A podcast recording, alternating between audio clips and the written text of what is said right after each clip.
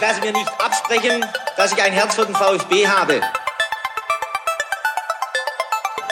Sverrisson, dann wieder Kügel, gewinnt sein Dribbling gegen Burns und Guido Buchwald und der Ball ist im Tor. Nach 86 Minuten führt der VfB Stuttgart in Leverkusen mit 2 zu 1. Nach 1950, 52 und 84 gewinnt der VfB Stuttgart zum vierten Mal die Meisterschale. Jetzt müsste der Ball endlich noch einmal hereinkommen. Jetzt kommt er weit nach hinten auf Hitzelsberger!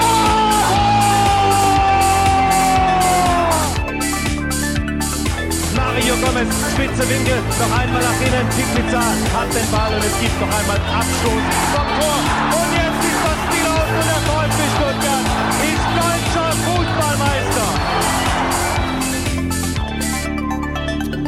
Live aus dem VfB-Fanprojekt in Stuttgart. Mein Name ist Ricky. Gegenüber von mir sitzt Sebastian Rose. Das ist STR. Die letzte Ausgabe vor der langen Sommerpause. Herzlich willkommen, lieber Sebastian. Und schöne Grüße reden raus an unsere Hörer. Ja, schön, Gern. Ricky, du hast dich auch richtig schick gemacht nochmal für die letzte Ausgabe, oder? Ja, Mann, Mann, Mann. Ich kam gerade von der Kehrwoche und wollte mich nicht mehr umziehen. ja, ich finde, das müssen wir jetzt hier schon standesgemäß zu Ende bringen. Ich habe das Memo, Memo halt nicht bekommen, deswegen bin ich jetzt halt hier völlig underdressed. Nee, finde ich super. Ich komme übrigens dann, wenn wir zurückkehren, in Flipflops und, weiß nicht, Bermuda-Shorts. Ja. Aber auch nur das. Okay. Das wird auch ein Fest. Also da könnt ihr euch schon mal drauf freuen. es geht ja, es geht ja dann wirklich ruckzuck weiter. Also es ist nicht allzu lang, äh, die Pause bis zum 13.09. Ja. Wir können euch schon mal mitnehmen. Dann werden wir natürlich so ein bisschen darauf zurückblicken, was in der Zwischenzeit passiert ist beim VfB Stuttgart. Ich denke mal, wenn wir das kurz zusammenfassen, brauchen wir nur sechs Stunden. Und wir gehen ja während, äh, also wir sind ja am Deadline Day nicht da und wir Gottes verpassen jetzt Willen. die letzte Woche der Transferperiode, aber da wird wahrscheinlich gar nichts passieren. ähm, da müssen wir über Köln sprechen, wir müssen über Schalke sprechen, wir müssen über Bayern sprechen, aber das wird eine kurze Sendung, denke ich. wir fassen das aber wirklich grob Ja, ja, ja. zusammen. So haben wir es letztes Mal auch gemacht. Ich weiß, du vertraust mir diesbezüglich nicht, aber ich verspreche dir, ähm, ich fasse es grob zusammen, denn es gibt ja auch noch eine Mitgliederversammlung, die wir irgendwie thematisieren sollten. Ja. Dann gibt es natürlich schon wieder Spiele, über die wir sprechen sollen, die dann in Zukunft anstehen. Ja. Und wir können schon mal anteasern, wenn nicht allzu viel schief geht, äh, wird es am 20.09. auch noch mal eine ziemlich coole ähm, Folge mit einem Gast geben. Ja. Ja. Da, da sind wir wieder vorne. Da sind wir wieder vorne. Wir kriegen also Unterstützung vom Juli und äh, das wird wirklich großartig, wenn Genau. Sven Mislintats Nachfolger hier bei uns direkt das Begrüßungsinterview gibt. oh Gott, ich sehe schon, die ganzen Leute auf Twitter sind wahrscheinlich jetzt erbost. Was? Das gibt's ja gar nicht. Der Werle und der Vogt haben den Mislintat rausgedrängt, ja. Der Nachfolger wird, und, und jetzt hauen wir's raus, Christian Gentner. Nein, natürlich nicht. Oh Gott, daran kommt's doch so. Spaß beiseite. Wir wollen nicht zu albern sein. Mittlerweile nimmt man uns ja in äh, verschiedenen Sphären auch ernst. Deswegen lass uns gleich mal darüber sprechen, was heute so ansteht. Es ist gar nicht so wenig. Ab 1915 sprechen wir über das Spiel gegen Freiburg. Ja, ich habe gesehen, du willst mit mir eine Stunde 45 über das Spiel sprechen. Ich weiß nicht, ob mein Leib das hergibt, weil es war Was schon, denn? es war schon schwierig. Also 90 Minuten waren schwierig, 105 jetzt nochmal. Also ich weiß echt nicht, ob ich das kann. Also, Okay, pass auf, Sebastian. Es ist so, ich habe die letzten Wochen immer mal wieder, sag mal, eher ähm, die Zeit etwas falsch kalkuliert. Ja, genau.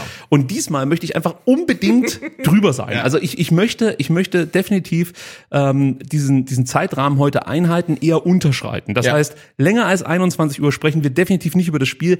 Sobald es äh, hier 21 Uhr schlägt, spreche ich nicht mehr drüber. Nee, dann wird sofort das nächste Thema angerissen. Also das verspreche ich dir hiermit. Die Zeit muss reichen, aber ich werde sie wahrscheinlich auch benötigen. So ist es leider.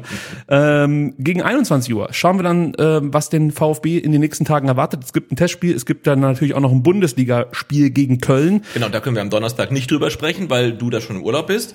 Naja, Urlaub. also, Urlaub, ja, also. Ich schaue mir ein Studio an für SDR. Ja. So könnte man es sagen.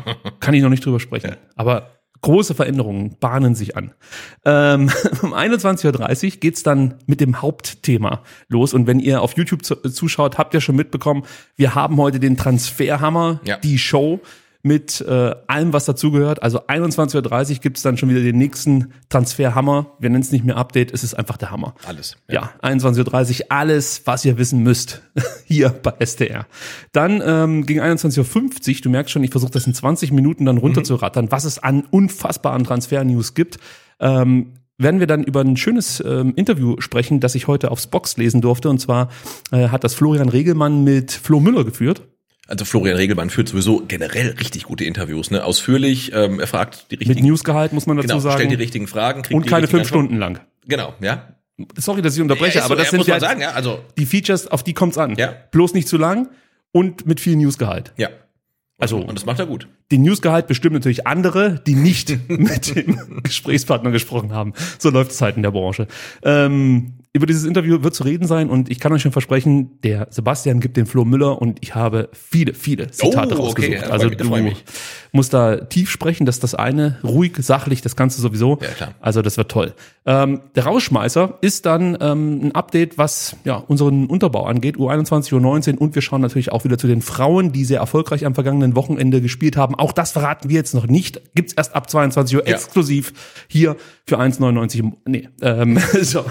Mein Gott, ich bin heute aber auch albern. Ja, ja. Ich glaube, du bist ein bisschen angespannt wegen deines Autos. Es ist das Auto Ja. und es ist das zweite Wullebier heute. Ja. Mhm. Gebe ich ganz offen und ehrlich zu. Gestern habe ich eine ganze Flasche Wein getrunken, Sebastian. um Gottes Willen. Nee, also das ist für mich wirklich, um Gottes Willen. Ja. Ich war tot hackedicht. Und hast dabei äh, Liverpool gegen Manchester gesehen? Nee, hab, hab den Sender nicht mehr gefunden. ich habe zu früh angefangen zu trinken. Ich habe da Musik gehört. Das war spektakulär, fand ich. Also, Die Musik auch? Ja, glaub Ich habe ich. Titel gefunden, die kannte ich gar nicht mehr. ja. Wahnsinn. Das war ein Abend, kann ich dir sagen. Ich habe gestern versucht, uns ein neues Thumbnail für die Vorschau-Videos zu basteln. Aber hast du dann hoffentlich aufgegeben? Ich war überzeugt davon, dass ich es gefunden habe, dass das echt reinknallt, habe meine Frau geweckt. Grüße an der Stelle, sie schaut bestimmt zu und habe gesagt, Schatz, komm mal, ich muss dir unbedingt was zeigen. Und die Reaktion, ich kann sie nicht nachmachen, aber sie war eindeutig. Okay. Ihr werdet dieses äh, Thumbnail erstmal nicht sehen. Ich gebe mir weiterhin Mühe. Vielleicht auf ähm, Patreon.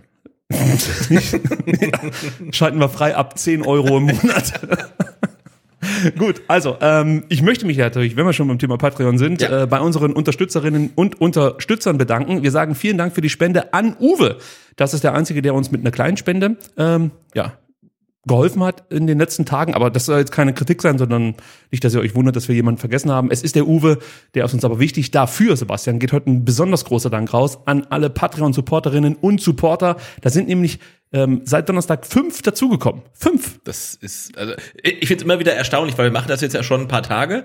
Ähm, aber ähm, ich sehe es auch dann in den Kommentaren, zum Beispiel auf YouTube, dass uns immer wieder Leute auch neu entdecken. Also danke da an der Stelle auch an den YouTube-Algorithmus, äh, großer Freund von uns, ähm, die uns entdecken und das dann hören und offensichtlich gut finden und äh, dann sagen, okay, den schiebe ich halt irgendwie ein, zwei Euro pro Monat rüber und das ähm, hilft uns sehr. Also ich habe heute wieder ein neues technisches Gadget in der Post gehabt. Oh. Bezahlt von den Patreon-Supportern. Was war's?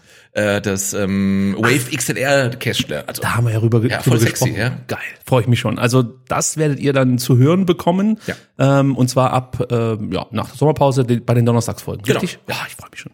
Gut, ähm, ja, also wie gesagt, diese fünf Neulinge nenne ich sie jetzt einfach mal, also Neuzugänge, klingt vielleicht besser. Ja. Bei denen möchte ich mich heute äh, besonders bedanken und natürlich auch stellvertretend für alle Supporterinnen und Supporter. Also ein guter, ein großer Dank geht raus an Kai, Armin, Patrick, Joscha und Jens.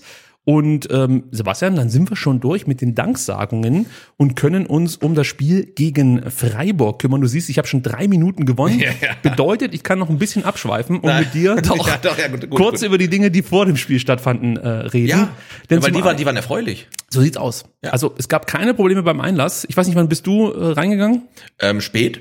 Und ähm, ich habe dann erst gesehen, dass du mir dann, ich glaube, 20 Minuten bevor ich reingegangen bist, eine Nachricht geschickt hast und hast geschrieben, ähm, es gibt keine Schlange. Ähm, und ich hatte noch, ähm, der Brit hat ja seit äh, Jahrzehnten mal wieder im Stadion mal gesagt, geht bitte früh rein und stellt euch nicht bei- in der Damenschlange an, die halt bis sonst wohin geht, sondern lauft vor und dann drängelt euch links rüber, weil sonst wird's furchtbar. Und dann kommen wir hin und es gibt halt mehr oder weniger keine Schlange. Also das hat mich wirklich gewundert, weil es war wieder ausverkauft, wie schon ähm, gegen Leipzig. Und Ja. entweder ähm, hat man mehr Personal ähm, eingestellt oder fähigeres Personal. Aber es war auf jeden Fall deutlich, deutlich ähm, besser. Ich habe dann drin sogar noch Zeit gehabt, mir ein Bier zu holen. Und auch das ging besser. Also da muss man wirklich sagen, ähm, ja, das äh, war äh, ein deutlicher Schritt nach vorne gegenüber dem ersten Heimspiel. Gut gemacht. Das waren auch meine Erfahrungen. Man muss dazu sagen, der Sebastian ist von uns beiden eher der Adventure-Typ. Das heißt, der lässt es wirklich immer drauf ankommen. Ich glaube, manchmal geht er sogar nach Anpfiff erst rein, ist nee, aber nee, nee, trotzdem nee, nee, vorm nee. Anstoß schon drin. Ja, ja. Also ich bin gar, ich, also ich glaube, in der letzten Saison war ich bei fast jedem Heimspiel und war, glaube ich, nie nach Anpfiff drin. Das ist gut, aber ich bin wirklich ein Sicherheitsfanatiker, was das angeht und gehe wirklich sehr früh immer schon rein, weil ich das aber auch genieße, wenn dann der Tor oder die Torhüter rauskommen, sich warm machen. Da beobachte ich dann auch mal ganz gerne, äh, wie sie sich warm machen. ähm, wie Flo Müller so die Bälle fängt und welche Übungen sich ähm, Stefan Krebs ähm, ausgedacht, Steffen Krebs, sorry, ausgedacht hat.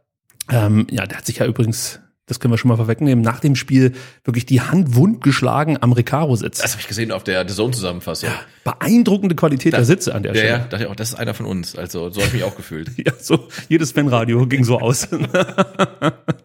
ähm, ja, also wie gesagt, keine Probleme beim Einlass. Das muss man hier lobend erwähnen. Ähm, weniger schön war, dass ich äh, erkannt habe und wahrscheinlich auch alle anderen, dass die Baustelle immer noch nicht provisorisch abgedeckt wurde. Es hieß ja mal, wir sind jetzt dabei, wir besorgen uns jetzt praktisch erstmal Angebote und werden dann zeitnah eine Plane irgendwie hier über diese Baustelle spannen. Ähm, man scheint noch nicht so weit zu sein oder es ist technisch noch nicht möglich, wissen wir nicht hundertprozentig. Ich kann nur weiterhin das äh, behaupten, was ich schon länger behaupte, nämlich, dass der VfB tatsächlich diese Baustelle irgendwann auch mal abdecken möchte. Vielleicht ist der Clou, dass die Abdeckung einfach eine neue Haupttribüne ist, die dann 2024 fertig ist. Ja, mal gucken. Ja, und ich meine, das ist ja das Übliche, man kann auch mit irgendwelchen Sachen so lange warten, bis die Leute eh dran gewohnt, gewöhnt haben, dass da einfach äh, da die Steine und der Schutt halt liegt und es ist halt so.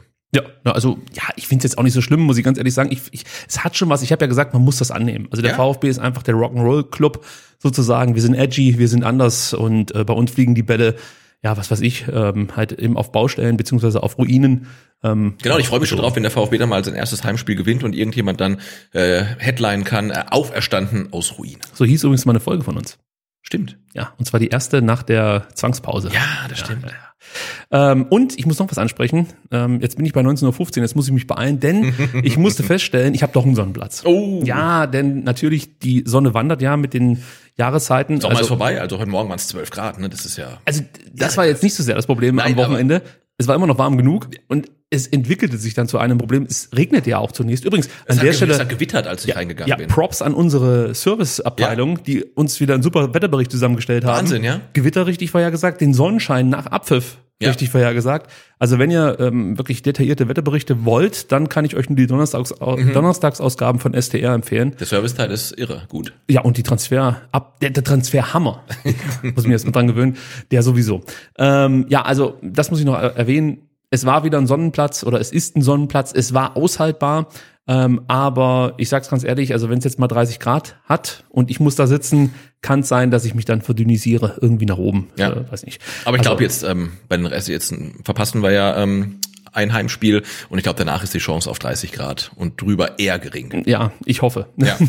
und dann möchte ich mich noch bei allen bedanken und ich möchte alle grüßen, die wir vor, während und nach dem Spiel getroffen haben. Es war wie immer ein Fest, also ganz liebe Menschen kennengelernt und ich bin jedes Mal verblüfft, äh, dass wir erkannt werden und wie freundlich die Menschen dann sind. Ja. Es könnte ja auch jemand kommen und uns einfach in die Fresse hauen. Absolut, ja. Ich, ich kann mir auch vorstellen, dass der eine oder andere diesen Plan eigentlich mal gefasst hatte Ja. Und dann hat er halt uns erkannt und hat gedacht, ach komm, die sind eh schon arm dran, die lassen wir in Ruhe.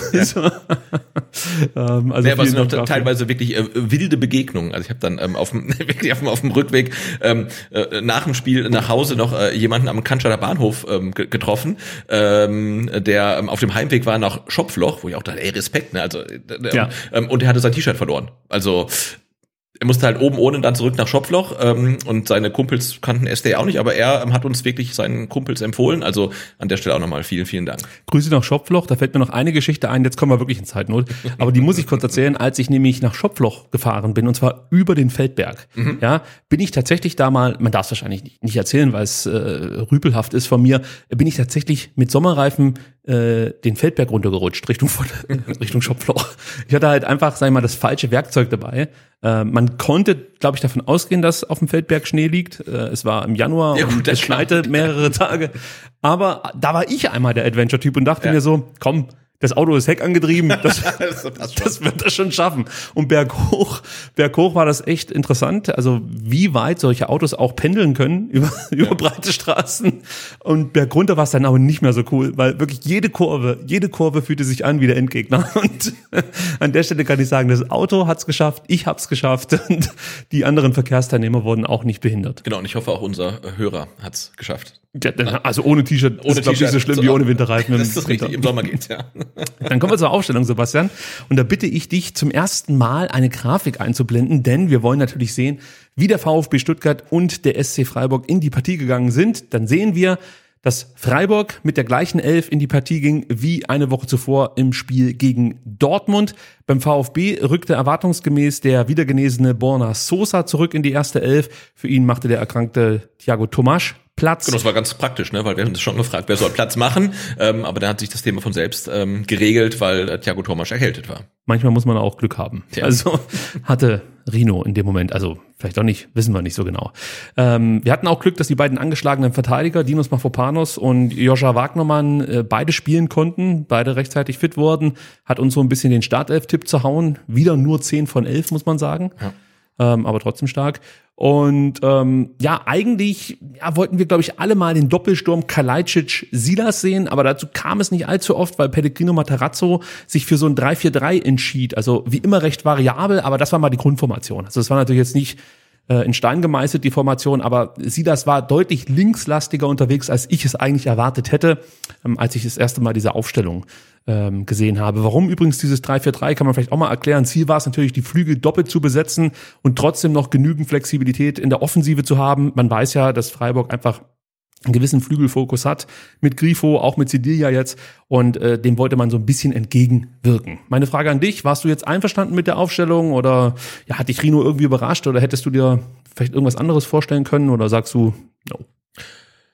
Wir hatten ja insgeheim so ein bisschen damit geliebäugelt, ähm, dass äh, Lilian Eckloff vielleicht sogar Startelf spielen könnte. Ähm, ich glaube mittlerweile, dass er wirklich ganz, ganz, ganz, ganz behutsam herangeführt wird nach seinen vielen Verletzungen und wirklich ganz dosiert äh, mehr Minuten bekommt. Ähm, aber insofern war ich mit der Aufstellung fein. Also das, das sah für mich gut aus. Äh, Borna Sosa rein, hat gegen Bremen gezeigt, dass er wieder, wieder fit ist und wenn er halt über 90 Minuten gehen kann oder über 70 halt, äh, da ist er für mich ein Startelf-Kandidat und ich finde, du hast ja auch von Anfang an gesehen, äh, was er dem VfB-Spiel geben kann, weil da kommen wir jetzt gleich zu, die Anfangsphase war ja nicht so schlecht. Nee, also das kann man sagen. Der VfB begann wirklich mit hoher Intensität, lief mit hohem Tempo an. Man merkte einfach sofort, dass, dass die Mannschaft wirklich zeigen wollte, dass sie aus den letzten beiden Anfangsphasen gelernt hatte. Freiburg hingegen, ja, ähm, hat, glaube ich, auch damit gerechnet, dass der VfB Stuttgart sich was überlegt hat, denn die stellten hoch zu. Du kannst vielleicht auch hier noch mal kurz eine Grafik einblenden, da sieht man das ganz gut. Ähm, die stellten, wie gesagt, hoch zu, liefen mit drei Mann an und stellten mit zwei Mann, situativ auch mit drei Spielern, das Zentrum zu. Da gab es ganz interessante Duelle von ähm, äh, Endo und Dohan. Also das habe ich von meinem Platz gut beobachten können. Hat mich überrascht. Und äh, später hat dann Christian Streich auf der Pressekonferenz auch bestätigt, dass Doan eigentlich so eine Rolle noch nie gespielt hat. Und äh, wie gesagt, also gerade abseits vom Ball äh, gab es da ein paar schöne Laufduelle und auch, ich sag mal, Bewegungen von beiden Spielern, äh, wie sie sich einfach voneinander lösen wollten gelang nicht immer. Also das war einfach schön zu beobachten, muss man sagen. Und ähm, natürlich durch diese Art und Weise, wie Freiburg halt gespielt hat, blieben dem VfB relativ wenig Optionen. Du hast natürlich immer den Risikopass, den du hinten rausspielen möchtest. Und es gibt den, den langen Ball, ähm, wir haben auch, glaube ich, in der Vorbesprechung mal gesagt, dass es vielleicht, wenn es zu solchen Situationen kommt, wenn es zu so einem Anlaufverhalten kommt, dass dann ein Borna Sosa vielleicht etwas einrücken könnte, sich sozusagen etwas zentraler anbieten dürfte. Gleiches gilt natürlich auf rechts für Wagnermann, auch für Führig muss man sagen. Eine weitere Option wäre gewesen, das kam ja auch währenddem ich da im Stadion saß, ähm, dass sich Sascha einfach noch ein bisschen tiefer fallen lässt, weil er hat ja eigentlich die Voraussetzungen, um auch im Spielaufbau zu helfen. Also das wäre noch eine Option gewesen. Ähm, aber ja, so wie ja, sich das äh, Christian Streich überlegt hat, das sah schon einfach gut aus und das hat den VfB durchaus vor Probleme gestellt. Was mir gut gefallen hat, war, dass man sich nicht locken ließ. Also Ja. da hatte ich ein bisschen die Befürchtung, dass man zu ungeduldig wird und dann in die Falle tappt. Aber das haben sie wirklich gut gemacht, haben auf den richtigen Moment gewartet.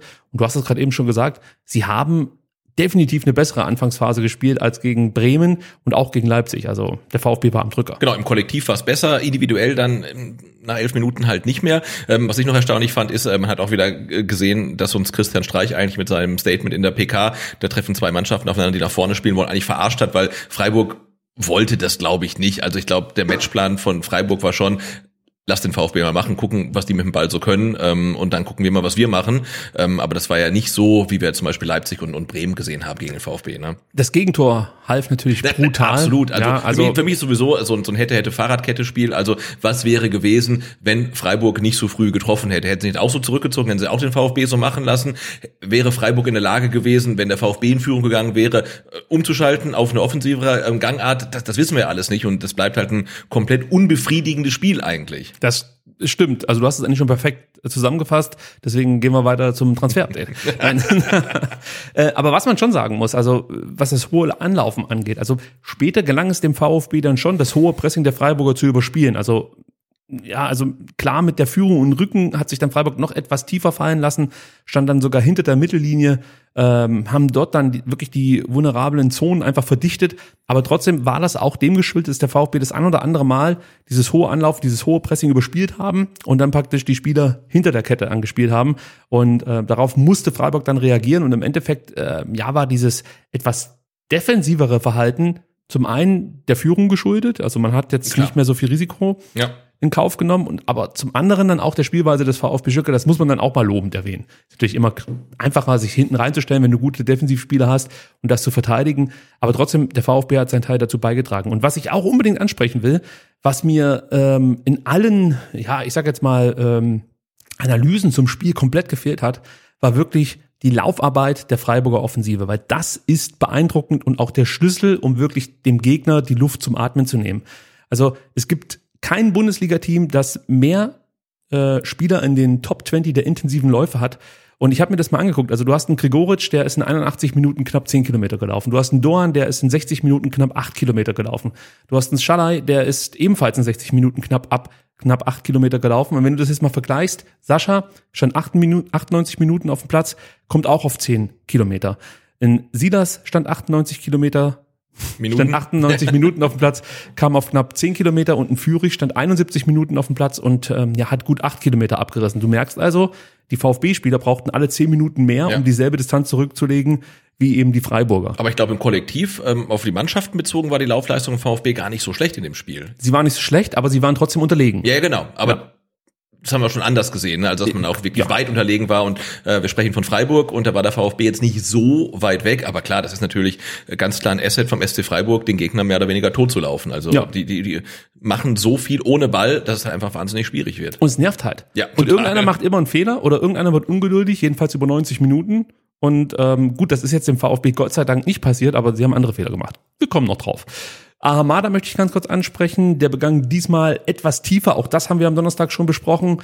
Ähm, so konnte ja er Wataru beim Spielaufbau so ein Stück weit unterstützen und ähm, er zog auch einen zentralen Spieler etwas aus dem Zentrum raus. Äh, dann konnte Silas und Kalajdzic und Führig praktisch diese Räume belaufen, hatten dann etwas mehr Platz. Und ähm, was man trotzdem sagen muss, Naui war jetzt nicht ganz so auffällig wie gegen Bremen und gegen Leipzig. Vielleicht äh, von dir eine Einschätzung, wie hat er dir gefallen gegen Freiburg? Ähm, ja, nach wie vor gut. Also ich finde, er hat sich jetzt wirklich etabliert halt in der in der Startelf. Ähm, allerdings dann auch, wie alle eigentlich so mit zunehmender Spielzeit, wurde es halt immer weniger, weil er hat auch in den ersten zehn Minuten einmal diesen so einen tiefen Lauf, den, den wir halt irgendwie ja schon gefeiert hatten gegen Leipzig, auch gegen Bremen teilweise, hat er einmal gemacht, danach nicht mehr. Ähm, aber mir ist auch aufgefallen, ähm, genau was du sagst, dass er sich hat tiefer fallen lassen, weil das war im Heimspiel gegen Leipzig noch aufgefallen, dass in der Mitte halt wirklich ein riesiges Loch war, wo halt niemand war, weil Ahamada meistens irgendwie dann auch links draußen auf dem Flügel war. Und diesmal hat man es ja ganz krass gesehen, also wenn äh, Florian Müller einen Abschlag hatte, dass halt äh, sowohl Endo an eigen 16 zurückkam und auch Ahamada sich komplett tief fallen ließ, ähm, damit es halt Anspielstationen gibt. Ähm, und ähm, da hat man wirklich was geändert. Ähm, und er hat, ein, er hat ein okayes Spiel gemacht, ist jetzt nicht besonders positiv aufgefallen, aber nee, war, war okay. Ja. Gebe ich dir absolut recht. Was natürlich herausstach, war die unfassbare Passquote von 97 Prozent.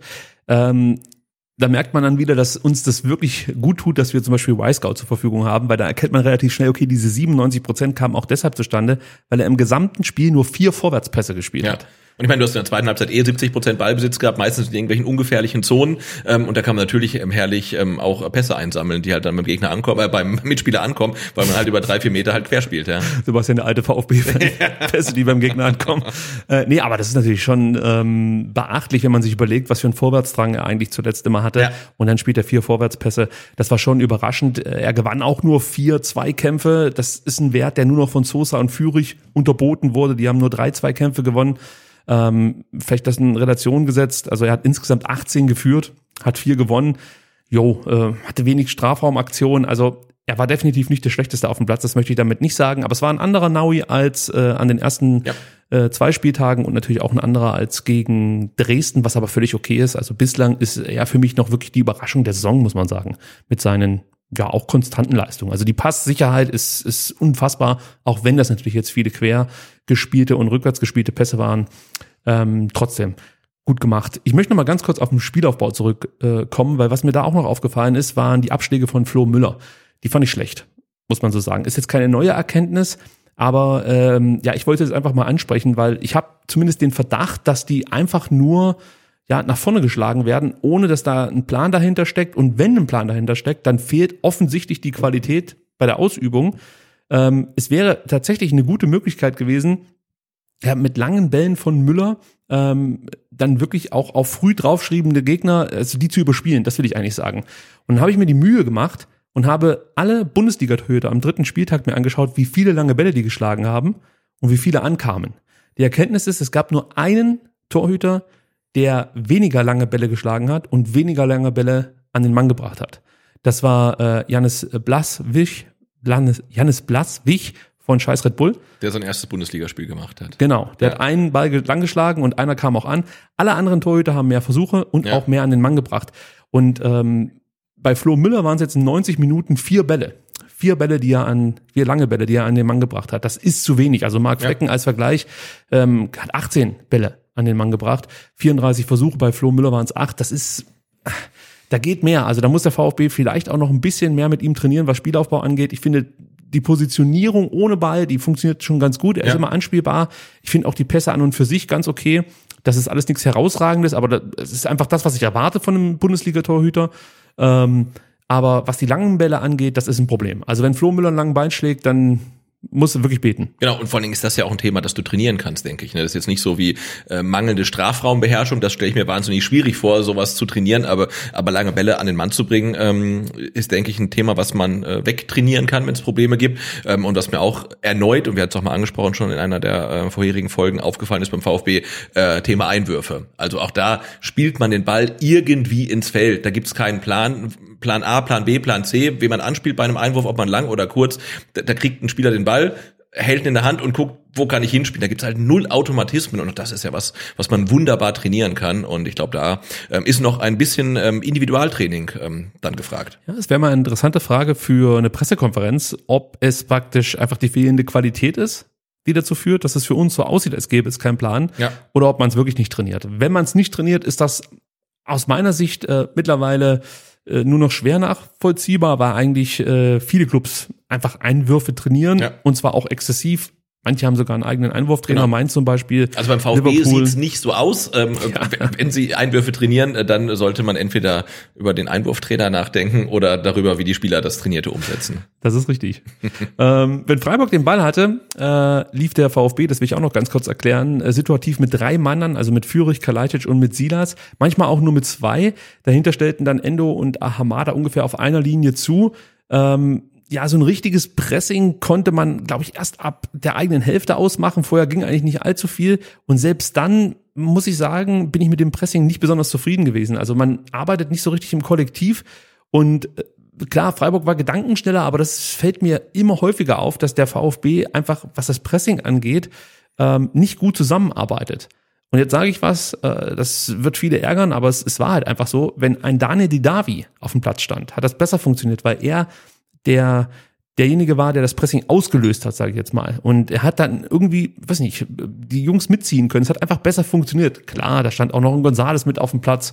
Und ähm, ja, Silas auf rechts, vielleicht hat das dann einfach auch besser gepasst, aber da muss man dran arbeiten, ähm, weil mir das einfach zu wenig Druck dann praktisch ja. auf äh, die letzte Kette ist, die dann immer wieder lange Bälle geschlagen hat oder schlagen konnte. Und äh, da hilft es einfach mal nur, wenn sie sich schneller entscheiden müssen, wenn sie nicht so viel Zeit haben, lange Bälle zu schlagen. Also das hat mir nicht so besonders gut gefallen. Nee, und eine Mannschaft wie, wie Freiburg, die halt komplett eingespielt ist, ähm, die lächelt, glaube ja, ich, äh, über die Pressingversuche vom VfB. Da läuft halt einer an, ganz engagiert, äh, Chris Führig zum Beispiel, aber wenn halt die anderen beiden nicht mitmachen, dann ist es halt Für den Arsch. verschenkt. Und auch verschenkte Meter, verschenkte Körner, das kann man sich dann wirklich schenken. Ja.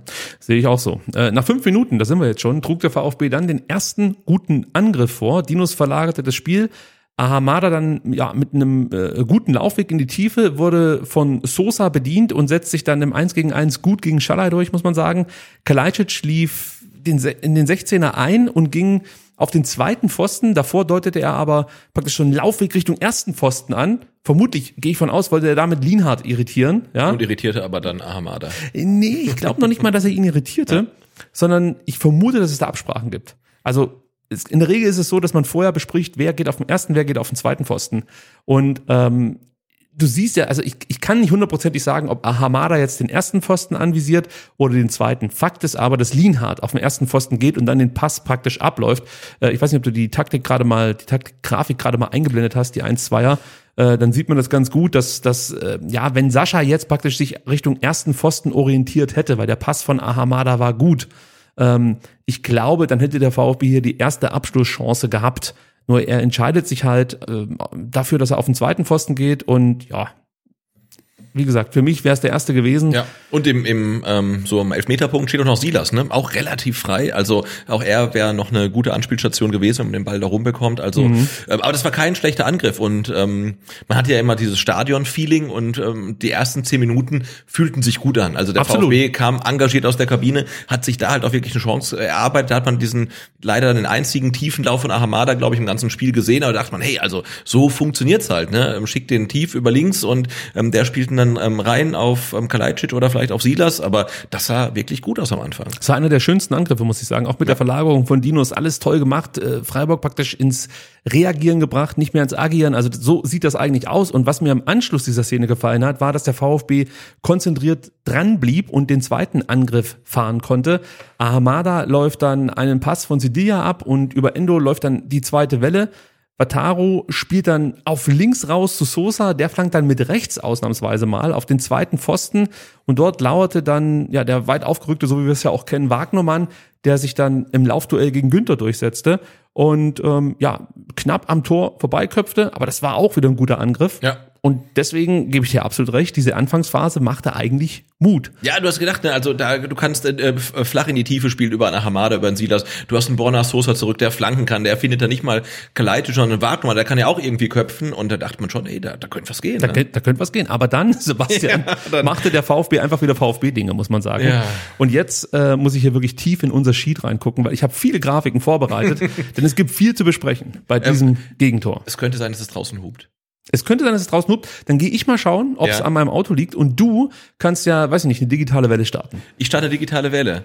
Weil, ähm, wie gesagt, das ist, glaube ich, wirklich die erste Aufnahme, die wir hier machen, ähm, vor der Ricky keinen regulären Parkplatz gefunden hat. Und man kann hier in der Hauptstädter Straße sehr gut in zweiter Reihe parken, also man behindert den fließenden Verkehr nicht, aber man behindert natürlich die Leute, die man eingeparkt hat. Und ähm, Ricky mit seinem äh, Profi-Kopfhörer, auch wenn er nicht so aussieht.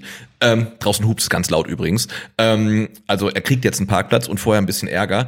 Ähm, genau. Also er kriegt einen Parkplatz ähm, und ein bisschen Ärger. Und wenn wir von euch äh, einen Daumen nach oben bekommen würden, wären wir natürlich total ähm, dankbar. Also wir sind wirklich sehr froh, wie sich das auf YouTube entwickelt. Ähm, Abonnentenzahlen, Zugriffszahlen und so weiter. Das ähm, ist total toll. Und wenn ihr jetzt mit dabei seid, ähm, und noch nicht abgeschaltet habt, weil ich jetzt hier alleine palaver, dann äh, dürft ihr gerne äh, einen Daumen nach oben lassen und auch natürlich ein Abo, falls ihr es noch nicht gemacht habt. So, die gute Nachricht ist, Sebastian, die Straße ist zu. Äh, das ist die schlechte. Die gute Nachricht ist, es ist nicht meine Schuld. Weil sich einfach, also praktisch ein Transporter in die dritte Reihe gestellt hat, ist die Straße jetzt nicht mehr befahrbar. Das soll ja nicht äh, zu meinem Nachteil sein. Das heißt, äh, bevor das Problem nicht gelöst ist, muss ich mich um überhaupt nichts kümmern. Okay. Lass uns über das 0 zu 1 sprechen. Ich bin jetzt krank, jetzt bin ich außer Atem, aber Ja. das kriege ich, glaube ich, noch hin. Also, äh, fang mal an. Äh, du kannst von mir aus gleich mal die erste Grafik reinhauen. Da sieht man nämlich ganz gut, dass Das ist 1.3. Mhm, 1.3. Da sieht man, dass Endo, der sich ja äh, im Spielaufbau breit zurückfallen lässt, versucht wirklich den Traumpass über mehrere Meter auf Silas äh, zu spielen. Ginter und äh, Sidia sind aufmerksam, muss man sagen. Und am Ende fängt dann auch Sidia den Pass ab. Äh, man sieht das hier ganz gut. Das sieht erstmal spektakulär aus, riskant aus. Ähm, ich finde den Pass aber mutig und richtig, muss ich sagen. Das ist einfach das Stuttgarter Spiel.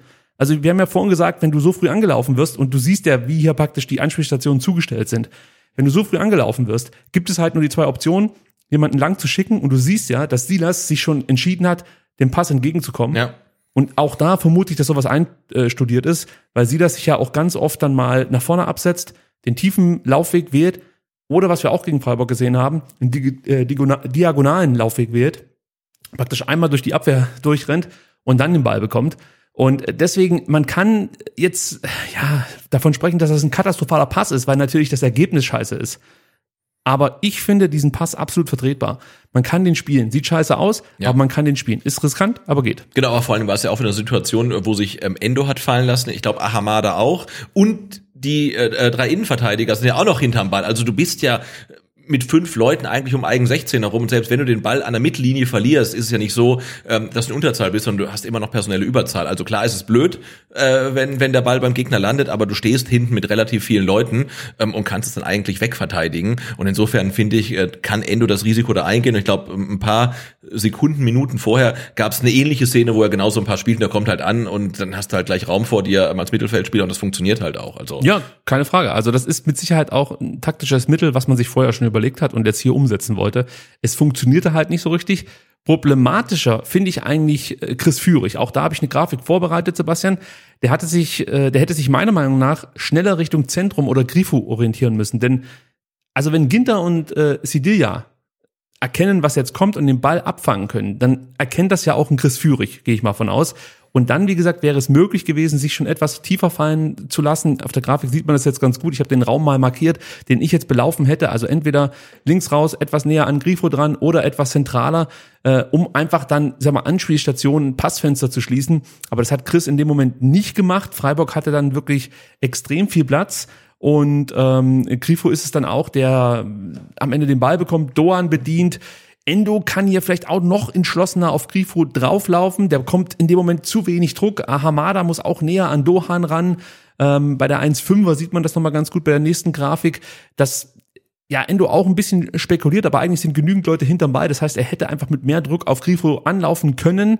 Äh, trotzdem war es dann gar nicht so schlecht, dass er da stand, wo er eben äh, steht, denn äh, den Doppelpassversuch zwischen Doan und Grifo hat er dann erstmal noch geblockt, muss man sagen. Der Abpraller landete dann bei Ahamada, der konnte den aber nicht äh, kontrollieren, so dass der Ball erneut zu Doan kam und der dann Eggestein mitnahm. Und da sind wir beim nächsten großen Problem. Da habe ich die Grafik 1.6 mal vorbereitet. Da legt Eggestein raus auf Sevilla und der bekommt ebenfalls keinen Druck. Und da ist auch niemand. Und für mich ist Silas da der Hauptansprechpartner.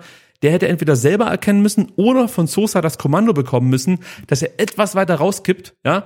Und äh, Borna hatte ja gar nicht die Möglichkeit, Sedea anzulaufen oder zu übernehmen, weil er musste halt noch Schallei decken. Ja, also er war genau. praktisch beschäftigt. Und äh, du siehst jetzt hier bei der Grafik, dass ja, Silas da mehr oder weniger rumsteht und auch keine Anstalten macht, jetzt Sidia irgendwie anzulaufen. Und was dann auch auffällt, wenn man sich die Szene nochmal anguckt, äh, Silas schaut halt während des Angriffs der Freiburger wirklich nur auf den Ball. Also er schaut sich nicht einmal um, ihm entgeht komplett, was in seinem Rücken passiert. Er sieht nicht, dass Sidia da frei ist. Er verteidigt dann auch nicht Eggestein oder Dohan. Also von, von, von, die, von, diesen, von diesen drei Spielern ist er einfach zu weit weg und da sage ich halt, sorry, ich glaube, ihm fehlt da einfach das taktische Verständnis, zumindest für solche Defensivaktionen.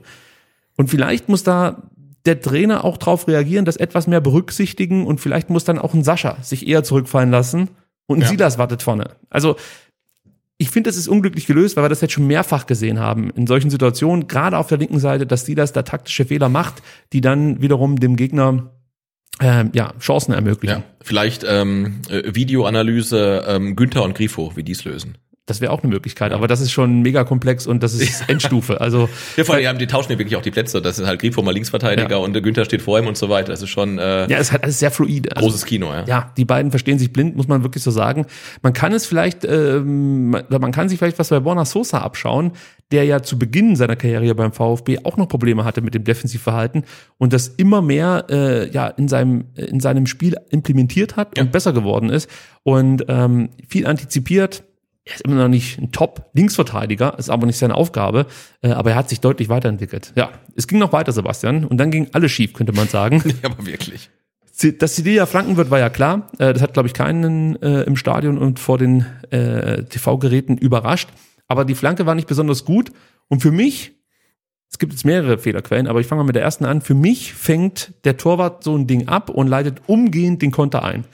Und ich vermute mal, auf der 1.7 sieht man das vielleicht auch, ich vermute mal, dass ich genau das gleiche auch Wagnermann dachte, der nicht mit Grifo mitläuft und ja, ihn im Strafraum an Mafropanos übergibt. Und ich sage, das machst du nicht. Also man übergibt einfach nicht im 16er. Das, Ja. das, das geht nicht. So sehe ich's. Ich weiß nicht, wie der VfB oder wie Materazzo das seinen Spielern mitgibt, aber für mich ist es ein Unding, im 16er zu übergeben. Wie gesagt, wenn ich mir das anschaue, ich habe es mir mehrfach angeguckt, ich glaube wirklich, dass das Wagnermanns Überlegung war, okay, da steht jetzt ein Anton, da steht jetzt ein Mafropanos und da steht jetzt ein Flo Müller. Die werden das irgendwie lösen. Ja, also hier ist nur Grifo, das geht. Und dann, ja, habe ich die Möglichkeit, mich schon nach vorne zu orientieren. Du hast aktuell eine Überlagerung auf der Stücke der linken Seite, von da kam die Flanke, da findet alles statt. Wenn ich mich dann schon nach vorne orientiere und der Müller mir und das, den Ball nach vorne schlägt, sage ich jetzt mal, dann ist das eine gute Kontergelegenheit. Nur trotzdem denke ich mir halt, ey, bring das Ding erstmal zu Ende, ja, und verteidige das praktisch konsequent durch und dann bin ich bereit, diese Konterchance herzuschenken. Sind wir wieder beim Thema Risiko. Genau. Aber das Ding ist halt ordentlich verteidigt. Genau, und ich glaube, du musst als, ähm, das weiß dann Joscha Wagnermann vielleicht noch nicht, ähm, aber ich glaube, du musst als äh, VfB-Defensivkraft genauso denken wie der gegnerische Stürmer, nämlich immer auf den Fehler spekulieren. Weil Grifo läuft durch, ja, der denkt, vielleicht kommt der Ball ja irgendwie durch und der Ball kommt durch und ich glaube, ähm, als Defensivkraft bei Stuttgart musst du auch denken, vielleicht schlägt der Anton drüber, vielleicht rutscht dem Müller der Ball durch. Ich, ich, ich lauf mal lieber mit. Ist das- mein Mann. Genau, und das macht er nicht, weil er denkt, ah, der Dinos hat den und der kommt eh nicht durch, der Ball. Und ähm, das ist halt für mich, also er, er, er pennt da nicht, ähm, aber ähm, ja, er ist halt auch nicht komplett da und ich glaube, ähm, du hast es irgendwie auch im Sendeprotokoll geschrieben, der VfB spielt vielleicht ein Spiel, ähm, das er, das er nicht beherrscht und ich denke, in der Position, in der der VfB ist, solltest du nicht drauf spekulieren, dass die Szene vor dir geklärt wird, sondern geh mal erstmal davon aus, dass du noch in der Show bist und du noch irgendwie ran musst. Oder kommunizieren. genau. Das ist das nächste. Also er kann ja das Kommando geben. Weiß ich nicht, ob es das gab. Werden wir auch nicht herausfinden, aber es sieht zumindest mal nicht so aus. Äh, jetzt bei der 1.8 können wir vielleicht über die nächste Option, und das wäre die einfachste gewesen, sprechen. Und zwar ähm, wäre die einfachste Option tatsächlich gewesen, Anton lässt den Ball nicht pa äh, passieren, sondern schlägt ihn auf die Tribüne. Thema wäre erledigt gewesen. Ja, ich hätte ihn gefangen. Der wäre der, der wär im Block 47 gegangen. Ja, aber ich vermute, ich, das ist meine Vermutung, dass ähm, Anton einen Eckball verhindern wollte. Ja. Also ich gehe fest davon aus, dass Materazzo im Vorfeld seinen Spielern gesagt hat, äh, passt bitte auf, verursacht keine unnötigen Standards, was ihnen übrigens gelungen ist. Ich wollte sagen, und also eine Ansage, die völlig zu Recht erfolgt ist. Klar. Und ähm, das hat der VfB auch wunderbar geschafft. Ne? Also er hat vieles über 90 Minuten abzüglich dieser einen Situation geschafft. Ne? Also viele Spieler aus dem Spiel genommen, der Freiburger, keine Standards, unnötige verursacht und so weiter. Also es war alles. Insgesamt zwei. Ja. Eine Ecke, einen, ein Freistoß. Ja. Das ist, also ich meine, damit hast du halt Freiburg eine absolute Stärke beraubt. Also es könnte sein, weil es war ja erst dann, was weiß ich, 20 Minuten her, nachdem der Trainer da eine Ansprache gehalten hat, dass das noch im Hinterkopf war und jetzt bloß keine Ecke äh, unnötig äh, ja, provozieren. Im Hinterkopf habe ich, da sind noch drei Mann, die können das ja vielleicht etwas vernünftiger klären. Ich müsste jetzt praktisch den Ball einfach auf die Tribüne hauen. Es wäre vermutlich das Richtige gewesen. Stattdessen war es aber so, dass das Ding äh, durch den Fünfer segelte äh, und den durchlaufenden Grifo erreichte, der dann das Ding mit links über die Linie schob. Ich weiß nicht, warum das so ein Aufriss war, dass er jetzt zum ersten Mal mit links ein Tor geschossen hat. Interessiert mich eigentlich ein Scheiß. Ja. Beim Penis hat er immer noch nicht getroffen. Da haben wir Gomez, der hat das So. alles schon durch. So, und äh, Dinos möchten wir natürlich auch noch ganz, ganz kurz ansprechen. Ich glaube, für ihn ist es in diesem Moment wirklich am schwersten, Ja. ja. da die richtige Entscheidung zu treffen, weil er natürlich davon ausgeht, dass entweder Anton oder äh, Flo Müller an den Ball kommen. Ja. Und trotzdem sage ich, er muss versuchen, entweder äh, Grifo wegzublocken oder halt mit durchlaufen, also auch bis zum Ende durchgehen, praktisch damit rechnen, dass irgendwas Ja. schief läuft. Äh, hat er nicht gemacht. Er spekuliert darauf, dass Anton oder Müller den Ball abfangen. Ja, blöd. Und man kann ja zu diesem Tor sagen, das war wirklich der Gau an persönlichen Fehlentscheidungen, ja, und mangelnder Kommunikation, das nehme ich Ja. auch noch mit dazu. Und beim Thema Kommunikation ist vielleicht auch Müller ein Stück weit verantwortlich. Ich habe nämlich über die Außenmikros wirklich kein Kommando gehört, aber er ist ja der, der das Spiel vor Genau. sich hat und dann vielleicht dann auch noch was dazu sagen könnte. Ich habe jetzt aber den Vorteil, Sebastian, dass wir Flo Müller nicht über die Außenmikrofone hören konnten, aber zumindest über unser Mikrofon. Denn. Flo Müller hat sich nach dem Spiel zu dieser Szene geäußert und zwar wie folgt. Von meiner Position sieht so aus, als ob äh, Waldi den Ball einfach klären kann. Ähm, lässt ihn dann durch. Für mich halt überraschend. Ich kann da nicht rauskommen, äh, weil ich, wie gesagt, damit rechne, dass er, dass er den Ball wegschießt. Und hinten schließen wir nicht die Lücke. Und er schiebt ihn dann halt ins leere Tor. Ist äh, bitter, aber wie gesagt, ich glaube, wir haben die ersten zehn Minuten eigentlich echt gut gespielt. Deswegen tut es dann nochmal umso mehr, weh, so ein, so ein komisches Tor zu bekommen.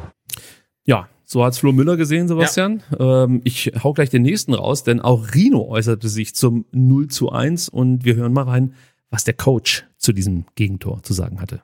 Ja, das, ich habe mit Waldi noch nicht gesprochen, warum er den Ball durchschutschen lässt. Den, den Fehler von, von Bataro Endo im Spielaufbau, das kann, das kann passieren, weil wir kurz danach auch alle hinter dem Ball waren, haben wir sicherlich nicht genügend Druck auf den Halbfeldflanke auch hinbekommen, aber wir standen auch drei gegen zwei in der Box und wir waren auch gut am Mann. Ähm, ja, wir, wir kamen heute gut rein, die individuelle Fehler von, von der Verteidigung, das, ich weiß nicht, warum es passiert ist, ob er was anderes im Kopf hatte. Ich glaube eher, dass es einfach ein Entscheidungsfehler war und äh, hat nichts mit Aktivität oder, oder Einsatz was zu tun. Also der Trainer konnte nicht erklären, was äh, Weidi sich gedacht hat. Also Sebastian, Ja, fragen wir ihn, oder? fragen wir ihn und äh, wir wollten auch noch wissen, wer allgemein mit der Anfangsphase zufrieden war.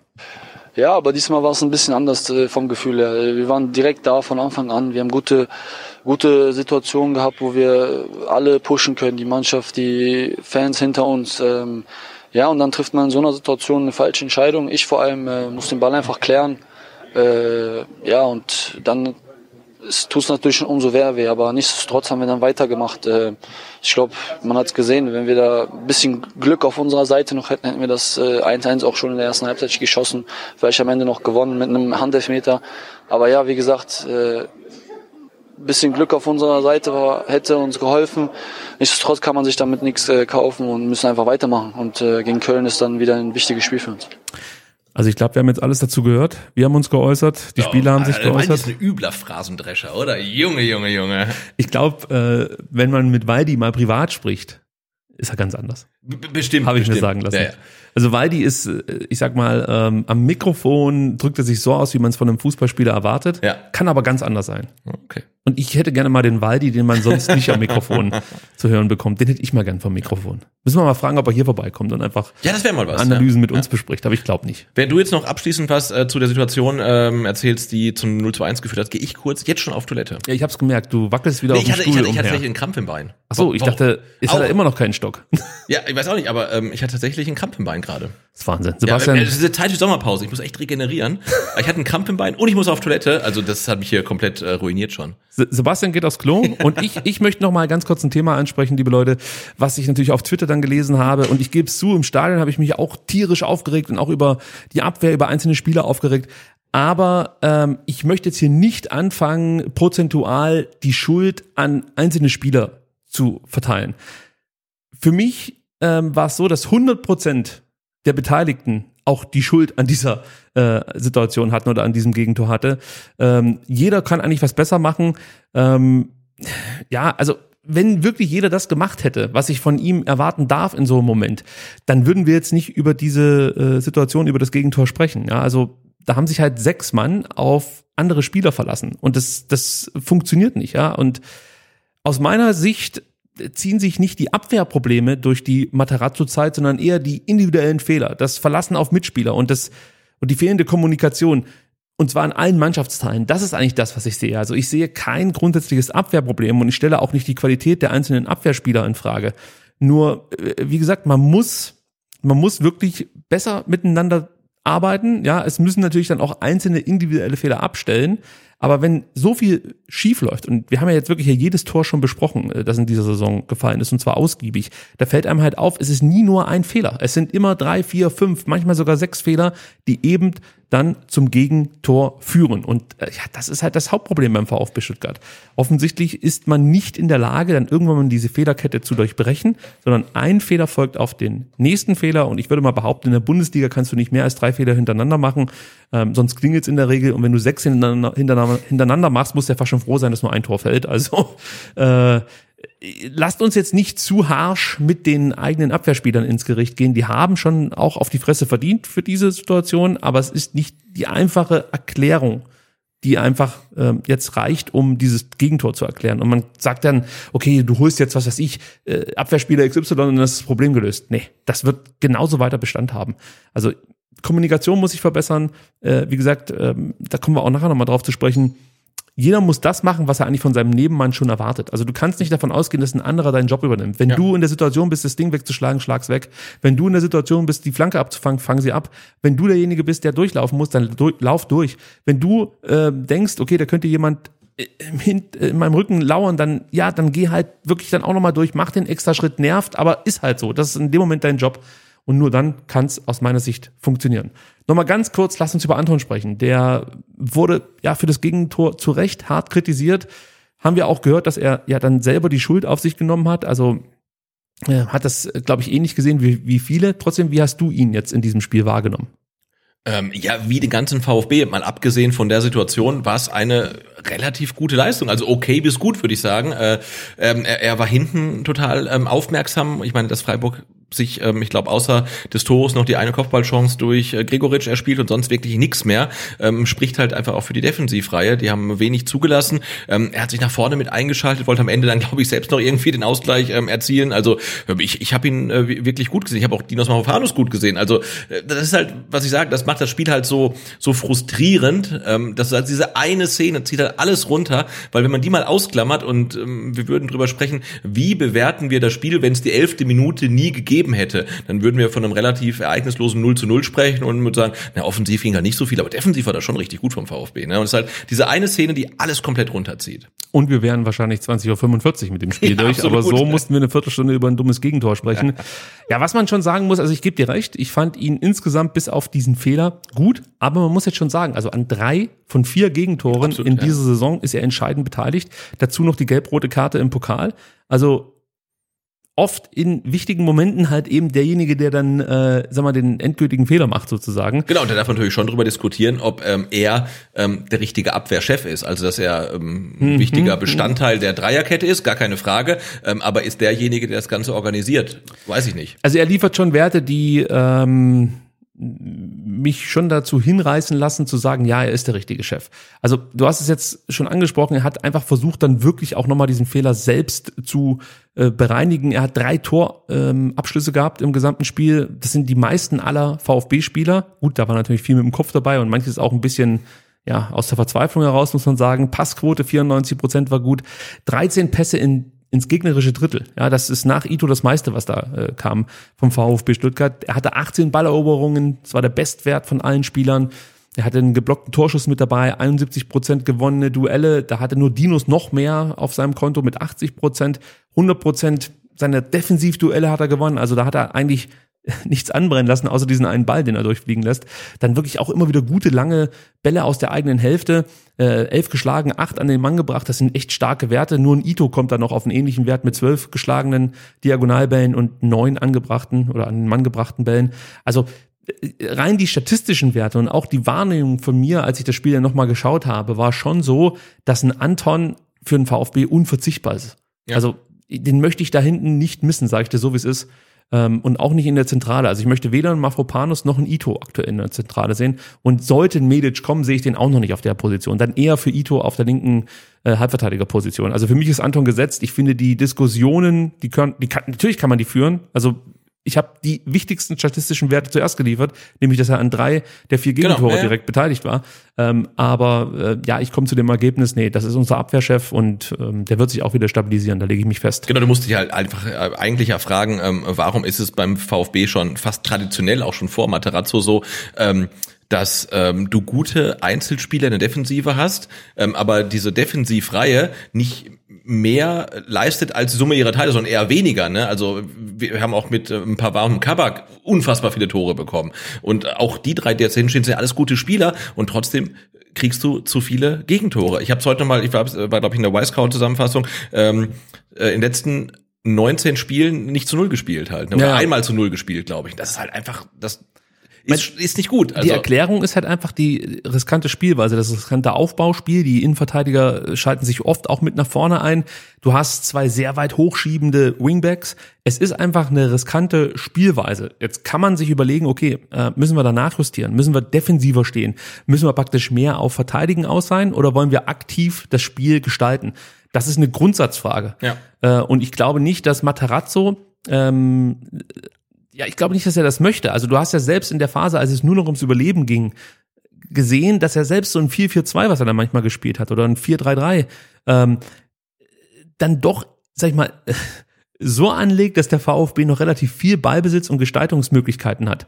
Da gibt's andere Trainer, die machen halt hinten dicht, ja, nutzen dann die Stärken, die man ja hat, die Kopfballstärke, die äh, Klasse im 1 gegen 1 aus und stellen halt hinten alles zu Aber nach vorne hin geht halt nicht allzu viel. Da gibt's ja dann immer lange Bälle, die dann nach vorne gekloppt werden, die keiner erreichen kann, wo einfach darauf gehofft wird, dass ein Silas einen erreichen kann oder ein Sascha, solange er noch da ist, dann irgendwie ablegen kann per Kopf. Aber das ist auf Dauer natürlich ausrechenbar und da, da, da kommst du nicht weiter. Aber man kann diese Diskussion führen, ob der VfB sich da nicht wir kommen nachher vielleicht auch noch mal ein bisschen darauf zu sprechen, sich äh, der eigenen Qualität etwas annähern muss in der Spielweise. Wie gesagt, das lassen wir vielleicht für später noch mal. Genau, wir müssen auch ähm, natürlich auch mal äh, noch festhalten, es ist der dritte Spieltag und du hast jetzt gegen Freiburg natürlich auch nach vorne Probleme gehabt, ähm, Torgefahr zu entwickeln. Ähm, und trotzdem ist es halt 0-0-Spiel eigentlich und du kriegst halt hinten einen und wenn du vorne keinen schießt, darfst du hinten keinen bekommen. Alte, das, äh, alte äh, Fußballweisheit. Ähm, aber du hast gegen Leipzig getroffen, du hast gegen Bremen getroffen. Also jetzt müssen wir abwarten, wie sich die nächsten Spiele entwickeln. Aber wenn es dabei bleibt, dass du offensiv Probleme hast, äh, Tore zu erzielen, dann muss man vielleicht hinten auch weniger Risiko gehen. Wenn du schon dabei bist, was man äh, gesehen hat und was wir auch schon mal oder was ich auch schon mal angesprochen habe, ist, dass der VfB ein Problem hat, sich hochkarätige Chancen zu erspielen. Also es ist nicht so sehr das Problem, das, den Ball nach vorne zu bringen, sondern der letzte Pass, Ja. äh, die letzte Zielstrebigkeit, die letzte Bewegung, die stimmt noch nicht. Und ähm, das ist für mich jetzt erstmal noch keine Qualitätsfrage, sondern eher eine Abstimmungsgeschichte, ein Abstimmungsproblem Genau. und Selbstvertrauen. Oder eine Entscheidungsfrage, wie Materazzo sagte. Auch richtig, genau, ja. Aber Chris Führig, wir kommen nachher noch auf Chris Führig zu sprechen, weil der für mich da einfach das beste Beispiel für ist. Ähm, ja, nach dem Gegentor verändert sich erstmal nur ein bisschen was im Vergleich zu den ersten zehn Minuten. Freiburg übernahm erstmal ja die Initiative. Der VfB versuchte die Räume zu verdichten und beschränkte sich darauf, gut zu stehen. Auch damit kann ich ganz gut leben, wenn man erstmal wir haben vom Notprogramm oft gesprochen, erstmal Genau. sich resettet, schaut, wie geht's jetzt weiter und nicht gleich versucht, das auszumerzen, was äh, wenige Sekunden davor schiefgegangen ist und dann gleich das zweite kassiert. Genau, Also- aber du hast schon gemerkt, ähm, dass das äh, Tor, was mit dem Spiel gemacht hat, auch mit dem VfB gemacht hat, weil ich glaube, in den zwei Minuten nach dem 0 zu 1 ähm, läuft äh, Rizzo Dohan äh, zweimal von links in den Strafraum ein, einmal checkt ihn äh, Dinos weg, einmal rettet Ito vor ihn und du hast Ri- Rizzo Dohan auf links in den ersten zehn Minuten nicht gesehen. Der, der war da halt einfach nicht, ne? Und du hast schon gemerkt, okay, die Freiburger haben jetzt gemerkt, da, da geht dann halt doch was, ne? Und der VfB war so ein bisschen geschockt. Sie haben es auch äh, in dem Moment dann auch umgestellt, muss Ja. man sagen. Doan war vorher zentraler gebunden. Du hast gemerkt, dass er halt mit Endo sich dieses Duell geliefert hat, was ich geil fand. Also ich sag's nochmal, also solltet ihr die Möglichkeit haben, einzelne Duelle irgendwie auf irgendeiner Videoplattform euch anzugucken, schaut euch die ersten Duelle zwischen ähm, Doan und Endo an. Äh, Gerade abseits des Balles, also es war ein Fest für alle Fußballfans, kann ich sagen. Ähm, du hast es gerade schon angesprochen, es hat sich was geändert. Man hat gesehen, der VfB hatte irgendwie Probleme, das, das Spiel, was er in den ersten zehn Minuten ganz gut gemacht hat, ähm, aufrechtzuerhalten. In den ersten Minuten war deutlich mehr Tempo in den Aktionen. Ähm, auch die Präzision, Präzision war höher, muss man sagen. Ähm, und weil der VfB, ich sag's mal wohlwollend, ähm, kontrolliert aufbaute, hatte Freiburg immer wieder genügend Zeit, um sich dann mit fünf, sechs Mann im Strafraum zu postieren. Ähm, der VfB muss da wirklich schneller und zielstrebiger nach vorne spielen. Das fehlte dann so ein Stück weit. Die blöden Chipbälle aus dem Achterraum, ja, die lassen sich relativ leicht verteidigen. Das ist alles zu ausrechenbar. Ähm, ja, und wenn du es dann weder aus der Distanz noch mit Flanken versuchst, dann ist es wirklich für so eine vierbeinige Abwehr relativ leicht zu verteidigen, muss man sagen. Also da braucht es jetzt keine außergewöhnliche Qualität, um sich darauf einzustellen. Genau, vor allem vielbeinig und auch laufstark. Ne? Jetzt Ja. haben wir wieder gesehen, dass dann auch Mittelfeldspieler dann die Wege mit zurückgehen, um dann nochmal wieder zu stören. Und dann sind einfach so unfassbar viele Freiburger im Weg. Also das wird dann wirklich schwierig, wenn du das Tempo nicht hast. Und da sind wir genau bei dem Thema, das du vorhin schon ähm, angesprochen hast. Also ich habe wirklich manchmal das Gefühl, dass der VfB versucht, ein Spiel zu spielen, für das aktuell noch die Qualität fehlt. Ja, also man möchte dominant sein, man hat viel Ballbesatz, aber die Aktionen sind zu oft nicht konsequent und zu ungenau. Das ist eigentlich das Problem. Und nochmal, es fehlte am Samstag ganz klar das Tempo. Also das heißt, die, die, die Idee, die Materazzo im Kopf hat, scheint seine Mannschaft zumindest nicht über 90 Minuten umsetzen zu können. Das ist Stand jetzt. Und vielleicht hängt das auch damit zusammen, dass einzelne Spieler ähm, noch nicht die Form haben, die sie brauchen, um das umzusetzen, was sich Materazzo ausgedacht hat. Aber das ist das, was mir aufgefallen ist. Es gibt da auch ein Beispiel für. In der 22. Minute, da erobert Führig mal einen Ball in der eigenen Hälfte, anschließend stürmt er Richtung Aber, Freiburger aber ich Tor. würde sagen, er erobert den Ball nicht, sondern er bleibt wie so oft aus dem Kopfballduell weg und hat dann Glück, dass der Ball über den Freiburger drüber springt. ja, aber es ist ja gut, in dem Moment spekuliert. Ja, ja, er er, spekuliert. Er ja. spekuliert auf den Ball und er bekommt ihn. Aber er, ähm, also, äh, er erobert ihn nicht. Naja, wenn er halt den Weg hoch macht zum Kopfball, ist, er, ist der Ball weg. Ja, ja, genau. Ja, aber trotzdem. Also, Ja, aber das ist für mich eine Balleroberung. Es wird, glaube ich, auch als Balleroberung statistisch dann Vermutlich gewertet. schon, aber ich habe ihn dann auch in den ersten 20 Minuten gesehen, dass er dann eher dem Zweikampf fern bleibt. Also Ja, da gebe ich dir recht. Vielleicht spekuliert er immer. Ähm, in dem Fall war es auch richtig gut, ähm, aber da gebe ich dir recht. Chris Führig hat aktuell ein Problem, in die Zweikämpfe zu kommen. Das ist auffällig. Also das ist ein anderer Chris Führig Ja. als in der Rückrunde. Da war er, ich möchte nicht sagen eine Zweikampfmaschine, aber hat äh, weniger Probleme gehabt, die Zweikämpfe anzunehmen. Das siehst du jetzt. Ja. Er hat einfach Probleme, in die Zweikämpfe zu kommen. Da bin ich absolut bei dir. Für mich war die Aktion trotzdem gut. Vor allem dann natürlich dann mit Ball, als er nach vorne stürmte. genau, Ja. war, war clever und dann, ja. Und, und was mich dann halt störte, war, dass Ahamada und Silas eben nicht im Vollsprint mitgehen, die Freiburger aber sofort wieder mit vier Mann hinter dem Ball äh, kommen. Und dann sind wir wieder beim Thema Kommunikation. Dann äh, braucht Führig vielleicht auch zu lange, ja, bekommt dann nicht das Kommando seiner Mitspieler und vor allem bekommt er nicht das Kommando, dass von hinten sich Günther nähert und ihm prompt den Ball wegnimmt. Also da sind wir wieder beim, bei der Kommunikation und natürlich sieht dann Führig aus wie der größte Depp in Ja. dem Moment, weil es dann heißt, ja, warum spielt er denn nicht ab? Aber zum einen hat er gar keine gute Anspielstation gehabt, das war das erste. Und zum anderen, wie gesagt, es kam, also es kann nicht sein, dass ein Kommando kam, Hintermann oder so, Ja. weil er hätte den Ball besser abschirmen können. Er war ja komplett blank. Also das, das den hätte ich ihn, ne, ich wäre nicht hinterhergekommen, aber theoretisch, wenn ich hinterhergekommen wäre, hätte ich den Ball ihm Genau, aber, du siehst äh, können. in der Szene auch ganz klar dann die Qualität der Freiburger, weil äh, äh, Günther kommt halt wirklich über 20 Meter im Vollsprint zurückgelaufen. Genau. Der will den Ball halt einfach haben und du siehst halt meiner Meinung nach auch so ein bisschen das Defizit von äh, Chris Führig. Äh, bei ihm habe ich dann schon so leichte äh, Förster-Vibes, also dass er ein bisschen, ich würde sagen, entscheidungsschwach ist. Ne? Also ich würde sagen, wenn Dinos Mavropanos mit dem Ball nach vorne marschiert, dann hat der in seinem Kopf, ich laufe jetzt so weit wie ich kann und wenn es irgendwie geht, schließe ich ab. Und Chris Führig läuft dem Ball nach vorne und er weiß in dem Moment nicht, was er mit dem Ball machen will. Also er weiß nicht,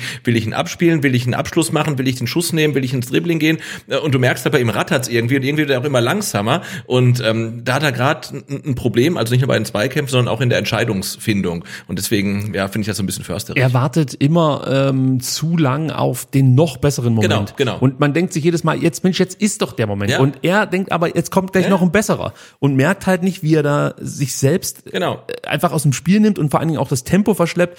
Es ist ein Problem der Entscheidungsfindung und auch des Selbstvertrauens. Ja. Da bin ich mir sicher. Also es ist nicht nur Qualität, sondern auch aktuell mental Absolut, ein Problem ja. bei ihm.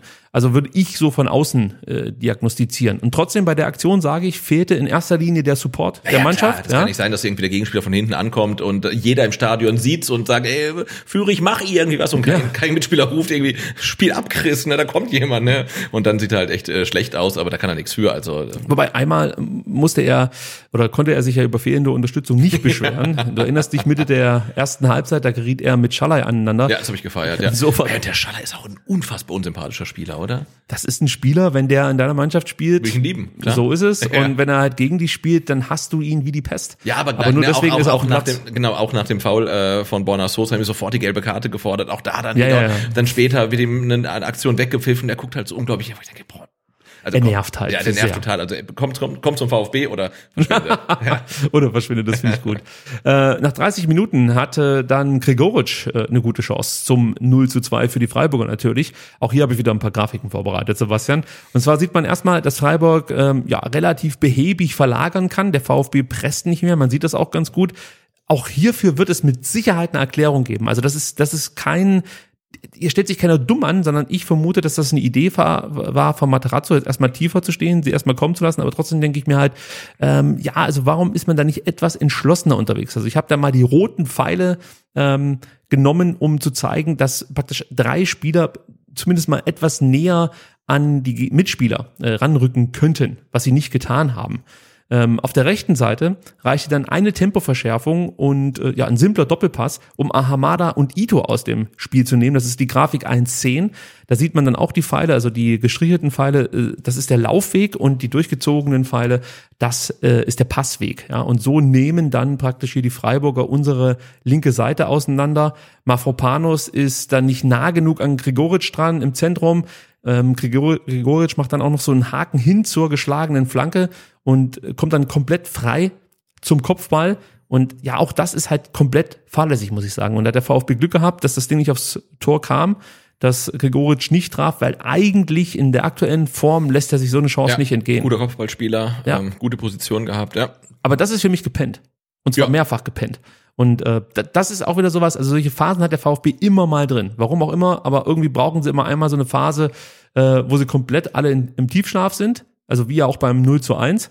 Und äh, wir uns dann nachfragen, Mensch, wie kann denn das passieren? Die haben noch 90 Minuten eigentlich ganz gut gespielt, ja, aber es waren halt dann ein, zwei, drei Minuten dabei, da Ja. hat es nicht so gut funktioniert. 34. Minute zum ersten Mal müssen wir über ein vermeintliches Handspiel sprechen. Auch hierfür habe ich eine Grafik vorbereitet. Man sieht dort, ähm, Höfler wird ja, aus kurzer Distanz von Silas an den Unterarm geschossen. Ich glaube, da braucht man nicht lange drüber sprechen, kann kein Elfmeter sein. Nee, die Hand ist am Körper oder der Arm ist am Körper und er kriegt den Ball aus, weiß ich nicht. 30 Zentimetern, also was soll er da machen? Und ähm, es ist auch keine unnatürliche ähm, Handbewegung. Der Arm ist nicht da, wo er nicht hingehören sollte, sondern ist halt am Körper und äh, also im Leben kein Handspiel. Ja, also ich wollte es nur deshalb mit reinnehmen, weil ja das Thema Handspiel äh, später noch eine wichtige Ja. Rolle spielen sollte.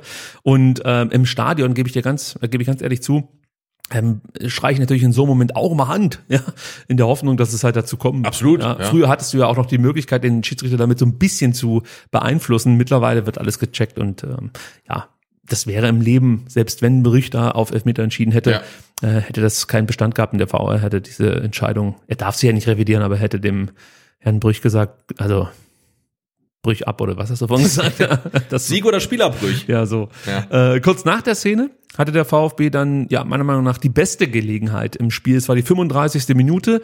Führig blieb äh, zunächst, da sind wir wieder bei den Problemen, was die Entscheidungsfindung anbelangt, äh, zunächst mit einem Dribbling hängen, setzt dann aber liegend gut nach und eroberte den Ball, äh, den verloren gegangenen Ball zurück. Das hat er gut gemacht. Dann gibt's so ein bisschen Ping-Pong, ähm, aber der VfB bleibt irgendwie im Ballbesitz. Ähm, wieder kann man also eine zweite Welle starten. Das hat mir gut gefallen. Also am besten wäre es natürlich noch, wenn man eine dritte hinterher gesetzt hätte, aber zwei Wellen sind schon mal besser als nur eine. Und äh, der Neuaufbau erfolgte dann über Endo, der mit einem äh, langen Ball äh, Fürich auf links anspielte. Fürich dann weiter auf Kalajdzic, der passt auf Sosa, der dann auf den Elfmeterpunkt flankt. Und Dinos, der dann wirklich in der Box mit guten Bewegungen sich äh, Schalay entledigt, setzt dann einen starken Kopfball, den Flecken dann noch stärker pariert, Ja. muss man sagen. Das war äh, vom VfB gut rausgespielt und dann leider Gottes auch vom Flecken hervorragend gehalten. Der ja eh nicht so einen ganz schlechten Tag hatte, war, Mhm. glaube ich, auch in der Kicker 11 des Tages. Aber ähm, die, die Chance war eh so der Abschluss von einer ähm, Druckphase vom VfB, wo sie wirklich sehr dominant waren für ein paar Minuten, wo man dachte, hey, also die, die, die, die können heute noch was bewegen. Und das sah äh, richtig gut aus. Also das Zusammenspiel, ähm, ähm, Kalajdzic, Sosa war wieder da, dann war Kalajdzic natürlich relativ weit draußen, deswegen nicht in der Mitte für den Kopfball, aber dann war halt Dinos da und der kann das auch nicht so schlecht. Also, ähm, nee, das, das war ein schöner Angriff.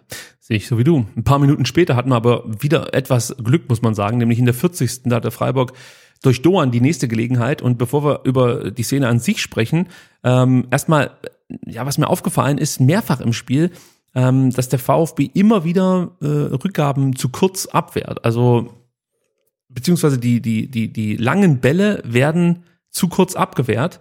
Und das brachte dann ja, entweder Ahmada oder Endo in Bedrängnis oder beide manchmal auch. Und genau sowas war auch der Ausgangspunkt für diese Szene, die wir jetzt besprechen. Mafropanos wertet diesmal einen langen Ball zu kurz ab. Endo konnte nicht mehr reagieren und wurde von Dohan wirklich einfach überlaufen. Ball, Ballgewinn für Freiburg und dann zwei gegen drei Situation. Gregoritsch ist am Ball, auch da habe ich eine Grafik, die 1.12 ist das. Gregoritsch ist am Ball, Schalay bindet Ito zentral, Anton wartet auf Gregoritsch und äh, Doan geht lang und ist damit frei. Das verteidigt der VfB bestmöglich, möchte ich mal so sagen. Also Ito muss hier nicht auf Doan gehen, sondern es ist erstmal wichtig, den zentralen Spieler abzudecken. Und wie gesagt, dass er jetzt hier in dem Moment Anton äh, Gregoritsch aufnehmen will, ist auch richtig. Man muss dann sagen, Gregoritsch macht es dann gut. Und Doan, Gott sei Dank, wirklich mit einem katastrophalen ersten Kontakt. Und Sosa kann dann klären. Aber das ist eigentlich safe ein 2-0. Also das, also ich glaube, dass Christian Streich, ich habe ihn nicht gesehen, aber ich glaube, der ist komplett eskaliert, weil das kann dir nicht passieren als Bundesligaspieler. Das war so ein schlechter erster Kontakt. Normal ist das, wie gesagt, ein ganz sicheres Tor. Kannst dich erinnern an die Szene. Ja, ja. Ja, also Wahnsinn. Ähm, jetzt muss ich wieder was loben. Nachdem wir jetzt kritisiert haben, möchte ich noch mal was loben. Äh, und ich bin mal gespannt, wie du das siehst, weil was mir aufgefallen ist, ist wirklich die Flexibilität im Angriffsspiel. Also Ja. es gab wirklich häufig Rochaden und ich glaube, gegen nicht so gut organisierte und vielleicht auch nicht ganz so tiefstehende Gegner ist das wirklich ein gutes Mittel. Ja, also auch was das Thema Restverteidigung angeht. Also das war für mich beeindruckend. Also der, der, der VfB hat wirklich in der zweiten Halbzeit nicht zugelassen. Und es war jetzt nicht so, dass Freiburg nichts unternommen hat nach vorne. Sie haben schon ähm, auf Konter gelauert und wollten da immer mal lange Bälle spielen. Aber der VfB war immer sofort hinten gut äh, postiert. Also das, das äh, muss ich lobend erwähnen. Ist dir das auch so aufgefallen? Ja, Ja, gerade ähm, in der Offensivreihe. Reihe. ich hatte, glaube ich, schon mal angesprochen, dass ich ähm, gesagt hatte, irgendwie äh, Silas, ähm, damals dann Thiago Tomasch und auch Chris Führig, die können alle zentral links und rechts spielen? Warum ähm, tauschen die nicht häufiger die Position? Gegen Freiburg haben sie es gemacht. Also ein Silas, den hat man genauso auf links wie auch ähm, rechts gesehen. Da haben wir wieder in der Mitte auch ein Chris Führig ähm, auf beiden Flügeln. Auch ein Kalajdzic ähm, ist ähm, rochiert. Ähm, das fand ich gut. Das hat es gegen Freiburg nicht so viel gebracht, vermutlich, weil die halt auch einfach so gut organisiert sind. Oder Silas ins Abseits gelaufen ist. Ja, was dann relativ häufig passiert ist in der zweiten Halbzeit. Nur zweimal, aber gefühlt, Gefühlt kam was 20 Mal, ja. Ja. ja. Und gut, und weil, weil, Freiburg dann auch relativ tief stand, ähm, sind natürlich dann so Tempoläufe von Silas auch, ah, funktioniert halt einfach nicht. Ähm, aber das fand ich gut und ich glaube, gegen andere Gegner ähm, wird das definitiv effizienter sein ähm, ähm, als gegen Freiburg, die dann ja genau wissen, was sie da machen. Aber das, das fand ich gut, also dass man wirklich äh, da einen Fortschritt sieht gegenüber den ersten zwei Spielen, dass man da vorne flexibler ist. Ja, das wollte ich unbedingt, wie gesagt, lobend erwähnen. Und dann äh, sind wir schon in der zweiten Halbzeit, Sebastian. Und was da auffällig war, zu Beginn der zweiten Halbzeit versuchte der VfB Sosa mit langen Bällen in die Tiefe zu schicken. Also du hast gesehen, Sidia stand etwas höher, darauf hat man direkt reagiert, muss man sagen. Und es sah zunächst auch nach einem erfolgsversprechenden Mittel aus. Der erste lange Ball kam von Ito, war schon richtig gut, führte dann zu einer Flanke, die Sosa geschlagen hat, die dann noch von Ginter gerade noch vor Kalajdzic geklärt werden konnte. Äh, der zweite lange Ball führte dann in der 49. Minute zur ersten großen Chance in der zweiten Halbzeit. Diesmal schlägt Anton so einen langen Ball hinter Sidia. Borna ist schneller als Sidia und taucht frei vor Flecken auf. Flecken kam dann nicht raus, deckt dafür das kurze Eck ab. Ich, ich glaube in dem Moment, er wusste halt einfach, der, der Sosa hat nur einen linken Fuß. Wenn ich rauskomme, biete ich ihm praktisch dann ja diese Ecke an. Deswegen äh, bleibt er stehen, spekuliert da auch ein Stück weit, muss man sagen. Ähm, und bei der 1.13 sieht man jetzt mal ganz gut, welche Optionen Borna Sosa dann direkt vorm Tor hatte. Also er wählt praktisch ähm, das weiße, die weiße gestrichelte Linie, wenn ihr das jetzt seht. Also er, er nimmt den Ball mit links, visiert das lange Eck an und was in dem Moment Flecken herausragend macht, ist wirklich, wie er das Knie rausstellt, das Ding abwehrt. Also das sieht natürlich so aus, als würde er angeschossen werden, aber es ist wirklich Stellungsspiel des Torhüters und Reaktion. Also ähm, der Abschluss ist gar nicht so verkehrt, aber natürlich jetzt auch vielleicht nicht ideal. Ähm, eine Option wäre natürlich auch gewesen, das eh nicht zu lösen. Das ist der erste rote Pfeil, der so links hochgeht, wie im Spiel gegen Mainz. Ja, Träumchen, ne? Irgendwie kurzes Eck und dann einfach unters Dach äh, genagelt. Das, da hält der Torwart gar nichts, aber der geht natürlich auch relativ häufig einfach vorbei dann. Also das Und ist wir rätseln ja immer noch, ob das gegen Mainz eigentlich eine Flanke werden sollte, die durch Zufall da irgendwie eingeschlagen ja. ist. Äh, aber trotzdem, das wäre eine Möglichkeit. Was ja natürlich danach auch ähm, mehrfach thematisiert wurde, war, äh, dass ja Wagnermann am zweiten Pfosten durchläuft. Ich halte diese Variante für extrem schwierig Ja. zu spielen. Es geht, es geht. Genau. Aber du siehst ja im Zentrum auch noch Lienhardt, der ja auch diesen Laufweg geht. Also er Genau. hätte wieder den Pass Ja. abfangen können. Und schau dir mal an, wie Flecken in dem Moment steht. Auch der hätte die Möglichkeit gehabt, den Pass praktisch auf einen langen Pfosten ähm, abzufangen. Also ja, und, und Wagnermann beschwert sich ja so ein bisschen, aber ich dachte auch dann nach zwei, dreimaligem Gucken der Zeitlupe, boah, aber so eine klare Nummer, dass man sagt, da muss er rüberlegen, äh, ist es nicht. Also das ist sehr riskant ähm, und dass er deinen Abschluss nimmt, finde ich völlig legitim. Ich auch. Also es geht, es geht und ich bin mir auch hier sicher, dass im Vorfeld besprochen wurde, hey, Borna, nimm dir ruhig mal einen Abschluss. Ja. Weißt du, das ist genau sowas. Dann nimmt er sich diesen Abschluss und hört danach, ja, der hätte aber abspielen müssen. Genau, und ich kann eher damit leben, er nimmt sich einen Abschluss, das Ding ist nicht drin, als dass dann drüberlegt und der Lin hat den dann wegkloppt und dann sagt jeder, warum schließt er nicht selber ab? Ne? Also dann lieber so, dann hast du zumindest die theoretische Chance auf ein Tor, ähm, als nochmal querlegen und der Ball wird abgefangen. Die Grafik ist zwar schon weg, aber ihr habt es euch mit Sicherheit gemerkt. Macht nichts, brauchst du nicht nochmal einblenden. Ähm, Sascha wurde auch noch thematisiert als mögliche Ablage, aber sich da rumzudrehen, dann um Sidia und den da hinten hinzulegen, theoretisch alles machbar, aber die einfachste Variante ist, mach den Abschluss, bring das Ding irgendwie aufs Tor, dann ist das Ding drin. Genau. Und du spielst halt hier gegen den Top 3 Bundesliga-Torhüter, der Ja. das herausragend, äh, herausragend macht, nicht einen Fehler begeht. Das ist dann so ein Ding, da musst du halt dann wirklich äh, Weltklasse sein und vielleicht noch mal dann den, den Fu- Fuß auf den Ball setzen, lässt sie dir ins irgendwie ins Leere rutschen und spielst dann zurück, so ähnlich ein bisschen wie es äh, gestern Jaden Sancho gemacht hat äh, gegen, gegen Liverpool. Aber ähm, also ich bin mit der Situation zufrieden, wie er die gelöst hat. Klar, das war die größte Chance vom VfB aus meiner Sicht im ganzen Spiel. Darf auch drin sein, ähm, aber es war nicht so schlecht gemacht. Der Sportdirektor äußerte sich nach dem Spiel auch zu dieser Chance und wir hören mal rein, was Sven Mislintat ähm, zum Abschluss von Borna Sosa zu sagen hatte. Flow und Momentum, also genauso gut kann am Standbein vorbei. Das ist auch nicht die schlechteste Idee, weil der Winkel war nicht komplett einfach. Wir haben es uns angeschaut. So, und Bonner ist durchaus auch in der Lage, das Ding reinzuschweißen. Also von daher keine Fehlentscheidung in der Entscheidungsfindung. Ähm, wir haben ein paar Situationen gehabt, wo wir echt super in Abschlüsse kamen und leider entweder Flecken dagegen war oder wir nicht konsequent auch da genug waren. Und das ist, äh, das ist tatsächlich ein Prozess. Wenn man die ersten drei Spiele zusammenfasst, hätten wir fünf haben können, haben nur zwei. aber trotzdem dürfen wir auch die Bilder zu den Ergebnissen angucken und da stimmt vieles. Da sieht vieles wieder so aus wie im ersten Jahr. Richtig Fußball, viel Ballbesitz hier auch heute. Ich meine, wir spielen gegen SC Freiburg, okay, und wir haben gegen Leipzig zu Hause gespielt. Das sind Mannschaften, die beide Deutschland international vertreten und das zu Recht. Ähm, die hätten gegen Dortmund nicht verlieren dürfen eigentlich das Spiel. Haben es äh, haben's unglücklich verloren. Das heißt, kann ich einer Mannschaft, die 15. ist, gegen die beiden Mannschaften, die letztes Jahr war, überhaupt nichts vorwerfen. Fakt ist und bleibt, äh, zwei, drei Punkte mehr hätten uns gut getan, hätten wir gerne genommen. Aber es ist nichts, woran wir nicht arbeiten könnten und mit äh, breiter Brust trotzdem nach Köln fahren können nächste Woche. Also ich sag mal, ungefähr 45 Sekunden von diesem einen Spieler, die sollten nicht drin sein. Da hat irgendjemand schlecht gearbeitet in der Vorproduktion, äh, schlecht geschnitten an der Stelle, ähm, aber trotzdem interessant. Können wir festhalten. Ja, und wieder vieles drin, wo, wo ich dann wirklich ähm, eifrig mit dem Kopf nicke.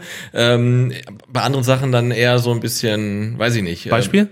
Ähm, na, Lerneffekt, ne? Also du spielst gegen Freiburg, ähm, zehn Elftel der Mannschaft sind die aus dem letzten Jahr. Also nimm Ahamada raus, dann sind äh, neun von elf Spielern die aus dem letzten Jahr. Und dann sage ich, wann, wann kommt denn der Lerneffekt? Also nochmal eine Saison? Also irgendwann muss der kommen und du kannst dir natürlich, kannst du argumentieren gegen Leipzig und jetzt gegen Freiburg. Aber wenn du das Spiel gegen Freiburg siehst, dann darfst du es halt einfach nicht verlieren. Und ich finde, das muss man dann auch mal so kommunizieren. Aber ich glaube, den Lerneffekt, Lerneffekt hat er, glaube ich, auf die erste äh, Viertelstunde bezogen. Also, dass da praktisch eine andere Mannschaft auf dem Platz stand als an den ersten zwei Spieltagen. Ähm, da würde ich ihm definitiv recht geben, bringt halt nichts, wenn du trotzdem ein Gegentor frisst. Ja, also ja. das Tor fällt ja trotzdem und wir werden in, weiß nicht, drei, vier Wochen nicht zurückblicken und sagen, ja, ähm, an den ersten drei Spieltagen haben wir jeweils in den ersten 15 Minuten ein Gegentor bekommen, aber weißt du, gegen Freiburg, da hatten sie ja diesen Lerneffekt. Ja, genau. Nee, du siehst halt einfach die Gegentore und merkst, der VfB hat offensichtlich ein Problem, in den ersten Minuten Gegentore zu vermeiden. Vor allen Dingen gegen SC Freiburg, weil die Statistik, ne, ich glaube jetzt in den letzten sieben Spielen hat der VfB in sechs davon in den ersten 15 Minuten das Gegentor bekommen. Das ist komplett irre. Und ich glaube nur einmal in der 37. da war es ein Eigentor von Ito, aber sonst immer in den ersten ähm, 15 Minuten, ich glaube maximal 14 Minuten hat es gedauert, bis es dann geklingelt hat. Ähm, und trauriges Highlight war ähm, ein Gegentor in der ersten Minute ja. von Gondorf, das mal bei Freiburg gespielt hat. Egal. Sören. Gondorf, ja. Der ja. war KSC auch gespielt, oder? Alles. Ja, ach Gott. Ich hätte es fast gesagt, aber Moment mal. Alles Drecks. Oh! du musst das schon. Alles ich traue es mir dann gar nicht mehr laut zu sagen. Komm, scheiß drauf, wir müssen uns sputen, sonst kriegen wir das Segment nicht zu Ende. Ich habe nur noch 40 Minuten. Ja, also nach 21 Uhr rede ich nicht mehr über Spiel. Ja, Sebastian, da kommt noch einiges auf dich zu. äh, ich möchte noch mal ganz kurz äh, äh, erwähnen, halt, dass der VfB wirklich viel versucht hat. Ich glaube, das muss man auch erwähnen, weil natürlich der Frust bei uns allen, äh, bei den Fans, bei den Spielern, bei den äh, äh Verantwortlichen groß war. Aber trotzdem, der VfB hat wirklich viel versucht, aber Freiburg verteidigt es sehr aufmerksam, machte kaum Fehler. Und der VfB wiederum ja, dem unterliefen halt viele kleinere Fehler, sei es bei der Ballverarbeitung, äh, Ballverarbeitung, sei es äh, bei Zuspielen, sei es bei Laufwege und ja, all das zusammen sorgt halt dann dafür, dass du so ein Stück weit das Tempo aus den Aktionen rausnimmst und dann sieht es für alle, die das Spiel sehen, halt so aus, als ob der VfB auch überhaupt nicht so richtig ins Tempo kommt. Dann habe ich mir wieder die Mühe gemacht, auf Y-Scout zu gucken, äh, welche, welchen Tempo-Durchschnitt dieses Spiel hatte.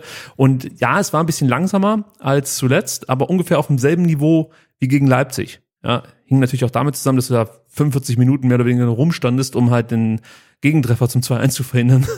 aber trotzdem, also es, es, es war jetzt keine Katastrophe, es war ja. mit Sicherheit auch nicht besonders stark. Also wir hatten ähm, deutlich, ich sag mal, intensivere und schnellere Spiele, zum Beispiel gegen Köln oder auch gegen äh, Bremen jetzt am letzten Wochenende, am vorletzten Wochenende. Ja, also das geht schon definitiv besser. Und was man auch erwähnen muss in Sachen Cleverness, kann sich der VfB mal beim SC Freiburg eine Scheibe abschneiden.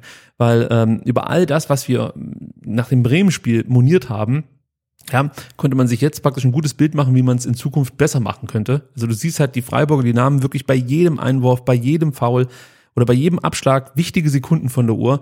Und da hoffe ich einfach, dass der VfB jetzt vielleicht nicht nur von Freiburg, sondern auch durch Analyse und Gespräche einfach dazulernt und das eh nicht gut macht. Ja, es gab so eine Szene, äh, die wurde natürlich, ja, ich sag mal, mit Pfiffen quittiert, aber es war so schlau, als sich Flecken äh, in der 56. Minute zu Boden fallen lässt und Streich eine Auszeit gibt. Nichts anderes war das. Ja, klar. Denn er wurde äh, am Oberschenkel behandelt, relativ lang, und Upov der Ersatztorhüter, hat sich nicht einmal warm gemacht. Das ist ja total ungewöhnlich, wenn ein Torhüter gerade ja. am Oberschenkel be behandelt werden muss, dass der nicht mal sich mal kurz ein paar Hampelmänner macht oder irgendwas, was man heutzutage so macht. Nichts. Der saß da, hat so getan, als würde sich die Schuhe binden und das war's. Und Christian Streich hat diese Zeit genutzt, ja, um ähm, ja, das Freiburger, den, oder den Freiburgern eine neue Struktur zu verpassen. Man hat umgestellt auf 5-4-1, ja, und äh, konnte das dann implementieren. Später hat er dann noch mit Gulde und Chong, ja, die Formationsumstellung auch personell richtig besetzt. Also all das entstand praktisch nur durch diese 56. Minute, als sich Flecken auf den Boden setzt und ähm, wie gesagt, seinem Trainer da einfach die Auszeit gibt. Er konnte taktische Anweisungen geben. Super clever, nervt auch wahnsinnig mich jetzt als Fan, Ja, aber total. es ist clever. Ja. Ja, ja. In der acht- 87. Minute gab es dann auch nochmal so eine Szene, die äh, stark diskutiert wurde, als sich Eggestein äh, den Arm brach, ja. Und auch da habe ich mir die Mühe gemacht, mal zu schauen, okay, also gebrochen hat er sich den Arm bei Minute 86 und 5 Sekunden. Das Spiel fortgesetzt wurde bei Minute 89 und 25 Sekunden. Ja. Da fragt man sich halt, okay, er hat sich den Arm gebrochen, kein, er hat nicht markiert oder so, keine Frage, aber warum muss der auf dem Platz behandelt Genau, ich meine, die werden? Regularen sa- sagen ja, ein Feldspieler wird nicht auf dem Platz behandelt, sondern halt äh, neben dem Platz, nur Torhüter werden auf dem Feld behandelt. Ähm, und ich meine, Dr. Felix Brüch ist halt einfach FIFA-Schiedsrichter und äh, der, der, dem fällt halt nichts Besseres ein, als immer wieder auf seine Uhr zu deuten, ja, wo man sagt, nee, äh, darum geht's nicht, sondern stell den halt raus, dass der behandelt wird. Ich meine, er hat dann ja wirklich acht Minuten nachspielen lassen, also immerhin, das kann man ihm zugute halten, aber ähm, Freiburg hat es halt wirklich geschafft, ähm, durch solche Aktionen, also jetzt natürlich nicht durch ein, gebrochene Hand, sondern aber durch ähm, äh, liegen bleiben und so weiter, halt immer wieder den Spielfluss auch zu unterbrechen. Und die haben in der Genau. zweiten Halbzeit einfach nur noch das Spiel halt kaputt machen wollen. Und ich meine, wenn man 1-0 führt, ist es halt völlig legitim. Also muss man leider auch so sagen. Ja. Ja, Das haben wir nicht gemacht, als wir 2-1 in Bremen Ja, führten. ja. Das wäre halt eine Möglichkeit gewesen. Absolut. Ja. Und du nimmst halt trotzdem in der 87. Minute mit so einer Aktion, nimmst du irgendwie so diesen ganzen Schwung, diesen Elan, diesen, Genau. weißt du, du siehst ja als Fan dann die Uhr runterticken und Ja. jeder weiß es, es, es steht 0-1, äh, oben steht 85. Minute, 86. Minute, da baut sich was auf, das Publikum wird lauter, es rumort mehr, also da passiert was im Genau. Stadion. Und diese drei Minuten haben dazu geführt, dass erstmal alles runtergekühlt wurde. Genau. So. Und das Momentum brauchte dann wieder fünf Minuten, bis es überhaupt dann, äh, sag mal, entstanden ist und, und, und das reichte dann nicht mehr, um die Mannschaft zu tragen. Also, ich möchte jetzt nicht behaupten, dass Eggestein, ja, den Ausgleich durch seine gebrochene Hand verhindert hat. Aber definitiv war es äh, eine Einflussnahme auf das Spiel. Und das hätte der Schiedsrichter unterbinden müssen aus Ja, meiner Sicht, na klar. indem er halt sagt, okay, er, er hat sich den Arm gebrochen, dann entweder mit Liege raus oder selber rauslaufen. Kann ja sein, dass er da vielleicht wirklich kurz mal irgendwie wirklich auf den Beinen war. Ja. Ich meine, es ist jetzt nicht irgendwas, der Arm äh, muss wohl richtig, äh, ich glaube, Elle und Speiche beides gebrochen, also komplett durch gewesen Oh, sein. okay, ja. ja, also das ist dann schon eine schwerwiegende Verletzung, da kannst du auch mal einen kleinen Schock haben, aber dann tut's mir leid, musst du trotzdem Genau. das Spielfeld verlassen und wenn du selbst nicht gehen kannst, dann wirst du halt rausgetragen. Der Sascha hätte mit Sicherheit die Trage gebracht. Der hat noch ohne Trage rausgetragen. Ja. Ja, auf Händen. Genau, aber so entstand ja wirklich eine Stimmung auch, also so habe ich es um mich rum wahrgenommen, die war nicht so wie gegen Köln, dass man der Meinung war, der VfB schießt auf jeden Fall noch ein Tor, sondern der Tenor war ja eher so, der VfB könnte auch noch drei Stunden weiterspielen und wird kein Tor schießen. ne? Das Ja. war halt dann so die Stimmung einfach. Und äh, Ob, obwohl, obwohl der VfB es echt geschafft hat, die abschlussstarken Spieler in gute Positionen zu bringen. Ja, aber es war halt kein Durchkommen. Also die Freiburger Abwehr stand hervorragend. Und nochmal, Freiburg ist, was das angeht, schon herausragend in der Bundesliga. Also die machen das einfach sehr, sehr gut. Die stehen breit, besetzen die Räume wirklich schulbuchmäßig. Ähm, du kannst diesen Verbund dann wirklich nur mit Tempo, Präzision und Abschlüssen aus allen Lagen knacken. Das fehlt auch. Also Distanzschüsse ist so ein Thema. Ich glaube, das werden wir nachher nochmal, wenn wir Zeit haben, kurz anreißen. Nach 71 Minuten brachte Matarazzo dann Pfeiffer und Egloff für Sosa und Führig und stellte auf 4-3-3 um. Ähm, kam deiner Meinung nach der Wechsel zu spät? War ja auch immer so ein Thema unter Matarazzo, gerade in der vergangenen Saison. Er wechselt zu spät. Ähm, also jetzt in Persona Egloff würde ich sagen, definitiv. Es sei denn, man sagt, hey, der soll noch nicht mehr spielen als 20 Minuten. Aber äh, man, man hat gesehen, dass er genau das Element reinbringt, so ein bisschen äh, Kreativität, auch ein bisschen Chaos, ähm, dass der Gegner nicht weiß, wa was macht er jetzt, vielleicht weiß er selber nicht, ähm, aber er bringt halt genau das rein, was dann auch einen gut organisierten Gegner wie Freiburg vor Probleme stellen kann. Und insofern würde ich sagen, ähm, da hätte dem VfB mehr von gut getan und ähm, er hat eindeutig das Spiel belebt. Ähm, Pfeiffer jetzt nicht nicht wirklich, aber du hast dann halt natürlich vorne da irgendwie vier Meter Sturm stehen. Da kamen dann vielleicht auch wieder zu, zu wenig Flanken, weil du natürlich auch Sosa auswechseln musstest, vermutlich, weil er nicht mehr drin hatte. Ähm, das war, fand ich ein bisschen unglücklich. Ja, du bringst Pfeiffer, nimmst Sosa runter und du denkst, ja, jetzt hast du da, da vorne die zwei Riesen, aber eigentlich keinen, der mehr da richtig auf die drauf flanken kann. Da kam dann auch nicht mehr so viel. Ähm, aber die Eckloff hätte ich definitiv früher gesehen und wenn es seine körperliche Verfassung äh, hergibt, dann würde ich noch gerne ähm, 30 Minuten oder auch mal 45 Minuten sehen, vielleicht auch mal von Anfang an, aber äh, man hat genau gemerkt, er bringt was rein, was vorher keiner im Spiel hatte und sei es nur die Chance äh, ähm, kurz vor Abpfiff halt, wo er einfach den Ball bekommt und sofort abzieht halt. Ne? Das, das macht halt ein Chris Führig nicht. Der hätte noch mal angenommen, geguckt, ob er abspielen kann und dann vermutlich seinen Gegenspieler angeschossen beim Abschluss. Er ist halt leider aktuell so. Ja, muss man schon sagen. Also Lee Egloff hat äh, dem Spiel sichtlich gut getan. Also bewegt sich gut, gute Ballführung, gute Übersicht, Top-Passspiel. Und er brachte wirklich frische Ideen ins Stuttgarter Angriffsspiel. Äh, ja, und du hast es schon gut beschrieben. Also ich würde jetzt nur noch ergänzen, er gefiel mir wieder Ja. sehr gut und ich freue mich drauf, äh, wenn er dann endlich mal ein paar mehr Minuten bekommt. Wer mir auch sehr gut gefallen hat, war Enzo Mio. Ja. Äh, der wurde nach 78 Minuten für Naui eingewechselt und brachte auch nochmal Dynamik ins Spiel. Ähm, kam dann auch gleich zum ersten Torabschluss per Kopf, muss man sagen. Und bei ihm merkte man wirklich auch, dass er nochmal was bewegen will, oder?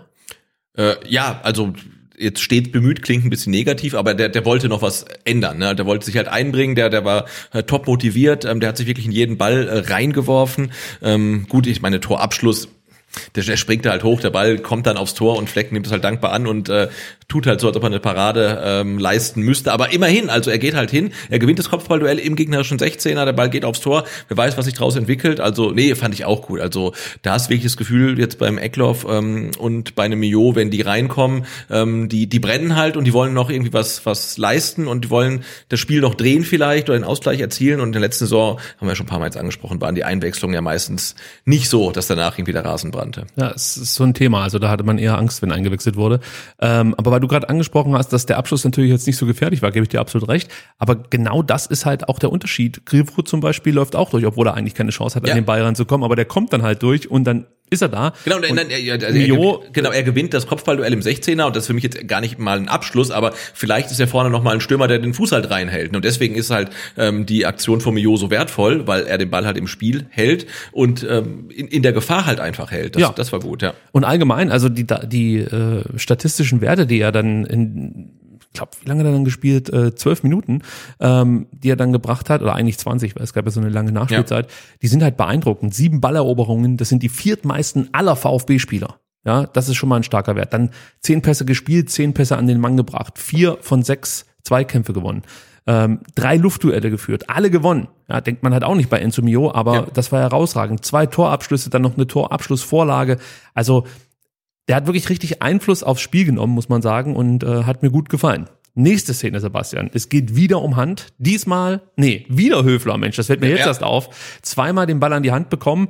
Ähm, ganz kurz vielleicht nochmal erklärt. Also äh, los ging's mit einem langen Einwurf von äh, Wagnermann und dann sieht man, glaube ich, jetzt schon die erste Grafik. Ähm, ja, es ist ein bisschen schwer mit Wiseguard aufzulösen, weil das manchmal doch ein bisschen pixelig alles daherkommt. Wir haben es so gut wie möglich ähm, jetzt hier dargestellt. Also Höfler wollte per Kopf klären, dahinter schob ähm, Pfeiffer leicht mit dem Unterarm und dann, ja, streckt Höfler beim Fallen, sieht man jetzt in der zweiten, ach, du bist ja schneller als ich, äh, beim sorry, Fallen ja. die, die Hände in die Luft, ja, ähm, und bekommt dann den Ball an den Arm, Sebastian. Und ich würde sagen, wir fragen mal beim Sportdirektor nach, ähm, also ich, ich würde jetzt praktisch die Frage direkt weitergeben, Sven, Elver oder nicht? Also ich habe es gerade schon in der Presserunde gesagt, deswegen kann ich es hier auch wiederholen. Also wir sind nicht Bayern München und wir sind, äh, ich bin auch nicht Christian Streich. Ich habe äh, relativ häufig äh, Schiedsrichterentscheidungen angesprochen. Vielleicht sollte ich mir auf die Zunge beißen. Ähm, so richtig kann ich es nicht. Ich bin der festen Überzeugung, dass es durchaus Mannschaften gegeben hätte in der Bundesliga, äh, die Handelfmeter bekommen hätten. Und ich glaube auch, dass das, was wir da als Foulspiel bewerten, nach Ansicht der Bilder, relativ häufig im Spiel vorkommt. Und ich glaube auch nicht, dass er in erster Instanz faul gepfiffen hat. Also zum einen äh, können wir vielleicht noch mal ganz kurz darüber sprechen, ähm, dass Sven Mislint hat Gott sei Dank nicht Christian Streich ist oder der FC Bayern. Ähm, und zum anderen, ich bin da total bei Sven Mislintat. Also für mich persönlich spielt Höfler den Ball absichtlich mit der Hand. Der Schubser ist ein Witz, ja. Ja. Und Höfler, der wird doch nicht erschossen. Also ich meine, der reißt die Hände hoch. Da könnte man denken, wirklich, er wird gerade hier, weiß ich nicht, von der Bazooka getroffen oder so. Das ist einfach lächerlich für mich. Also ich sehe es so, dass er diesen leichten Druck, Druck bekommt, sich davor verschätzt hat schon beim Kopfball und sich Und das dann mitnimmt. und das Clever. dann mitnimmt. Clever, ja, aber ja. das ist trotzdem, nee, das ist nicht clever, das ist ein Elfmeter. Also, ja, okay, von ihm, Von ihm ist es clever. aber eigentlich dumm, weil es muss gepfiffen werden. Ja. Also eigentlich ist es eine dumme Aktion von ihm, weil er muss damit rechnen, dass das ein Elfmeter ist. Ja. Welch, ich meine, wie viele Faktoren brauchst du denn? Also der Hand, äh, die Hand ist oberhalb des Kopfes. Ja, es gibt einen Kontakt, aber holy moly, Alter, der wird wirklich, da könntest du wirklich denken, der Pfeifer tritt dem hinten komplett mit allem, was er hat, hinten rein.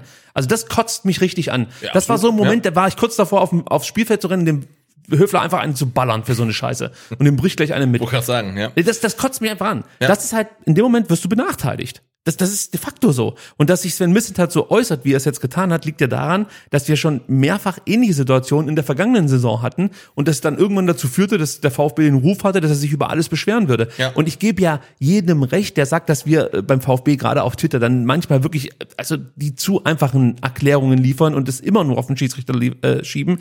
Aber es ist halt ein Elfmeter aus meiner Sicht. Und ja, er wird leicht berührt, aber das ist, er macht viel zu viel daraus. Also das musst du ja auch ein Stück weit mitbewerten als Schiedsrichter. Also- bin, ich, bin ich komplett bei dir. Also den ähm, muss man aus meiner Sicht pfeifen, ja. Den holen wir uns zurück. Ja. Okay. Ähm, Eckloff. Ich hätte nicht gedacht, dass das so schnell hier mit dir geht. Aber gut, Eckloff, äh, da habe ich wieder Zeit gewonnen. Eckloff hatte in der Nachspielzeit dann nochmal eine gute Chance. 90 plus 2 war das. Da gab es einen weiten Einwurf von Dinos. Sascha versuchte den Ball dann per Kopf abzulegen. Freiburg klär, klärte zunächst und Eckloff ist dann aber wieder sehr aufmerksam, sehr handlungsschnell, schnappt sich den Ball und zog aus 17 Metern ab. Der Ball ging dann zwar knapp am Tor vorbei, aber solche Aktionen, die fehlten halt in den 90 Minuten davor. Ja, und das ist halt das Thema, eine handlungsschnell. Und das sehe ich halt bei seinen Mitspielern zu wenig, ja.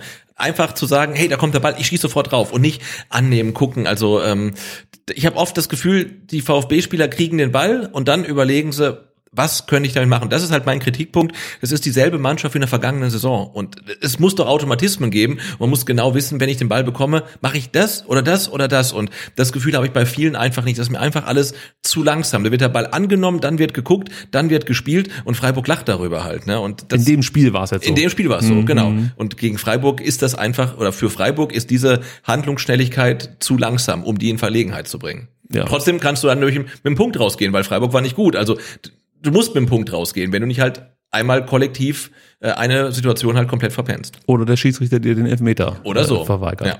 Ja. Ähm, ja, also das Problem ist, wir könnten jetzt noch irgendwas an den Haaren herbeiziehen, aber wir haben A schon lang genug über das Spiel gesprochen und man muss auch sagen, der VfB schaffte es dann in der Nachspielzeit wirklich nicht gefährlich in den Strafraum zu kommen. Äh, mehr lange, ja auch möglichst präzise Bälle wären vonnöten gewesen. Das Personal stand da eigentlich auf dem Platz, haben wir vorhin schon drüber gesprochen. Du hattest Ito, der unfassbare Diagonalbälle äh, spielen kann, der auch gut flanken kann. Vorne hattest du kopfballstarke Spieler mit Kalajdzic und Pfeiffer, aber am Ende reichte es nicht. Äh, Das spektakulärste am Ende war dann wirklich noch, ähm, ja, dass Mafropanos komplett durchdrehte, weil sich Kire Ja. nach einem Rempler ähm, wirklich sehr lange Zeit äh, Ja. gelassen hat, am Boden lag, den sterbenden Schwan markierte. Aber auch das, du hast vorhin gesagt, clever von Höfler, hier bin ich sofort dabei. Das war super klug gemacht von Kire, Ja. denn Mafropanos kriegt die gelbe Karte und die Sekunden liefen weiter Genau. ab. Andererseits, äh, wir haben es eben nur, glaube ich, ganz kurz ähm, mal angesprochen, äh, möchte ich es aber auch noch äh, lobend erwähnen, weil das mir im Stadion auch aufgefallen ist, ähm, diese gewisse Galligkeit, die die VfB-Spieler jetzt an den Tag gelegt haben gegen Freiburg, ähm, die Situation mit Fürich, wo er da irgendwie im Clinch mit, äh, ich glaube, es war wieder mein Freund äh, Schalai äh, Ja. war, ähm, und dann auf einmal, also bevor Schalai sich nochmal Fürich nähern kann, steht ein Dinos Mavropanos mitten im Weg und von, ich weiß gar nicht, der kommt ja vom, vom Freiburger Tor angelaufen, irgendwie äh, Waldemar Anton und die bilden halt wirklich so eine, so eine Schrankwand. zwischen- Wagnermann. Und Wagnermann kommt auch noch. Ähm, Die Türsteher. Genau, und der, da, da ist halt Feierabend da in der Situation und das fand ich gut, weil das habe ich, haben wir zu oft auch gesehen, dass da dann sich ein Führig mit irgendwelchen wild gewordenen Gegnern ähm, rumschlagen muss und ähm, das hat gut geklappt und ähm, dass dann der Mavropanos am Ende ähm, frustriert ist und dann einen Kire durch Anschreien motivieren möchte, weiterzuspielen, kann ich dann auch irgendwie nachvollziehen, weil man, man wusste ja, es, es passiert nichts mehr in dem Spiel. Gut, man gegen Selbst nach. Abpfiff musste Ja. der von vier, fünf Mann zurückgehalten werden, Ja. weil äh, die standen sich ja dann noch mit den Köpfen, Ja, also ja. Kopf Der- an Kopf der- der gegenüber. war sauer, ja. Und da, also da habe ich kurz Angst gehabt, dass Dinos durchdreht, Ja. weil was bringt uns das, ja, in der Nachspielzeit dann noch eine rote Naja, Karte der, zu der, bekommen? Der war, der war so frustriert wie wir. Ja, also, aber ich konnte es verstehen. Also es war halt einfach ein Scheißspiel. Und man muss Ja. sagen, der VfB biss sich dann wirklich an Freiburg die Zähne aus. Man konnte gut erkennen, warum ja der Sportclub halt international spielt und der VfB gegen den Abstieg. Ja, also beide Mannschaften betrieben einen hohen Aufwand, muss man sagen. Die einen mit, die anderen gegen den Ball. Nur machte Freiburg kaum und der VfB zu viele Fehler. Das Ja. ist eigentlich das, was wir zu Beginn dieser Unterhaltung hätten schon anbringen können, hätten wir das Spiel eigentlich komplett zusammengefasst. Komm, wir hören uns mal an, wie der Trainer das Spiel bilanziert. Äh, Ich bin mir sicher, dass er es äh, auf noch weniger Sekunden runterdampft und trotzdem alles Wichtige gesagt hat. Ich denke, dass wir heute auch äh, ja, gut bis sehr gut reingekommen sind im Spiel und vom Gefühl. Äh, der erste Fehler würde, würde bestraft. Äh, haben danach ein bisschen Zeit gebraucht, um ja, die Linie wieder zu finden und äh, Richtung Ende der ersten Halbzeit uns, uns stabilisiert und aus meiner Sicht auch eine relativ dominante zweite Halbzeit gespielt. Leider uns äh, nicht belohnen können mit äh, ja, mindestens ein Tor. Und so, so verliert man sein Spiel 0-1. Und das ist äh, natürlich sehr, sehr bitter. Tut, tut weh, besonders nach ähm, das Spiel letzte Woche gegen Bremen, wo auch noch mehr drin war. Ähm, mehr bleibt nicht übrig, als äh, natürlich den Frust auch zu spüren, ein, zwei Tagen, aber das auch relativ schnell abzuhaken, zu reflektieren, abzuhaken und den Blick Richtung Köln zu richten. Machen wir, Rino. Also ich sag auch gleich dazu, mir ist nicht Angst und Bange um die Zukunft. Ähm, du wirst mit den gezeigten Qualitäten deine Punkte holen, vorausgesetzt, die Spielweise passt sich nicht irgendwann den Ergebnissen der ersten drei Spieltage an. Das ist das, was natürlich auch immer im Raum steht. Also wir können uns, glaube ich, ganz gut erinnern, dass wir ähm, auch in der vergangenen Saison zu Beginn gesagt haben, dass die Qualität eigentlich da war und viele Spieler natürlich noch gefehlt haben und da kommen noch welche nach und wir waren alle guter Dinge, aber irgendwann ähm, hat der VfB so gespielt, wie sie vorher ähm, ja einfach Ergebnisse produziert haben. Und dann hast du natürlich ein massives Problem. Und es klingt vielleicht ein bisschen blöd, aber ich fand es phasenweise, gerade im Angriffsspiel des VfB Stuttgart, fast schon zu strukturiert. Also äh, Freiburg erkannte halt die Pläne der beiführenden Spieler und stellt sich darauf ein, ein bisschen mehr Chaos, ja, ein bisschen weniger Struktur oder aus der Struktur ab und zu mal ausbrechen, hätte zumindest dazu geführt, dass der SC ins Grübeln Ja. geraten wäre. Weißt du, also das hat mir so ein Stück weit gefehlt. Ab und zu mal den Kulibali machen, sage ich jetzt mal. Ja, absolut. Und ich meine, ein Klassiker beim VfB ist ja auch gute Gegner, gute Leistung, äh, nicht so gute Gegner, nicht so gute Leistung. Und äh, dann spielst du halt zu Hause gegen Schalke und dann sagt dir jemand, ja, wenn wir so spielen wie gegen Leipzig und gegen Freiburg, dann gewinnen wir auf jeden Fall. Und dann spielt die Mannschaft aber nicht so gut und dann gewinnst du auch gegen Schalke nicht. Ähm, und insofern, ja, finde ich es immer schwierig, jetzt das irgendwie so als Maßstab anzulegen und zu sagen, mit der Leistung gewinnen wir auf jeden Fall unsere Spiele. Ähm, Nee, ich habe gesagt, Ich da, da holen wir unsere Punkte. ja, da, ja, genau. Also und es sind auch nicht, es ist auch nicht die Spielweise, sondern die Qualität, die ich gesehen habe, der einzelnen Spielzüge, der Idee, die sozusagen dahinter steckt. Nee, da bin ich dabei. Also und ähm, das war kein so schlechtes Spiel vom VfB mit einer relativ ähm, mit einem relativ bescheidenen Ergebnis. Ähm, und wenn du so weitermachst, dann denke ich, wird da was gehen. Aber du musst halt noch besser werden und darfst doch nicht nachlassen. Und äh, dann spielst du jetzt dann gegen Gegner, die spielen halt nicht europäisch, sondern sind ja gerade erst aufgestiegen. Also du musst halt gen mindestens genauso gut spielen, um was zu holen. Und das muss mir die Mannschaft erstmal beweisen, dass sie dazu in der Lage ist. Brauchst dir keine Sorgen machen. Hier in der ultimativen Saisonprognose haben wir es gesagt. Erster Sieg gegen Schalke. Ja, das stimmt. Äh, Sven Missentat sah das Spiel übrigens so. Ja, ich finde, also man darf jetzt schon in die Phase kommen, dass man das Ergebnis äh, bewertet und natürlich mit den Bildern des Spiels frustriert ist. Aber man darf auch nicht die Bilder des Spiels vergessen. Ähm, das ist wieder der Fußball, der uns im ersten Jahr Bundesliga ausgezeichnet hat. Und das, ähm, unabhängig jetzt mal von den Ergebnissen, macht mich erstmal wieder sehr zuversichtlich und stolz auf die Mannschaft, wie wir ein brettstarkes SC Freiburg gespielt haben, wie wir jetzt die ersten äh, drei Spieltage gespielt haben. Aber klar ist auch, es hätten fünf Punkte sein können und sind nur zwei. Und ähm, deswegen natürlich auch Frust, klar.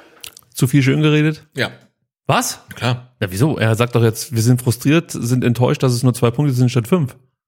Nee, es, er sagt, äh, es hätten äh, fünf sein können. Ich sage, es hätten äh, vier sein müssen. Eigentlich fünf sein müssen. Ähm, und ich habe auch nicht den VfB jetzt so gesehen wie eine Aufstiegssaison, weil ich habe mich ähm, nach dem Freiburg-Spiel schon gefragt, wie wollt ihr eigentlich Tore schießen? Und wie wollt ihr Tore schießen, wenn Kalajdzic nicht mehr da ist? Also das hat mir schon so ein bisschen gefehlt. Und Ja, okay, die Frage, da gehe ich mit. Wenn Sascha weg ist, hast du ein Problem genau. auf der neuen.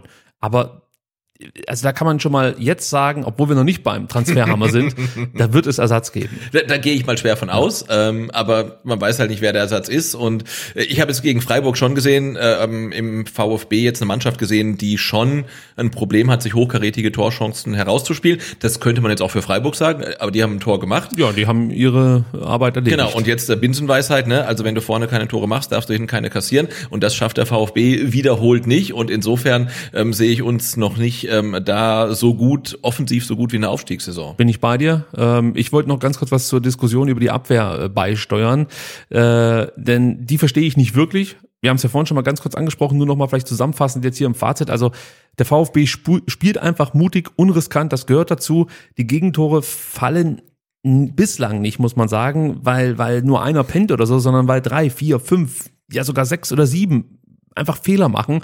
Da versagt aus meiner Sicht einfach das Kollektiv.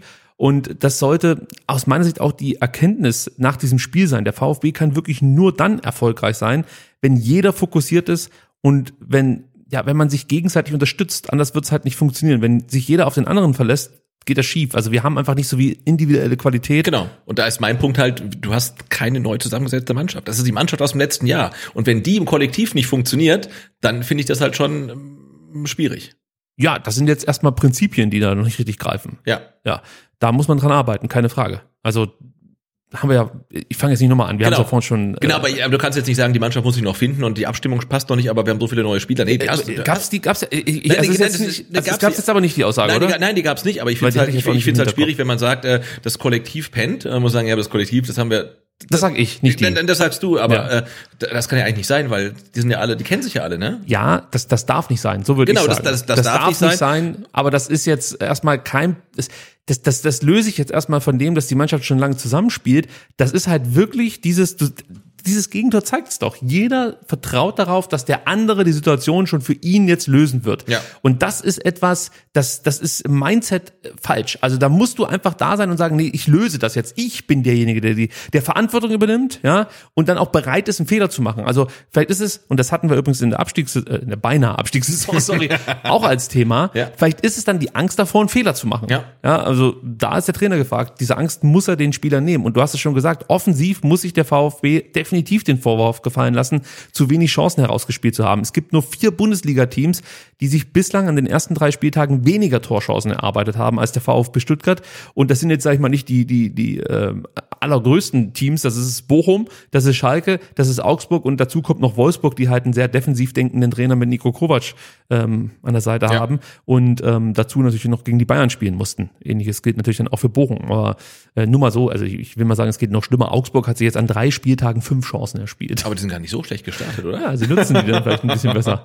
Äh, die Standards müssen sie übrigens auch äh, wieder verbessern. Das war für mich zu wenig. Es gab eigentlich nur eine Ecke von Sosa in der Ja. 42. die mal ähm, Gefahr ausstrahlte.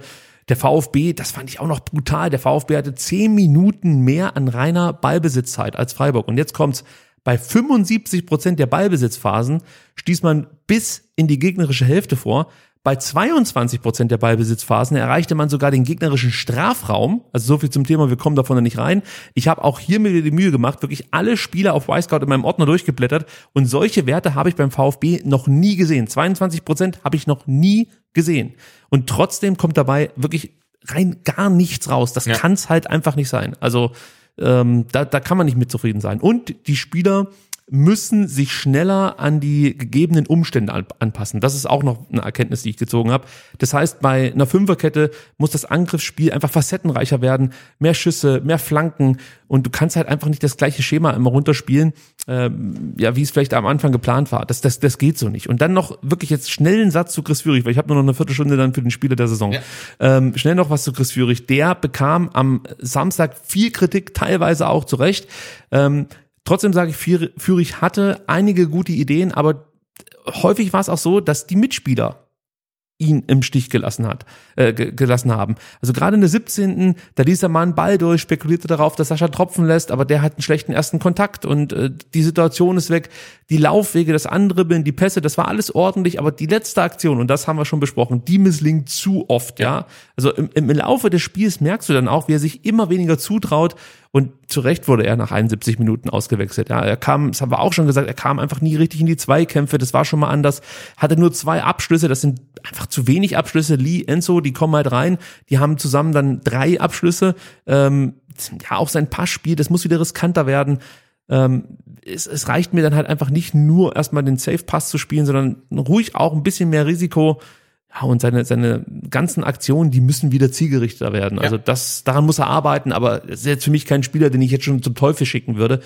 hat, glaube ich, gerade wirklich viel mit ähm, Selbstvertrauen zu tun. Ja, ihm. absolut, aber wir sind jetzt auch nicht mehr in der Phase, wo man sagen kann, na, der ist neu, der hat irgendwie eine Ja. weiter der Vorbereitung verpasst, der war verletzt. Nee, Vorbereitung mitgemacht, er ist jetzt ein klarer äh, Startelf-Spieler und da muss halt mehr kommen. Und wenn halt nicht mehr kommt, dann muss man halt sagen, okay, dann haben wir auf der Bank vielleicht auch jemanden, ähm, der ihm halt diesen ähm, Platz in der Startelf auch mal streitig machen kann. Und da muss er sich halt behaupten, die Qualität hat er. Aktuell zeigt das zu selten und ja, da muss der Kader, groß genug ist er, ähm, Alternativen bereithalten. Und die haben wir ja, glaube ich. Bin ich bei dir. Also ähm, könnte mir auch vorstellen, dass dann vielleicht schon gegen Köln was passiert.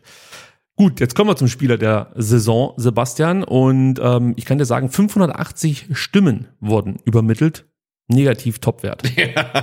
Zu Also Recht, ja. entweder Das- hassen die Leute uns oder das Spiel des VfB Ja, Stuttgart. ich habe das Spiel gegen Freiburg komplett gehasst. Also das war, Dann liegt's ich daran. bin komplett frustriert rausgegangen, wirklich. Wir machen schnell einen Punkt von unseren Hörern und Hörerinnen bekommt Wataru Endo, der hat 59 Stimmen gesammelt.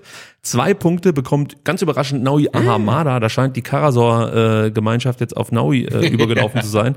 Und äh, die, die Ahamada Ultras stimmen hier fleißig ab. Der bekam 77 Stimmen, damit zwei Punkte für ihn. Und äh, die meisten Punkte bekam Lee Egloff. Der hat nämlich 234 Stimmen auf sich äh, gezogen und damit drei Punkte eingeheimst für den Spieler der Saison. Wie hast du deine Punkte verteilt? Ähm, ich gehe mit einem 1-1-2-2 und vergebe jeweils einen Punkt an Enzo Mio, weil wir haben es angesprochen, nach seiner Einwechslung hat er nochmal Dampf gemacht, wirklich alles ähm, reingeworfen, was er hatte, fand ich gut, war ein belebendes Element. Äh, Waldemar Anton bekommt von mir auch einen Punkt, haben wir auch angesprochen, hat bis auf den Fehler vor dem 0 zu 1 eigentlich ein gutes Spiel gemacht, äh, gut lange Bälle gespielt, äh, sich vorne mit eingeschaltet, war da bis auf die eine Szene, sehr souverän hinten drin. Ähm, und jeweils zwei Punkte äh, bekommen von mir ähm, einmal Dinos Mavropanos, weil der war, ja, genauso frustriert über das Ergebnis wie wir. Der war echt on fire, also ähm, und hat auch, äh, ja, das ähm, auch seinen Gegenspieler oder seine Gegenspieler auch äh, spüren lassen, fand ich gut, ähm, dass er da so involviert war. Und natürlich ähm, Lee Eckloff, weil er war einer der wenigen oder vielleicht der einzige Gewinner des Spiels. Er kommt rein und man merkt sofort, es ändert sich was, er hat da noch eine große Chance. Ähm, und diese Unbekümmertheit, diese Schnelligkeit, dieser Instinktfußball ähm, tut dem VfB gut, würde ich gerne mehr von sehen. Also die Egloff gebe ich einen Punkt. Ähm, Ich hätte gerne Enzo Mio zwei gegeben, habe mich aber dann doch dazu entschieden, ihm nur einen zu geben. Und ähm, Waldemar Anton, schweren Herzens, muss ich sagen, nochmal mit reingenommen. Das Tor geht auf seine Kappe, ja, aber alles, was danach und davor passierte, war halt einfach top. Und ohne dieses Gegentor hätte ich ihm wahrscheinlich zwei oder sogar drei Punkte gegeben. So ist es dann nur einer geworden. Also Egloff, Mio, Anton jeweils mit einem Punkt. Ich gebe auch noch Ito einen Punkt. Zum einen äh, für sein starkes Passspiel, für die starken Diagonalbälle, 14 Balleroberungen. Ähm, das Einzige, was mir jetzt nicht so gut gefallen hat, und das zieht sich jetzt auch schon durch die Saison, auch wenn sie erst drei mit dem Pokalspiel vier Spieltage lang ist, ähm, sind die Zweikämpfe. Also da muss er sich schleunig steigern, da hat er keine guten Werte. Ansonsten gutes Spiel von ihm. Und zwei Punkte bekommen von mir Dinos Mafropanos. Äh, du hast schon viel dazu gesagt. Ich möchte noch ergänzen, der schaltete sich ähm, oft über den, über den rechten Halbraum in die Offensive mit ein.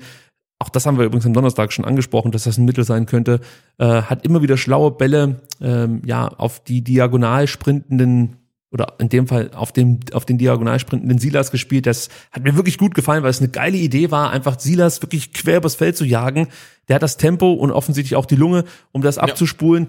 Du hast es gesagt, die standen dann die Freiburger etwas zu tief, so konnte äh, eigentlich diese Idee nicht äh, komplett vollendet werden, aber du hast mehrfach gesehen, was da für ein Plan dahinter steckte. Das hat mir gut gefallen und du brauchtest Dinos mit seinen mit seinen äh, schlauen Bällen eben hinter die Kette, präzise Bälle, das war gut hohe Passgenauigkeit, äh, beste Zweikampfquote aller, aller äh, Spieler und ähm, 14 Balleroberungen auch bei ihm. Also da gehen meine zwei Punkte hin, Sebastian. Zehn Minuten vor Plan. Wahnsinn. Jetzt machen wir es auch schnell. Am Mittwoch, morgen, heute, wann auch immer ihr das hört. Also am Mittwoch, dem 24. Ähm, August, ich sag's noch dazu, vielleicht hört es irgendwer im September und ist dann irgendwie enttäuscht oder so. Also am, komm, am 24. August 2022 Ja, so. spielt der VfB Stuttgart um 15 Uhr gegen St. Gallen. Die Mannschaft, in der mittlerweile Leo Münst, Mate Maglitzer und ähm, jetzt hab ich seinen Namen vergessen. Äh, wen meinst du denn jetzt Äh? Akolo. Ach so, ja, Shadrack Shadrack, Ako- ja, ja. Akolo spielen. Wenn sie fit sind. Ich weiß gar nicht, wer da, keiner, oder? Keine Ahnung. Also Münst, äh, weiß ich, ist fit, ähm, aber spielt jetzt zuletzt für die zweite Mannschaft. Kann natürlich sein, dass der jetzt hier auch mal mit darf und ein paar Minuten sammeln ähm, kann. Ich finde schon interessant, dass man Mittwoch einfach so zwischen zwei Spieltagen einfach mal so ein Testspiel Äh, veranstaltet. ja, und dann noch öffentlich, ne, gab es ja ähm, jetzt auch einen Artikel, der VfB ähm, öffnet sich gegenüber der Fans und man kann es auch wirklich äh, feststellen, weil ich dachte auch, wie viele öffentliche Trainings wollen die denn jetzt noch machen und teilweise wirklich am Tag äh, oder am Freitag vor dem Spieltag noch ein öffentliches Training. Also äh, da scheint man schon sehr bemüht zu sein, äh, sich die Sympathien der Fans äh, zurückzugewinnen oder zu sichern halt, finde ich gut. Und auch äh, morgen das Testspiel gegen St. Gallen ähm, ist äh, öffentlich, erstaunlicherweise, weil ich glaube, letzten Testspiele waren alle nicht öffentlich. Genau. Äh, bis zu 1000 Leute können kommen. Eintritt 8 Euro, also Sommerferien, guter Deal. Also geht mit euren Kindern dahin. Ja, also wenn ihr mit euren Kindern dahin geht oder mit Jugendlichen oder ihr seid Rollstuhlfahrer oder habt eine Dauerkarte, dann gibt's sogar noch eine Ermäßigung. Mhm. Also ich weiß jetzt nicht genau, wie hoch die ausfallen wird. Ich spekuliere mal auf vier Euro, die du dann Ja, bezahlst. ja.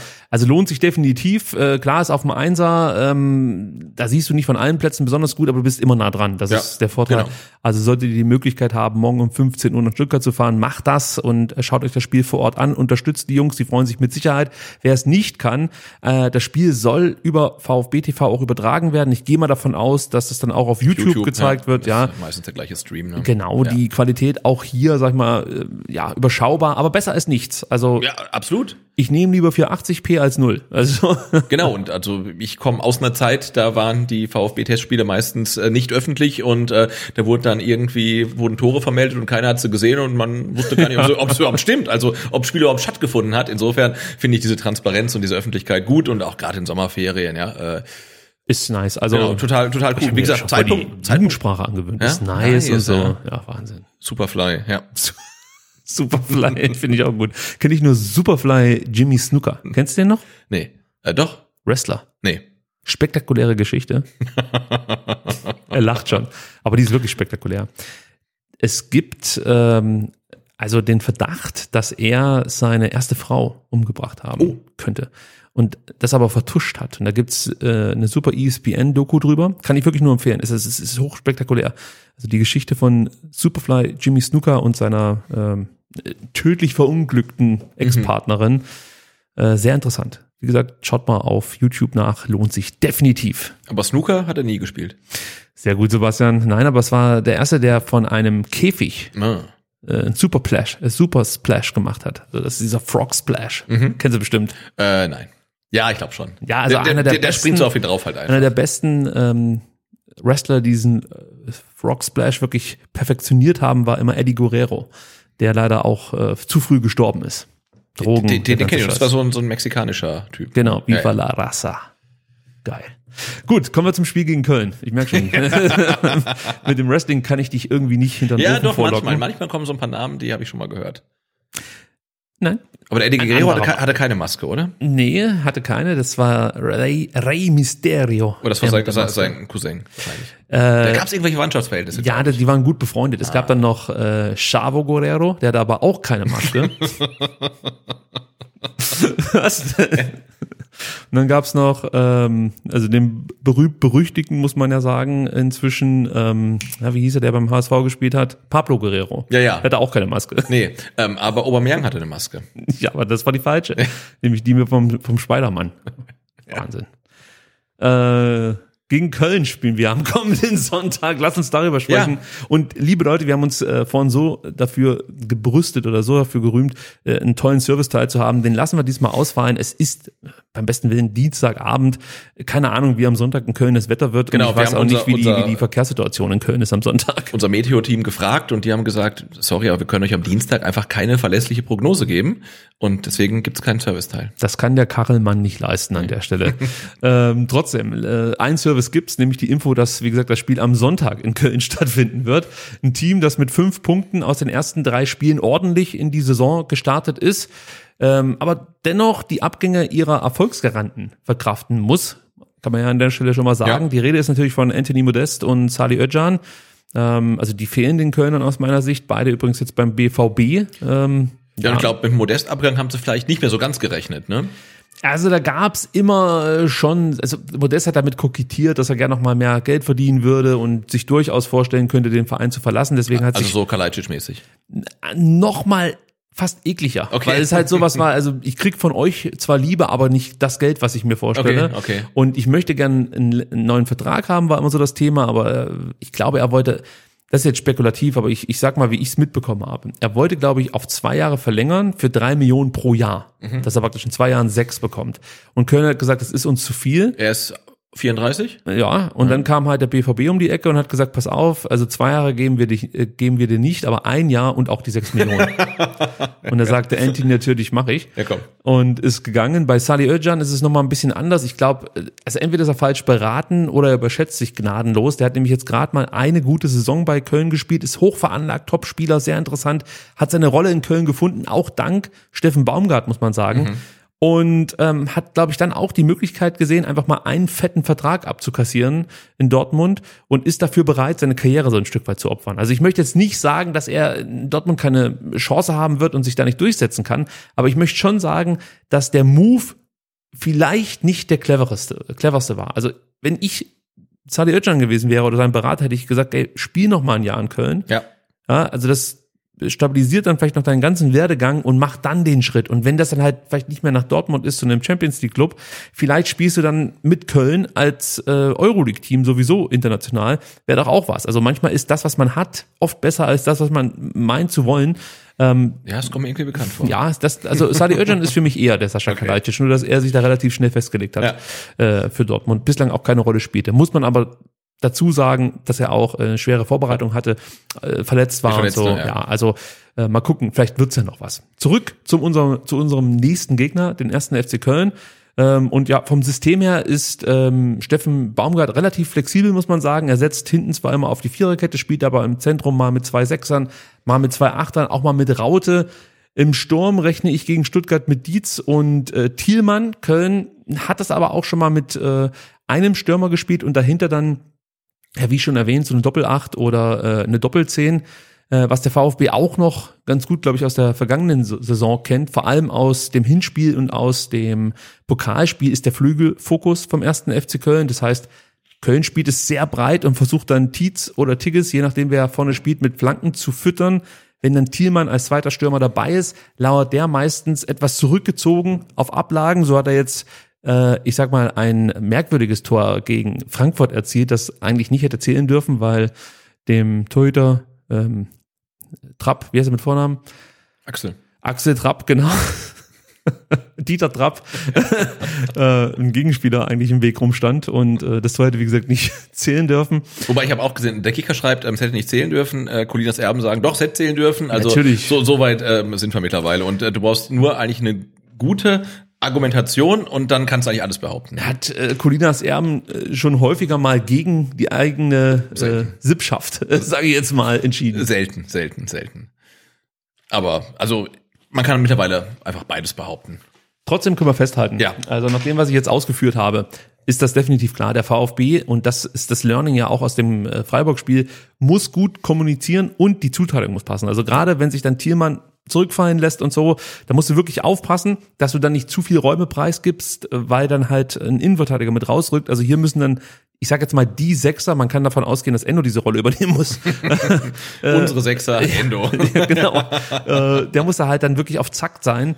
Ähm, oder man spricht es halt gut ab, dass immer Spieler X mit rausrückt. Das könnte dann zum Beispiel ein Ito sein oder ein Sosa, wenn der spielt, dass der sich ein bisschen nach innen äh, äh, für Thielmann dann sozusagen aufopfert. Kommt, wie gesagt, drauf an, welche Struktur ähm, Baumgart dann äh, auch wählt. Ohne Modest das kann man schon sagen, sind die Flanken noch nicht so gefährlich wie in der letzten Saison und auch sonst fehlt im Angriffsspiel noch so ein bisschen die Präzision. Ich würde mich aber wirklich nicht darauf verlassen, dass es auch so bleibt. Also an und für sich, die Idee bleibt eigentlich gleich jetzt vorne mit äh, Dietz im- Sturm, auch mit Tigges. Äh, aber wie gesagt, die Ausführung lässt noch zu wünschen übrig. Es fehlt noch ein bisschen an Präzision und trotzdem äh, äh, Moment, erarbeitet sich Köln viele Chancen. 6,33 pro Spiel, das sind 19 insgesamt. Ich habe es ja vorhin gesagt, der VfB kommt auf 14 an den ersten drei Spieltagen und äh, die Chancenverwertung ist auch nicht so schlecht bei den Kölnern. 31,6 Prozent der Chancen äh, landen dann im Tor und äh, beim VfB sind es übrigens 21,4 Prozent der Chancen, die im Tor landen. Also da gibt's dann schon mh, ja eine große Lücke, die zwischen diesen beiden Vereinen in Sachen Chancen kreieren und nutzen klafft. Genau, ich habe ähm, Köln auch ähm, am Sonntag, was glaube ich, gegen Frankfurt so ein bisschen gesehen. Und ähm, das war dann im Vergleich zu unserem Spiel gegen Freiburg ein reines Spektakelspiel. Also da war schon in beiden Strafräumen relativ viel los. Also da bin ich mal ähm, gespannt, wie sich der VfB dann gegen Köln schlägt. Also ob man das alles dann auch wieder so wegverteidigen kann wie gegen Freiburg ähm, ähm, oder ob es dann auch äh, wieder ein Spiel wird, wo man auf den Fingernägeln kauen muss. Gegen den Ball ist ein gutes Stichwort, denn äh, gegen den Ball versuchen die Kölner das Spiel des Gegners auf die Außen zu verlagern und das Zentrum dann zu schließen. Das war schon immer so und das ist auch absolut ihre Stärke. Im Zentrum üben sie dann wirklich brutalen Druck aus. Also das wird sehr schwer für Endo, für Ahamada da wirklich ähm, ja so zur Geltung zu kommen, wie wir uns das vorstellen. Also hier könnte ich mir vorstellen, dass Ahamada wirklich oft rauskippt mhm. auf den linken Flügel. Ähm, die Idee dahinter ist halt, dass sie dir damit wirklich das Potenzial deiner Angriffe nehmen. Wir haben den Vorteil, dass wir einen Sascha, äh, einen Borna Sosa haben auf der linken Seite, der gut flanken kann. Aber es gibt natürlich viele Mannschaften, die jetzt nicht so die Top-Flankengeber haben. Die sind darauf angewiesen, dass sie halt ständig da irgendwas reinlöffeln und ja. irgendwann mal was ankommt. Für uns wäre es jetzt nicht schlecht, wenn Borna und Sascha in Bestform auf dem Platz stehen würden, weil das ist wirklich ein Mittel gegen Köln. Genau, auf dem Platz und dann noch in Bestform. Ja, das ja. gehört dazu. Also äh, die Form, die Sascha zuletzt hatte, wir haben jetzt nicht so allzu viel darüber gesprochen, aber äh, die ist ausbaufähig, um es mal so zu sagen. Also ja. ja. Auf den Flügeln sind sie ja auch, das haben wir ja vorhin schon gesagt, meist doppelt besetzt. Das bringt halt dann einfach dieses System mit oder die Struktur, die ähm, ähm, Baumgart spielen lässt. Also äh, Trotzdem wird Borna da Druck bekommen, auch ein Wagnermann, der ja dann eher die flachen Flanken reinbringt, wird da viel Druck bekommen. Und wie gesagt, das Zentrum ist wirklich Hoheitsgebiet der Kölner. Da bin ich mal gespannt, wie der VfB das lösen wird. Sie sind stark in den Luftduellen, ja, muss man natürlich auch mit einbeziehen, wenn es dann darum geht, dass ein Sascha da vorne wüten darf, vorausgesetzt er bleibt beim VfB. Sie sind gute Balleroberer, das muss man auch sagen. Das heißt, sie antizipieren sehr gut. Es, es, es wird also wirklich nicht mit Schema F funktionieren. Es braucht Überraschungsmomente, die uns ja gefehlt haben gegen Freiburg. Und hier schaue ich in Richtung Lee Egloff, der könnte so ein Überraschungsmoment sein. Übrigens auch ein Enzo Mio, ja, der vielleicht in Sachen Abschluss ähm, Lee Egloff etwas voraus ist. Dafür ist Lee Egloff aus meiner Sicht in Sachen Passspiel Mio ein Stück ja, voraus. Ja. Also bin mal gespannt, ob wir einen von beiden von Beginn an sehen werden. Der VfB braucht, das kann man so zusammenfassen, also wieder eine hohe Intensität. Sie brauchen ein hohes Tempo. Man muss 100 Minuten konzentriert arbeiten. Und wir haben es jetzt schon mehrfach angesprochen. Nicht der Mitspieler wird es schon richten, sondern du, und zwar nur du. Du wirst gegen Köln keine Chance haben, das kann ich jetzt schon sagen, wenn du nicht mit der gleichen Galligkeit wie weite Strecken gegen Bremen auf dem, auf dem Platz stehst, mit dem gleichen Fokus wie in den ersten 15 Minuten, sage ich mal, gegen Freiburg.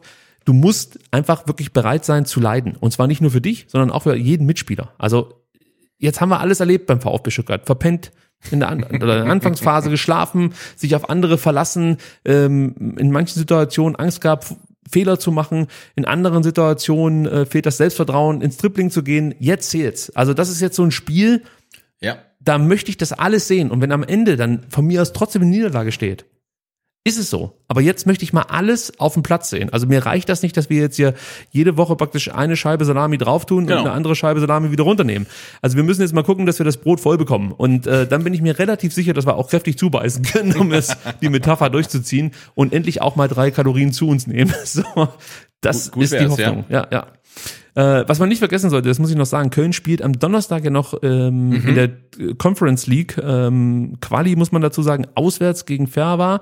Das Hinspiel verloren sie 1 zu 2. Also es könnte sein, dass sie da auch nochmal Körner lassen.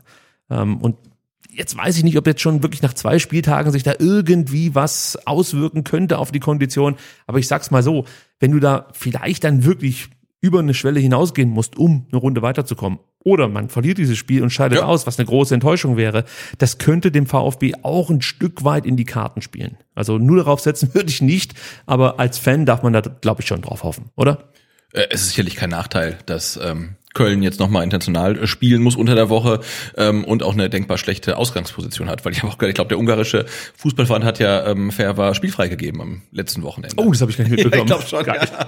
Aber ob das so clever ist, weiß ich nicht. Also solche, solche Geschichten gab es ja schon häufiger mal, dass dann irgendwelche Mannschaften vor wichtigen Spielen internationalen Spielen spielfrei bekamen und äh, am Ende hat das gar nicht so viel gebracht, sondern der Flow, in dem man ja, ja. praktisch war, äh, das eigentlich sinnvollere gewesen wäre. Gut, kommen wir zu den Players to Watch. Kein Player to Watch. Hm. ist mein persönlicher Busenfreund Jonas Hector. Ähm, trotzdem muss ich anerkennen, der ist in guter Frühform, Sebastian. Der gewinnt gefühlt jeden Zweikampf, schaltet sich auch gerne mal in den Angriff mit ein und ähm, schließt aus der zweiten Reihe auch gerne mal ab. Also da muss der VfB aufpassen. Sebastian, gibt es Probleme mit dem Stream? Ähm, ich glaube, unsere Verbindung ist gerade ein bisschen laggy, wie man sagt. Ähm, also wenn es irgendwie Probleme geben sollte, schreibt in den Chat. Noch hat sich niemand beschwert, ähm, aber ich sehe hier nur, ähm, dass es äh, gelb und manchmal rot blinkt ähm, und unser Bild hier in der Vorschau ein bisschen hängt. Ähm, ich hoffe, ihr habt keine Probleme, aber wir machen erstmal weiter. Sind das wieder die berühmt-berüchtigten Frame-Ausfälle? Äh, ja, aber diesmal scheint es wirklich an der Leitung zu liegen. Okay, wenn es an der Leitung liegt, dann ähm, ist mir es egal. Wenn es an meinen äh, ja, vielen äh, Screens oder an vielen äh, Sequenzen, die ich dir eingestellt habe, liegt, dann äh, sorry dafür, Leute. Aber wir machen so weiter, als würde alles ganz normal laufen. Im Normalfall regeneriert sich ja der Stream dann im Nachhinein und ihr müsst dann halt leider Gottes das, das Transfer-Update nachgucken. Ist natürlich jetzt blöd für euch, weil ihr dann die Ersten gewesen wärt, die diesen Ja. Transferhammer mitbekommen hätten. Ja. Aber die Podcast-Hörer sind uns wichtiger, deswegen ziehen wir das ja einfach durch. Players to Watch, wie gesagt, Jonas Hector kriegt hier die Props, aber eigentlich geht's ja um junge äh, Spieler, die jetzt noch nicht so im Fokus stehen. Und ähm, der erste ist Jan Thielmann, den ich erwähnen möchte. 20 Jahre alt, sehr polyvalent, kann auf den Flügeln, auf der offensiven Acht oder im Sturm spielen, hat ein tolles Passspiel, einen guten Abschluss, gute Flanken. Äh, wenn er über Außen kommt, variiert er gerne. Mal kommen die Flanken, ja, flach, mal kommen sie hoch. Manchmal cuttet er auch von innen und sucht dann den Abschluss, äh, cuttet nach innen, so ist es richtig, sucht dann den Abschluss oder spielt einen Steckpass. Ähm, ein sehr, sehr interessanter Spieler, den Köln da in den eigenen Reihen hat. Auf den bin ich wirklich jetzt in der kommenden oder in dieser Saison gespannt. Luca Kilian ist der nächste, der ist 22 Jahre alt und ähm, ja, wurde jetzt nach seiner Laie äh, fest verpflichtet, kam ja aus Mainz. Der war letzte Saison schon auffällig und dem traue ich in dieser Saison noch mehr zu, muss ich sagen. Übrigens kennt der Sven Missentat gut, denn äh, der durchlief in Dortmund das NLZ. Ah, okay. Ja, also vielleicht kann der Sven da noch mal irgendwie, Mhm. weiß ich nicht, irgendwas auskramen und sagen, hey, wenn du gut spielst, dann erzähle ich das aber, dass du damals, weiß ich nicht, was gemacht hast. Wir müssen ja alle Register äh, ziehen. Sagt man das so? Ja. Ja. Ja, dann habe ich es richtig gesagt. Ähm, ja, was zeichnet ihn aus? Gute Tacklings, Zweikampf stark, also das, was man auch von einem Abwehrspieler ein Stück weit erwarten darf. Äh, aber ja, äh, guter junger Innenverteidiger. Florian Dietz ist 24 Jahre alt. Übrigens fand ich es merkwürdig, dass der ähm, Kommentator, ich glaube, das war der Platte, am Sonntag bei der Zone immer äh, Titz gesagt hat zu dem. Titz. Ist das so eine Mischung aus äh, Tigges und Dietz? Ich weiß nicht, es ist eigentlich klar, dass der Dietz heißt, oder? Ja, ich denke schon. Immer Titz gesagt. Okay. Vielleicht war es irgendwie eine Aufforderung Ja, oder so. sagen, Ja, egal. Also auf jeden Fall Florian Dietz ist 24 Jahre alt, klassische Neun. Der hat äh, in der Vorbereitung, muss man sagen, überrascht und seinen Platz bei den Profis ähm, erobert, sich gesichert. Der kam von Kölns U23, hat dort in der letzten Saison in 18 Spielen 13 Mal getroffen und ein weiteres Tor vorbereitet und wäre vermutlich äh, auf noch mehr Treffer gekommen, wenn er sich nicht, ähm, ja, ich glaube, in der Vorbereitung für die Rückrunde äh, eine Schulterverletzung zugezogen hätte. Ja, äh, der fiel praktisch wirklich die komplette ähm, Rückrunde aus. Und das ist für mich schon ein interessanter Spieler. Äh, er hat also einfach eine gute Präsenz in der Box, ist robust und äh, hat den richtigen Riecher, wie man so schön sagt. Er erinnert mich, was das angeht, an Hamadi Al-Gadoui. Also das ist wirklich ein spannender Spieler, dazu noch sehr kopfballstark. Also äh, auf den sollte man achten, nicht nur, weil es ein Player to watch ist, sondern auch, weil er dem VfB wehtun könnte, Sebastian. Und jetzt wäre ich beim Transfer-Update. Ja, dann. Die Frage ist, ist der Stream noch on air? Oder sind wir inzwischen komplett raus? Nee, der Stream ist noch on air. Ich glaube, unser Ton ist nach wie vor hervorragend, wie er Das sein ist sollte. das Wichtigste. Ähm, das Bild ist halt ein bisschen laggy. Und ähm, wir haben die Vermutung tatsächlich, ähm, dass es dran liegt, wenn wir zu viele Grafiken während des Streams ähm, einbetten. Ich habe jetzt mal den ganzen Ordner mit den Taktikeinblendungen schon gelöscht, aber ähm, das scheint der Software egal zu sein. Ja, scheiße. Ja. Egal, dann kommen wir jetzt zum Transfer-Update, würde ich sagen.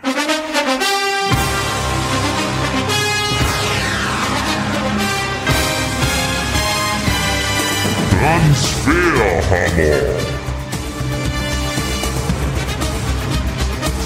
Mit Plätti, Sebastian Rose und Ricky Palm. Alle Transfers sekündlich aktualisiert. Nur hier beim Transferhammer.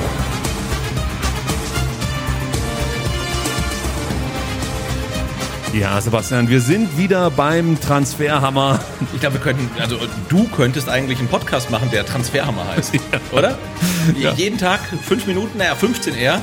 Ähm, und immer nur mit dem äh, Effekt. Ja, aber ich, ich versuche noch mal ganz kurz anders, okay?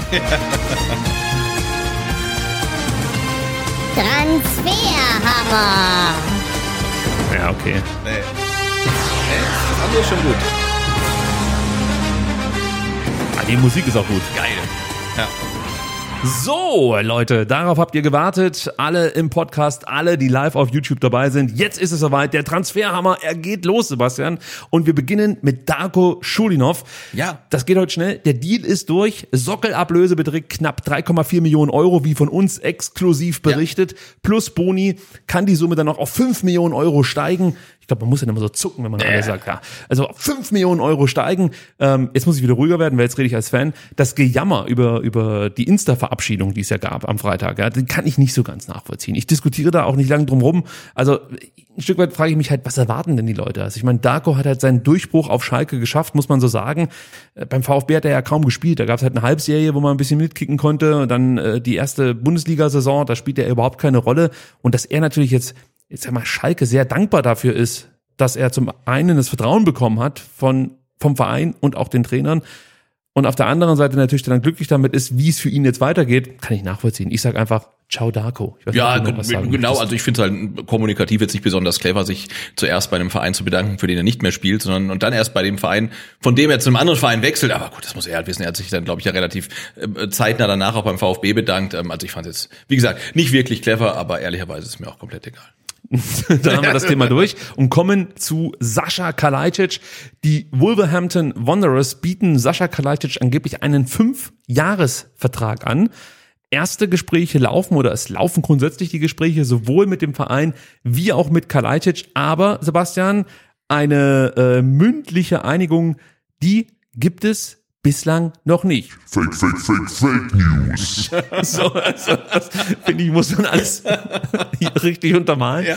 Also da haben die Transferjournalisten Bullshit. erzählt und das kann man hier auch mal ähm, ja einfach nochmal betonen. Also das Ganze natürlich Montagabend, Stand Montagabend. Also es könnte sein, dass es natürlich jetzt am Ja. Dienstagabend diese äh, Einigung gibt, aber bis Montagabend gab es noch keine Einigung zwischen Sascha und den Wolves. Neben den Wolverhampton Wanderers haben wohl auch noch Leeds United Interesse und ich wollte jetzt noch sagen Manchester United, aber das wäre auch eine Fake, Fake, Fake, Fake News.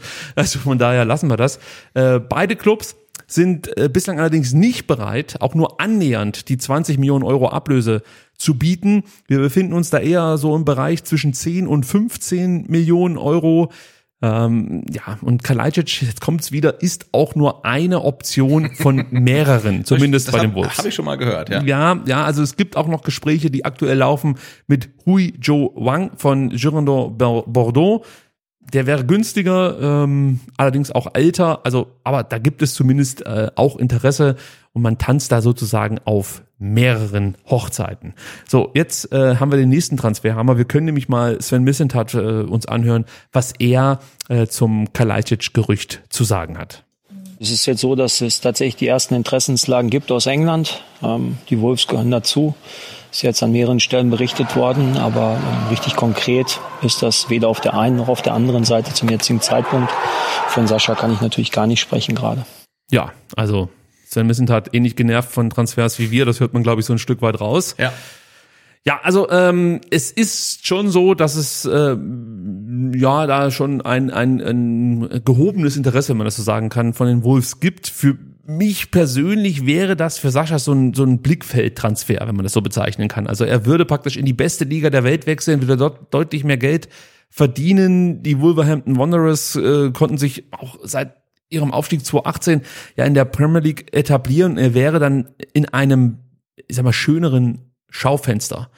Und klar, das ist jetzt nicht Bayern München, das ist auch nicht Manchester United oder Chelsea, aber vielleicht ist das wirklich genau der richtige Karriereschritt für Sascha, weil er wäre dort die klare Nummer eins auf der neuen. Und für mich macht so ein Transfer mehr Sinn als ein Wechsel nach Manchester zum Beispiel. Weil er wird dir die Zeit haben, äh, man wird mit ihm Geduld haben, dass er spielen, dass er sich einspielen kann, dass er praktisch seinen Platz dann auch festigen kann. Äh, muss natürlich abliefern, ist klar, aber ich glaube, dass die Wolverhampton Wanderers für ihn wirklich der nächste Schritt und nicht, äh, also der nächste Schritt auf der Stufe wäre und nicht der nächste Sprung praktisch auf äh, das nächste Geschoss sozusagen. Und das macht, glaube ich, mehr Sinn, wäre cleverer, diesen Weg zu gehen. Ob er sich das auch so vorgestellt hat, weiß ich nicht. Was sagst du? Ähm, ist dir scheißegal. Ich sag, genau, also ich sag äh, mir jetzt mittlerweile egal, ob es für ihn ein richtiger oder ein komplett idiotischer Schritt ist. Äh, Meine Frage ist halt nur, wenn man jetzt noch 10 Millionen auseinander ist, wie will man den Transfer noch in äh, neun Tagen oder in acht Tagen über die Bühne bekommen und für den VfB dann noch äh, für ähm, Ersatz sorgen? Also das, das sehe ich irgendwie noch nicht. Das ist meine Sorge, ob jetzt der Transfer für Mister, für, für Kalajdzic Sinn macht und ist mir mittlerweile völlig egal. Also meine Frage ist, ähm, schafft man das noch in der Zeit? Kriegt man noch einen Ersatz für ihn? Ähm, und ähm, ist er in Stuttgart überhaupt noch tragbar, wenn der Wechsel nicht klappt? Weil das wird immer schwieriger, finde ich. Also ähm, es ist so, dass Sven Mislintat vorgebaut hat, das kann man an der Stelle, denke ich mal, verraten. Also es gibt praktisch schon klare Absprachen, nicht nur mit einem Spieler, sondern mit mehreren. Also es gibt praktisch eine A-Lösung, eine B-Lösung, eine C-Lösung. Und äh, man kann vielleicht auch davon ausgehen, dass vielleicht eine A-Lösung schon nicht mehr klappen kann, ähm, was halt einfach daran liegt, dass Sascha zu spät wechselt. Äh, diese 10 Millionen, die man da auseinander liegt, da kannst du komplett entspannt sein. Weil die in der Regel, ähm, ja, also die gehen ja mit 5 Millionen um, wie jetzt der VfB mit einer halben Million. Ja, ja. Also dann, dann Das- legen wir halt nochmal 5 genau, drauf. das schon. So. Also Aber und ich glaube schon, ähm, dass man natürlich ähm, A, B und C Pläne für eine Ersatz parat hat, aber auch die Spieler sitzen ja nicht zu Hause und sagen, Sven, wenn ihr mich braucht, ruf an. Also bis 31.8., 22 Uhr habe ich mein Handy offen. Nee, aber so Absprachen gibt's. Genau, aber wenn es nicht klappt, ist auch okay. Also die haben ja auch irgendwelche persönlichen Pläne und dann sagen die im Zweifelsfall auch, du, ey, du jetzt aber zu spät, ne? jetzt bin ich woanders hingesetzt oder ich habe verlängert oder sonst aber wie was. gesagt, solche Absprachen gibt's. Das Also glaub ich gerne, es, aber- es ist halt immer ein, an, an gewisse Zeitrahmen gefasst Genau. natürlich. Und je länger das Ding dauert, desto kleiner werden ja deine Optionen. Und wenn jetzt ein Kalajdzic halt am 31.8. um 20 Uhr Nee, das wird, das schließe ich fast zu 100 Prozent aus. Beziehungsweise, wenn das äh, so käme, dann wäre man definitiv mit einem anderen Spieler schon komplett klar. Also es wird nicht so sein, dass man am 9 und am 30. August ähm, wird man nicht da sitzen und sich noch überlegen, ob man Sascha verkauft oder nicht und am 31. dann zusagen. Also wenn, dann ist es so, dass man kurz davor ist, eine Einigung zu erzielen und dann sagt man halt eben dem anderen Spieler auch schon zu, weil man weiß, dass am nächsten Tag dann vielleicht noch letzte Details geklärt, geklärt werden. Aber Fakt ist, dass der VfB in Form von Sven Mislintat auf einen Abgang von Sascha Kalajdzic vorbereitet ist. gut, alles andere wäre ja auch fahrlässig. Richtig, das ist auch sein Job und das ist er. Und äh, sollte Sascha wechseln, wird der VfB auf der neuen nochmal nachbessern. Am häufigsten genannt wurde zuletzt immer wieder Joshua Zirksee, deswegen nehmen wir den auch nochmal mit rein. Ausführlich haben wir über ihn, ich meine, am 21. Juni gesprochen. Also wenn ihr euch dann wirklich nochmal in, was der Juni? Ja, es war der Juni. relativ nochmal früh, in, ähm, ein umfassendes Bild von ihm machen wollt, dann sucht einfach mal das Transfer-Update raus. Das ruckelt vielleicht auch nicht so. äh, neben dem VfB werden jetzt in Sachen Zirks ja auch noch Borussia Mönchengladbach, Augsburg, Anderlecht, Brügge und Clubs aus England aufgeführt, die an Zirkse interessiert sein sollen. Bei ihm ist es so, er möchte wohl am liebsten in Deutschland bleiben. Ähm, er könnte sich auch ein weiteres Engagement in Anderlecht vorstellen, nur sind die bislang noch nicht bereit, die geforderte Ablöse zu bezahlen. Und da muss man, glaube ich, auch mal mit ein paar ähm, Fake News. aufräumen. Denn angeblich, ja, gibt's die Ablöseforderung von den Bayern über 20 Millionen. Und das ist ein Märchen. Also zweistellig soll es sein, aber man ist deutlich näher an den 10 Millionen als an den 20 Millionen. Das Okay. ist Fakt. Aber ich sage gleich dazu, ich kann mir nicht vorstellen, dass der VfB weit über 10 Millionen für Zirkse zahlen wird. Also weit über meine ich jetzt so 12, 13, 14. Das kann ich mir einfach nicht vorstellen. Ja, also das, äh, hängt auch damit zusammen, wir haben hier mit Sven Mislintat über dieses Thema gesprochen und er hat uns ja erklärt, wie sie im Team mal ausgerechnet haben, ab welcher Summe äh, du mehr oder weniger eine Erfolgsgarantie bei einem Transfer hast. Und die ist so hoch, dass es für die meisten Vereine in der Bundesliga überhaupt nicht erreichbar ist. Also das sind dann eigentlich nur noch Bayern und vielleicht mit Abstrichen Dortmund und der Brauseclub, wenn er in Salzburg jemanden verpflichtet und für die Hälfte bekommt. Das sind so die drei Vereine, die da vielleicht irgendwie äh, mitspielen können. Für den VfB Stuttgart macht es eigentlich keinen Sinn, Spieler zu verpflichten, die 12, 13 Millionen kosten. Es macht mehr Sinn, sich zwei junge Potenzialspieler zu holen, die vielleicht sieben Millionen kosten, also die dann das Regal Silas sind, sieben, acht Millionen und weniger jetzt einen Spieler, der halt 16 kostet oder 15. Und das würde mich jetzt schon überraschen, wenn Missentat dieses Risiko eingehen würde bei einem Spieler, der ja bislang in keiner Top-Liga nachgewiesen hat, dass er einfach knipst. Ich meine, wenn du gegen Bayern, äh, wenn du bei Bayern spielst und wirst in der 90. oder was weiß ich, in der 85., 70. eingewechselt, dass dir da mal jemand gegen den Kopf schießt, das ist ist halt so. Ähm, und Anderlecht, das ist jetzt, möchte ich nicht kleinreden, aber es ist trotzdem die belgische Liga musst du auch erstmal hier nachweisen, ob du direkt Genau, und ich sehe jetzt auch einen Zirkzee nicht, in- nicht, nicht in der Rolle, äh, dass du ihm sagst, hey, es ist jetzt irgendwie 25. Spieltag, wir sind 16. äh, und baller uns da unten raus. Also das ist ja auch mal eine ganz andere Belastung, die du hast, als wenn du beim Topclub spielst. Und sehe ich, sehe ich deshalb nicht in dieser Rolle, weil ich es bislang von ihm noch nie gesehen Genau, habe. genau. Es könnte sein, ja klar, ja. aber es wäre halt mega gezockt, muss Ja. man sagen. Und für die Summe schwierig vorstellbar. Dazu kommt auch noch, dass das Zirksee so ein bisschen den Ruf hat als als Loose Cannon. Also wir möchten jetzt nicht also Sven hat uns ja, glaube ich, off-air dazu noch was gesagt. ja, und das fand ich auch noch ganz interessant. Kann man, glaube ich, lass mal, oder? Ja. Ja, ähm, also es, es würde mich wundern, weil er, er eigentlich darauf Wert legt, keine Dickheads äh, im Kader zu haben. Also äh, da werden Gespräche stattfinden, ja, wenn man diesen Spieler möchte und vielleicht, äh, ja, tauscht man sich da auch nochmal zu diversen Themen aus und kommt dann zu dem Entschluss, dass es doch nicht so ist, wie eigentlich gedacht oder behauptet und man sagt, okay, komm, wir machen den Deal. Kann schon sein, aber ich kann es mir wirklich nicht vorstellen. Was mich nicht überraschen wäre, überraschen würde, wäre, wenn man irgendwie so einen Deal hinbekommt wie bei Thiago Tomasch, nämlich, dass man ihn erstmal ausleiht für ein, zwei Jahre und sich dann praktisch eine Kaufoption, vielleicht auch eine Kaufpflicht geben lässt. Ähm, das halte ich für eher realistisch. Das wäre auch für Bayern durchaus interessant. Die müssten halt nochmal den Vertrag mit Zirkzee verlängern, weil dessen Vertrag 2023 ausläuft. Ähm, aber das könnte ich mir so ja, vorstellen. Direktverpflichtung bedeutet übrigens auch oft, wenn du Spieler von Bayern München ähm, verpflichtest, von denen sie nicht ganz sicher sind, ob sie vielleicht doch noch durch die Decke gehen könnten, dass du eigentlich immer ja so eine Matching Right Klausel mitkaufen musst und auch äh, eine Rückkaufoption den Bayern geben musst. Also auch da war schlechterst du so ein Stück weit deine Verhandlungsoptionen, sollte der Spieler voll einschlagen und du kannst ihn in ein, zwei Jahren fürs Vierfache verkaufen oder so. Also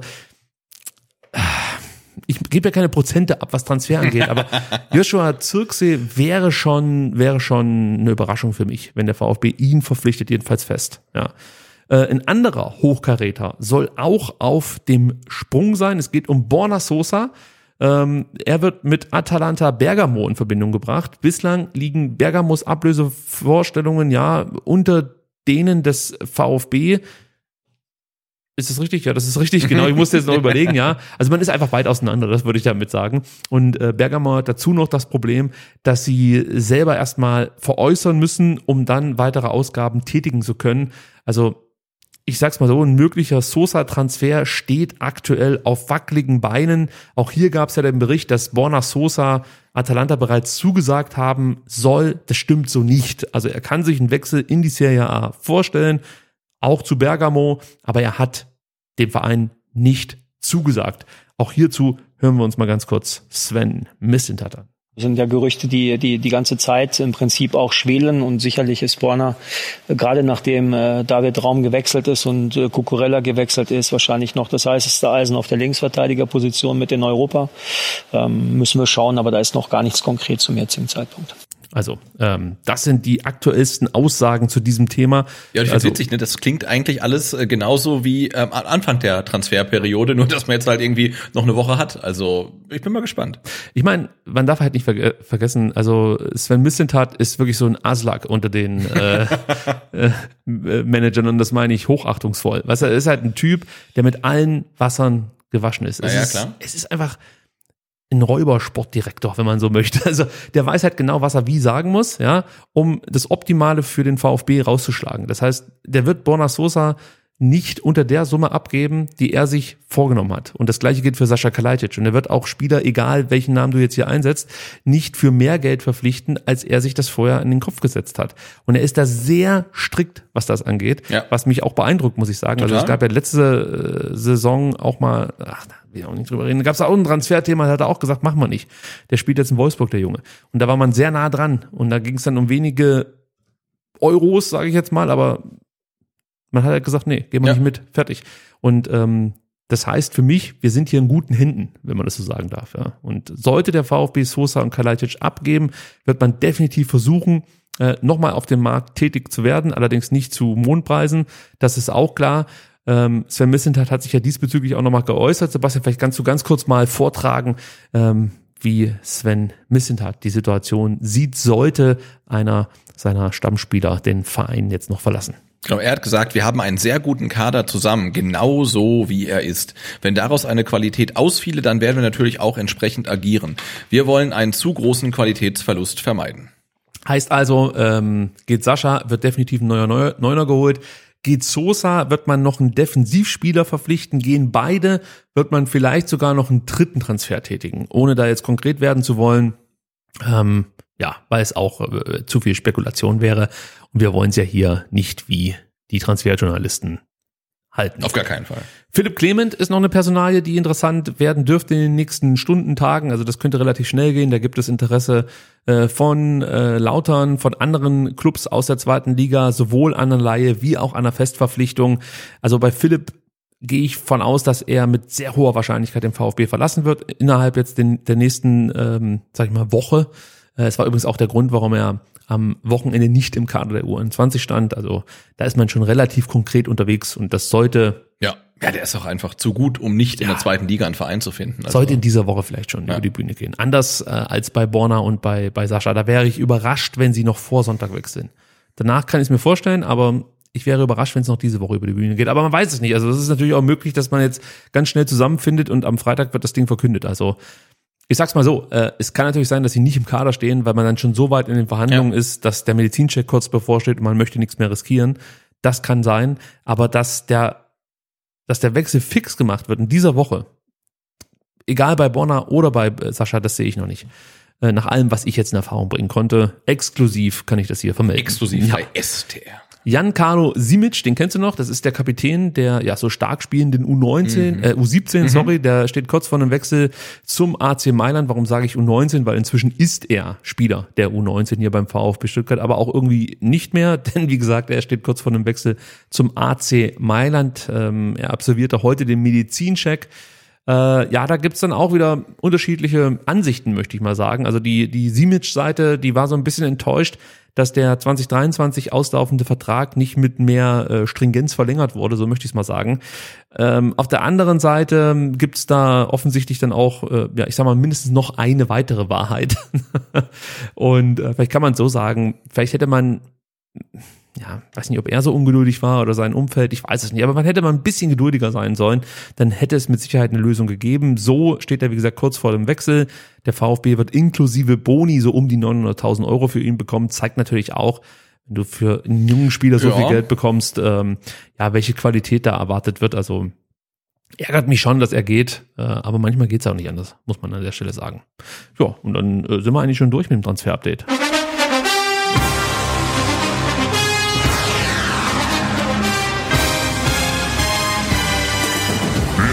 Der Transferhammer.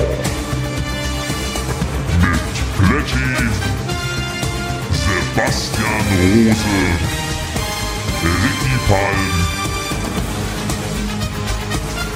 und der Lostrommel aus Netto. Das nächste Transfer-Update in 5 Minuten.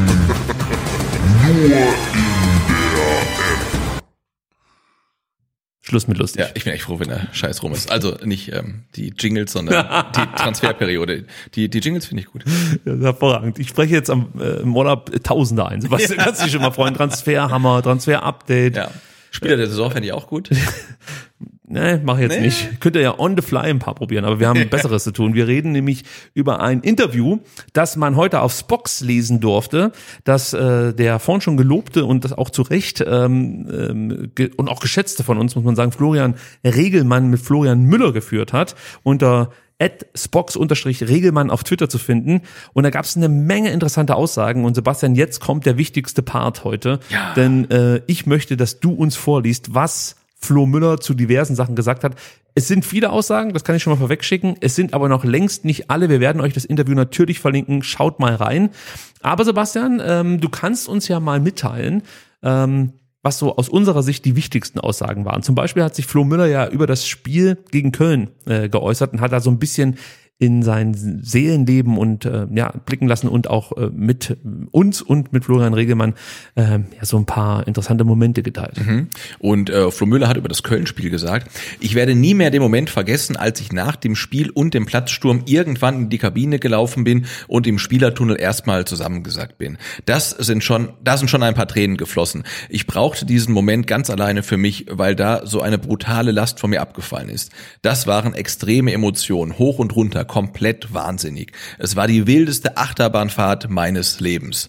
Und ich glaube, das können wir ganz gut nachvollziehen. Bei uns ging es ja ähnlich, vor allen Dingen dann, ähm, als in der 92 Minute das 2 zu 1 äh, fiel. Kurzer, kurzer Einschub hier aber noch. Ja. Auch das wissen STR-Hörer, denn es wurde Ja. hier exklusiv berichtet Exklusiv. vom emotionalen Zusammenbruch von Flo Müller. Ich weiß nicht, ob es ihm so recht war, aber exklusiv hier bei uns in der Ja. App. Also, und das für zwei Cent am Tag. Also, Sebastian, aber jetzt, du wolltest schon das viel wichtigere äh, Zitat hier bringen, und zwar, äh, was Flo Müller über das 2 zu 1 in der 92. Minute am letzten Spieltag der abgelaufenen Saison zu sagen hat. Genau, und da hat er gesagt, man hat wirklich gespürt, dass das ganze Stadion jetzt zusammen dieses verdammte Tor schießt. Kölner Spieler sind später zu mir gekommen und meinten auch nur, was war das denn bitte? Es war unfassbar. Für Menschen, die nicht im Stadion dabei waren, ist das nicht zu beschreiben. Das war so eine Lautstärke, so eine Wucht, das ist, da ist so eine Kraft entstanden durch unsere Fans, das Tor musste fallen. Ja, und es ist interessant, dass dieses Gefühl wirklich jeder hatte, Ja. der im Stadion war. Wahnsinn, ne? Und auch egal, ob du auf dem Rasen standst ähm, oder auf den Rängen, also vielleicht später auch auf dem Rasen, aber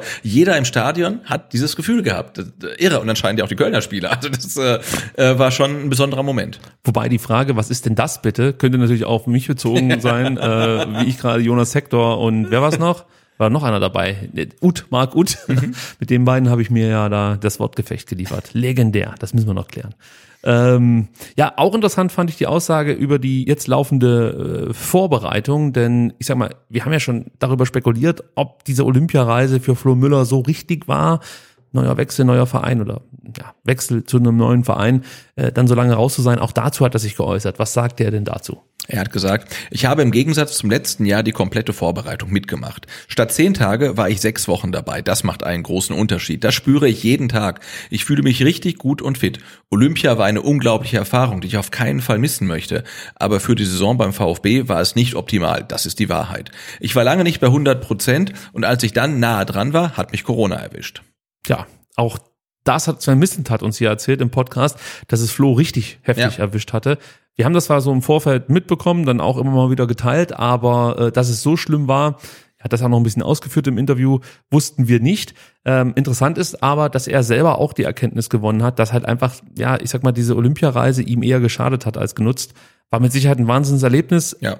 aber man hat es ihm einfach angemerkt, dass er nie so richtig angekommen ist in Stuttgart. Erst, wie er es eigentlich auch beschreibt, dann äh, ja, in der Rückrunde gegen Ende hast du gemerkt, was er für Qualitäten hat Ja, und du absolut. merkst ja jetzt auch in den Spielen, auch wenn es manchmal nicht alles gut läuft, dass es schon ein anderer Flo Müller ist als in der abgelaufenen Saison. Also auch das äh, interessante Aussage von ihm, äh, die das bestätigt, was man eigentlich von außen sowieso schon vermutet Ja. hat. Äh, was anderes war auch noch sehr interessant. Wir haben hier oft darüber gesprochen, dass äh, ja, Pellegrino Materazzo sich als Trainer auch ein Stück weit verändern möchte und ähm, von Tag eins an der Mannschaft klar machen möchte, wie wichtig es ist, wirklich um jeden einzelnen Punkt zu fighten. Und ähm, auch da hat Florian Regelmann mal nachgefragt und wollte wissen, ja, wie die Veränderung von Rino als Coach so aussieht. Ähm, und da hat Flo Müller gesagt, er hat die Zügel angezogen. Das war in der Vorbereitung so, das ist aber auch jetzt in jeder Trainingswoche noch so. Wir haben eine Schippe draufgelegt, eine große Schippe. Wir haben da einen Sprung nach vorne gemacht. So muss es weitergehen und dafür wird der Trainer auch sorgen. Ja, jetzt müssen wir nur endlich noch die Punkte Ja. äh, bekommen, die praktisch diese Entwicklung Mhm. ähm, ja hoffentlich dann am Ende hervorbringt. Also sonst macht das ja auch wenig Sinn, dass die Zügel angezogen das werden. ist richtig. Aber das finde ich schon erstaunlich, ne? Also, ähm, dass sich da doch ähm, einiges tut und auch merkbar für die Spieler und ähm, dass die Spieler anscheinend auch ganz gut finden. Ich, ich habe halt immer so ein bisschen die Sorge, dass sie das halt sagen, Ja. weil man das jetzt von ihnen erwartet, Erwartet, weil das halt so ein Thema war. Ja. Das wäre natürlich blöd. Ja, Wenn es wirklich so ist, ähm, bin ich bin ich bin ich guter Dinge, dass man wie gesagt dann, du hast es immer als Schönreden bezeichnet, aber dass man manche Dinge einfach nicht zu leicht äh, nimmt und sich praktisch wünscht, fast schon, dass es am nächsten Spieltag dann besser läuft, Ja. weil eigentlich hätte es ja schon am letzten Spieltag besser laufen müssen, aber da hat man halt noch ein bisschen Pech. Jetzt geht's aber wieder und dann wird's besser laufen und am Ende steht man dann irgendwie mit 14 Punkten da äh, nach der Hinrunde und redet sich ein, dass die Rückrunde viel besser werden Ja, wird. natürlich. Äh, also das haben wir ja alles durch. Äh, aber trotzdem, die Erkenntnis war schon wichtig. So, jetzt kommt der größte Part. Äh, nee, Quatsch, jetzt kommt erstmal seine Zukunft, die natürlich auch interessant ist. Denn ähm, auch da, äh, ja, wenn man sich jetzt anschaut, dass wichtige Führungsspieler wie Borna Sosa oder Sascha Kalajdzic vom Absprung stehen, auch ein Orel Mangala, der mit Sicherheit für den französischen sprachigen Spieler wichtig war, ist jetzt gewechselt. Äh, deswegen finde ich die, die Frage berechtigt, wie er seine Zukunft hier beim VfB Stuttgart sieht. Was hat er da gesagt? Da sagt er, ich will beim VfB ein Führungsspieler sein. Ich bin zwar erst 24, aber ich habe schon relativ viel Erfahrung. Ich will den Jungs helfen, will von hinten heraus unterstützen, führen, auch meine Werte weitergeben. Ich wäre glücklich, wenn ich noch lange beim VfB bleiben und eine Zeit hier mitprägen könnte. Klingt gut. Ja, und da hat er auch recht. Ich meine, für 24 Jahre äh, hat er schon brutal viele Bundesligaspiele als Keeper. Ähm, und ja, wenn das funktionieren sollte, er seine Leistung stabilisiert, ähm, kann ich mir das schon gut vorstellen. Ich glaube, es gibt in dem Alter aktuell also keinen, der mehr hätte. Also Ja. das ist, ist äh, schon auch ein Asset, muss man sagen. Und der hat natürlich noch enorm Wick- Entwicklungspotenzial. Genau. Das sagen wir ja immer wieder. Äh, gefühlt wird von ihm fast schon zu viel erwartet und zu große Sprünge erwartet. Nur auf der anderen Seite, gerade im Abstiegskampf, ist halt wirklich ein sicherer Torhüter, Genau. das A und, und, und das O. Ja. Ähm, und da hast du einfach nicht die Möglichkeiten von Woche zu Woche mal zu sagen, hey, das muss er erstmal abwarten, der muss sich noch entwickeln und so, sondern wir brauchen halt wirklich jeden Punkt, das gehört ja mit dazu. Ja. Das, äh, das ist ja ein Lear Learning der abgelaufenen Saison. Das stimmt. Die bemerkenswerteste Aussage fand ich dann, als er äh, auf das Thema ja, Fußball-Business angesprochen Mhm. wurde. Da gibt's ja auch gerne mal so eine Corporate Answer. Entweder haut einer komplett einen raus und findet sich mega geil als Fußballprofi, oder es gibt dann halt einfach so dieses, was man halt immer hört, Gewäsch, gebe ich jetzt gar nicht wieder. Äh, viel interessanter ist, was Flo Müller über das Fußball-Business allgemein denkt, Sebastian. Genau, und da sagt er, alles wird immer größer, größer und noch größer. Das bekommen wir ja alle mit. Wenn ich mir die Entwicklung der Ablösesummen anschaue, ist das teilweise surreal. Kein Mensch ist so viel Geld wert. Ich versuche mich einfach auf mich und meinen Verein zu konzentrieren und das größtenteils auszublenden. Und er sagte, mir war es von Anfang an in meiner Karriere extrem wichtig, dass ich Kontakt zu Freunden und Bekannten halte, die nicht in diesem Geschäft unterwegs sind. Man befindet sich in einer Blase, aus der ich mich einfach ein Stück weit heraushalten will. Das ist schon interessant. Ja, das ist ein äh, sehr guter Satz, den er da sagt. Also Ja. Und irgendwie hätte ich es bei ihm auch erwartet. Ja. Er wirkt überhaupt nicht wie dieser typische Fußballprofi. Also, ich meine jetzt auch gar nicht so sehr das Abgehobene, sondern dieses Entwurzelte von der normalen Gesellschaft, sage ich jetzt Ja. mal.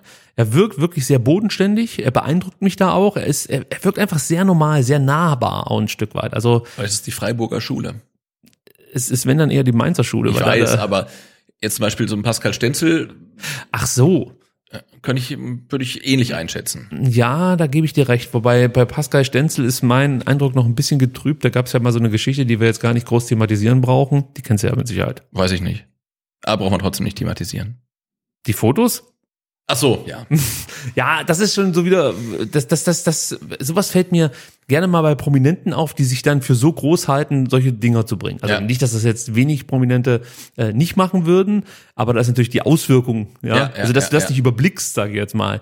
Das hat ja schon was mit Größenwahn zu tun. So sehe ich es zumindest. klar, also ich meine, das musste ja so ein Stück weit, also das wür- würde ich mir jetzt bei Flo Müller, äh, also würde ich das ausschließen, dass sowas passiert, ohne da konkreter werden zu wollen. Also, tolles Interview, wir empfehlen das, wie gesagt, wird verlinkt. Äh, Grüße gehen raus an Florian Regemann, aus meiner Sicht der beste Interviewer, immer mit viel Newsgehalt, äh, was VfB-Themen Ja. angeht. Da können sich andere eine Scheibe von abschneiden, werden sie aber nicht tun, weil sie es besser wissen. Ähm, gut, dann kommen wir zu U21, zu U19 und zu den VfB-Frauen. Oh, da, da packe ich nochmal richtig Ja, raus. So. Also, äh, auch U- vorsorgen, ne? wenn wir jetzt dann irgendwie drei Wochen nichts machen. Ne? Genau, und da wird zurückgeshootet. Ja. Das ist, U21 gewann ähm, in Worms äh, ein Auswärtsspiel. Genau. Und Wormatia Worms ist, glaube ich, der geilste Clubname in ganz Deutschland. Weißt du eigentlich, dass man die die Formaten nennt? Nee. Die Wormaten. Die Wormaten. Die Wormaten. Also das fand ich auch spektakulär. spektakulär fand ich auch, dass ähm, Sebastian Hornung nur auf der Bank saß. Ja, weil Flo Schocke im Tor stand. Mhm. Also entweder hat das was mit der letzten Leistung zu tun, da haben wir ja drüber gesprochen, gegen Trier, das war nicht allzu berauschend von äh, Sebastian Hornung. Oder, ja, ich weiß nicht, der Krebs hat sich gedacht, komm, also der Schock braucht auch mal ein bisschen Spielzeit. Ich weiß es nicht. Ja. Auf jeden Fall stand Florian äh, Schock im Tor. Außerdem Aidonis wieder mit bei der U21 aktiv und äh, Adu Kuol, das sind ja auch noch zwei mögliche äh, Abgangskandidaten. Ähm, es war insgesamt ein sehr ausgeglichenes Spiel. Der VfB hatte mehr Kontrolle. Und als Worms, ich sag mal, aktiver wurde, wurden sie umgehend bestraft und ja von den Ammers ausgekontert. Jonas Weig, der letzte Woche gegen Trier schon zwei äh, Treffer vorbereitete, schloss äh, in der 58. Minute in Konter erfolgreich ab. Anschließend lauerte die U21 auf weitere Konter und verteidigte das 1-0 wirklich leidenschaftlich. Ähm, und ich glaube, jetzt mit zwei Siegen aus den ersten drei Partien kann man ganz gut leben. Das passt. Ähm, defensiv stand man wohl jetzt auch wieder stabiler. Also da gab es ja die, gerade die Anfangsphase gegen Trier, die mir wirklich große Sorgen bereitet hat. Ja. Aber das hat jetzt ganz gut geklappt. Und am Samstag steht dann der vierte Spieltag in der Regionalliga Südwest an. Da empfängt ähm, der VfB dann die TSG Hoffenheim 2, die genau wie der VfB auch mit zwei Siegen und einer Niederlage starteten. Ähm, also wenn ihr Zeit habt, dann schaut am Samstag auf dem Einser vorbei. Das wird nämlich nicht, also dieses Spiel wird nämlich nicht oben äh, am Fernsehturm ausgetragen, sondern da darf dann unten gekickt werden, weil wer, wer will schon Hoffenheim sehen? Und genau, die kommen auch nicht mit so vielen Fans vermutlich. ja, also ich, ich wo habe ich das jetzt gesehen? Gegen wen haben die jetzt am Wochenende gespielt, Hoffenheim? Äh, weiß ich gar nicht. Das war ja erbärmlich, der Auswärtsblock. Also, da standen ja irgendwie vier Leute oder so gefühlt. Also da, da, da ist ja wirklich mehr los, wenn der VfB 2 irgendwo auswärts spielt. Also das ist ja echt traurig. du meinst, die Hoffenheim mal Profis? Mhm. Ja. Gegen wen haben die nochmal gespielt? Die haben, glaube ich, gewonnen. Gegen Leverkusen haben die doch gewonnen, oder? Ja, genau das war's. Richtig, ja. Und das Spiel richtig. war relativ spektakulär. Also Ja, das Spiel war spektakulär. Und dann siehst du sie, wenn sie zum Auswärtsblock äh, gehen, um sich feiern zu lassen. Da stehen halt vier alte Männer. Also, das ist wahrscheinlich die Väter. oh Gott, ja. Oder noch von Leverkusen welche, die sich die einfach nicht weggehen. Wir stehen schon immer hier. Gut, die U19, ähm, die hat nicht so viel Glück wie die U21, denn die verloren mit 1 zu 2 gegen Heidenheim. Die gute Kulisse auf dem Einser half da leider nicht, muss man sagen. Äh, zweiter Spieltag, erste Niederlage in der Bundesliga Süd-Südwest. Die Gäste gingen bereits nach acht Minuten, das scheint ein VfB-Problem zu sein, in Führung. Äh, nach der Halbzeit glich dann Benny Bojakci aus, der dann ähm, aber direkt wieder gekontert wurde, denn in der 68. Minute erzielte Luke knapp das 2 zu 1. Am Samstag geht es jetzt zum FSV Mainz 05, Sebastian, und ich kann dir sagen, das wird richtig ein Brett werden, denn die starteten mit zwei Siegen und 9 zu 0 Toren Oha. in die Saison. Okay. Also es wird nicht leichter. Das wird äh, ein ordentlicher Prüfstein für unsere U19. War nicht Mainz auch eine von den Mannschaften, die im Saisonfinale der vergangenen Saison so lange mit oben drin waren? Ja, die schmierten äh, zum Ende hin Ja. ab, aber das ist eigentlich immer eine gute Jugend. Äh, Ja, Mainz ja generell Mannschaft, ja, halt. also ja, ja. Gute Jugendmannschaften. Und du musst mal darauf achten, einen sehr engagierten Mann auf der Tribüne, der jedes Tor mit einem epischen Schrei der Mainzer Okay. begleitet. Egal, ob es das 1-0 oder das 5-0 ist. Also wenn du die Zusammenfassung anschaust, du erkennst den immer wieder. Also das ist, der begleitet mich wirklich seitdem es die Zusammenfassungen auf YouTube gibt, der Okay. Spieler. Es ist spektakulär, der Typ. Er muss ein Organ haben, das ist un unbeschreiblich. Und sogar bei manchen Auswärtsspielen habe ich ihn schon gehört. Also es ist wirklich Wahnsinn. Also Legende. Dem, dem von Hoffenheim weggekauft. Ja, immer, also damit es sich auch mal vormachen kann. So würde es sich aber, glaube ich, fast besser anhören. Eure Renten sind sicher. Klingt viel besser, oder? Ja, total. Ach, diese blöden Knöpfe. Jetzt müssen wir hier aber zu Ende machen und äh, sprechen noch kurz über die Frauen. Die konnten mit 5 zu 0 in Ellwangen gewinnen, Ja, das war Sebastian. das äh, Pflichtspieldebüt der VfB Stuttgart Damenmannschaft. und das war erfolgreich. Und zwar richtig. Einzug in die zweite Runde des WFV-Pokals. Also das äh, war wirklich beeindruckend. Ich habe mir sagen lassen, defensiv, inzwischen muss man sagen, gewohnt stabil und in der Offensive nach Anlaufschwierigkeiten sehr effizient. Und äh, so besiegte man dann den Landesligisten und zog, wie gesagt, in die zweite Runde ein, die jetzt schon am kommenden Sonntag ausgetragen wird, um 11 Uhr. Äh, und zwar beim TSV Deizesau. Genau, le weg. leider, leider wieder auswärts, ähm, aber es ist jetzt nicht so weit. Es ist nicht weit weg. Also vorausgesetzt, man kommt hier aus der Region. Ja, das stimmt. Wenn ihr jetzt natürlich zum Beispiel aus New York kommt, dann ist es vielleicht Dann ist es ein bisschen weit. ja, ein großer Reiseaufwand, den ihr auf euch nehmen müsst. Ähm, ich kann euch aber sagen, solltet ihr zum Beispiel, äh, also aus der Gegend Esslingen kommen, ist es nicht allzu weit, muss man glaube ich nicht erklären, weil Dalzesau dürfte bekannt sein. Und ich fand interessant, dass es eine Regionenliga gibt.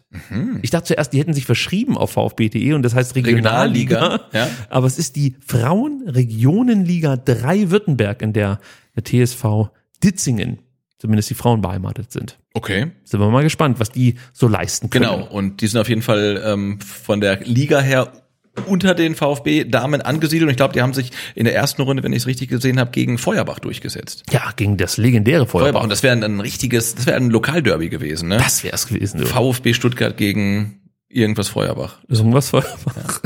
Vielleicht kommt's ja noch mal dazu irgendwann. Also es gibt ja vielleicht noch weitere. Na gut, in der Liga wird es ja auf jeden Fall ähm, ein ähm, Lokalderby geben ähm, auf der Waldebene Ost.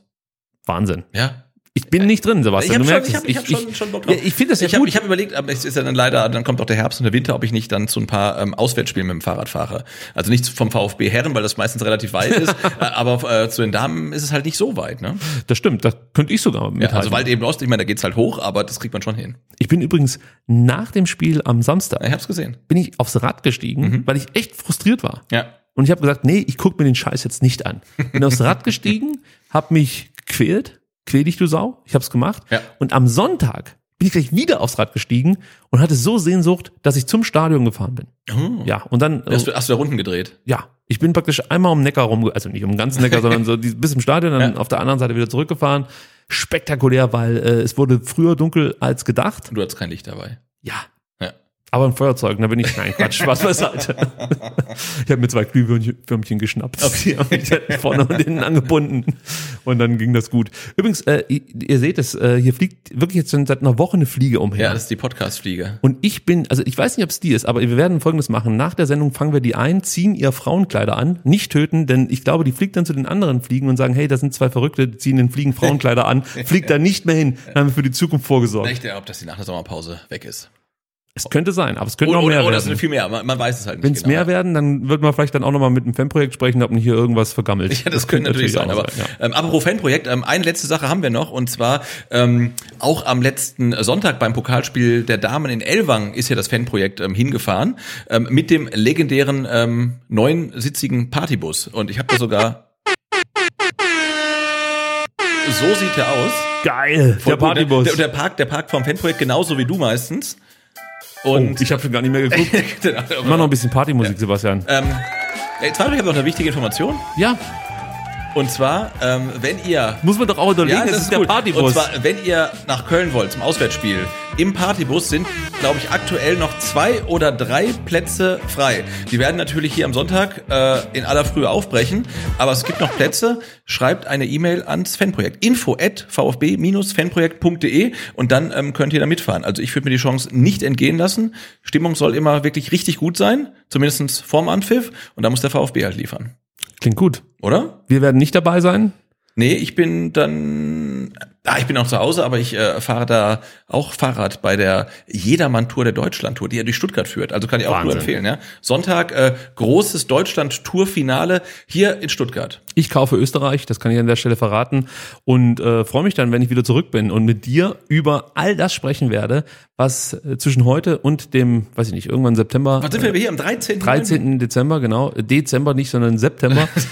Sommerpause bis zum 13. Dezember. Dann am 13. September sind wir wieder hier, verpassen jetzt halt drei Spiele und müssen dann halt über äh, ja die Spiele und über die Mitgliederversammlung reden. Wie lief's denn jetzt im Stream? Das interessiert mich noch sehr. Ähm, also ich glaube, der das Bild ha- hakt schon derbe, aber der Ton ist gut.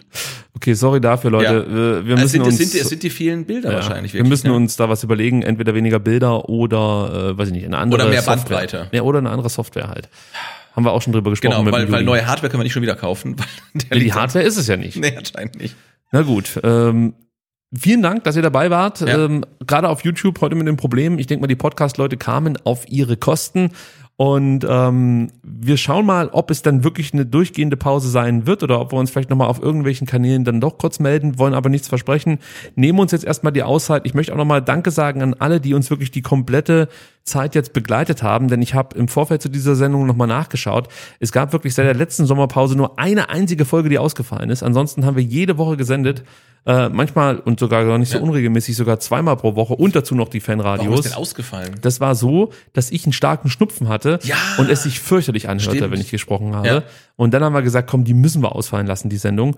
Ähm, Genau, wir, wir haben sogar wegen Corona, äh, während Corona Genau. weitergesendet halt. Wir haben ne? hier durch- aus der, aus der, ähm, wie heißt Isolation. Ja, genau, das war die äh, Quarantänefolge. Ja. Äh, also vielen, vielen Dank für eure Unterstützung, denn das ist das, was uns motiviert, uns hier wirklich Woche für Woche ähm, hinzusetzen, mit euch unsere Gedanken zu teilen, Sendungen vorzubereiten. Der Umfang ist natürlich mittlerweile gigantisch, muss man einfach sagen. Also äh, ich bin schon fast froh, dass die Grafiken äh, uns vor größere Probleme stellen, denn das sorgt dafür, dass ich keine mehr machen muss. Ja. Ähm, aber es macht mir natürlich großen Spaß, mich hier regelmäßig mit dem Sebastian zu treffen und uns über äh, das Thema Fußball und, zu unterhalten, im Speziellen natürlich über den VfB Stuttgart.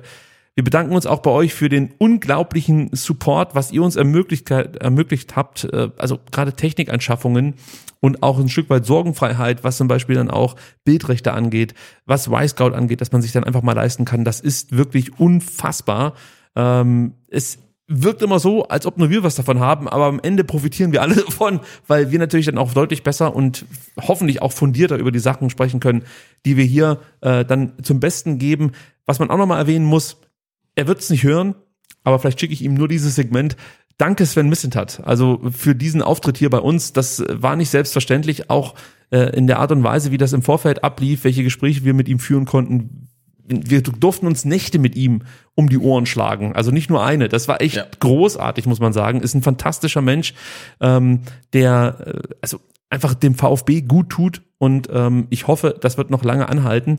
Ähm, und er hat uns ein Stück weit natürlich dann auch sagen wir, ein bisschen was von seiner Bekanntheit abgegeben durch die Möglichkeit, dass er äh, oder die Möglichkeit, die er uns gegeben hat. Also da sind wir, glaube ich, beide sehr, sehr dankbar. Genau, das war jetzt ähm, jetzt mal ganz äh, nüchtern betrachtet aus Reich, Reichweitensicht nicht ganz so schlecht, ähm, auch das äh, Interview zu machen, weil das hat uns auch auf YouTube, glaube ich, schon mal ein, ein, Stück weiter nach vorne gebracht. Und der Effekt, äh, wir haben es dann der, Mistintat-Effekt genannt, äh, der hält an. Also auch äh, nach dem Interview, das ist ähm, ganz erstaunlich. Da sind wir natürlich ähm, sehr, sehr dankbar. Und wenn wir uns schon bedanken, dann bedanken wir uns auch noch beim Fanprojekt, dass wir unser Geraffel hier wirklich Woche für Woche stehen lassen dürfen. Jetzt auch während der drei Wochen, wo wir nichts machen, hier den Tisch stehen lassen dürfen, nicht alles jeden Abend auch noch abbauen müssen, weil dann wird es noch mehr Zeit kosten. Also vielen, vielen Dank auch, dass wir hier die Räumlichkeiten in Beschlag nehmen dürfen. Ja, und auch für das tolle Gespräch, das wir mit dem Fanprojekt führen durften. Ja.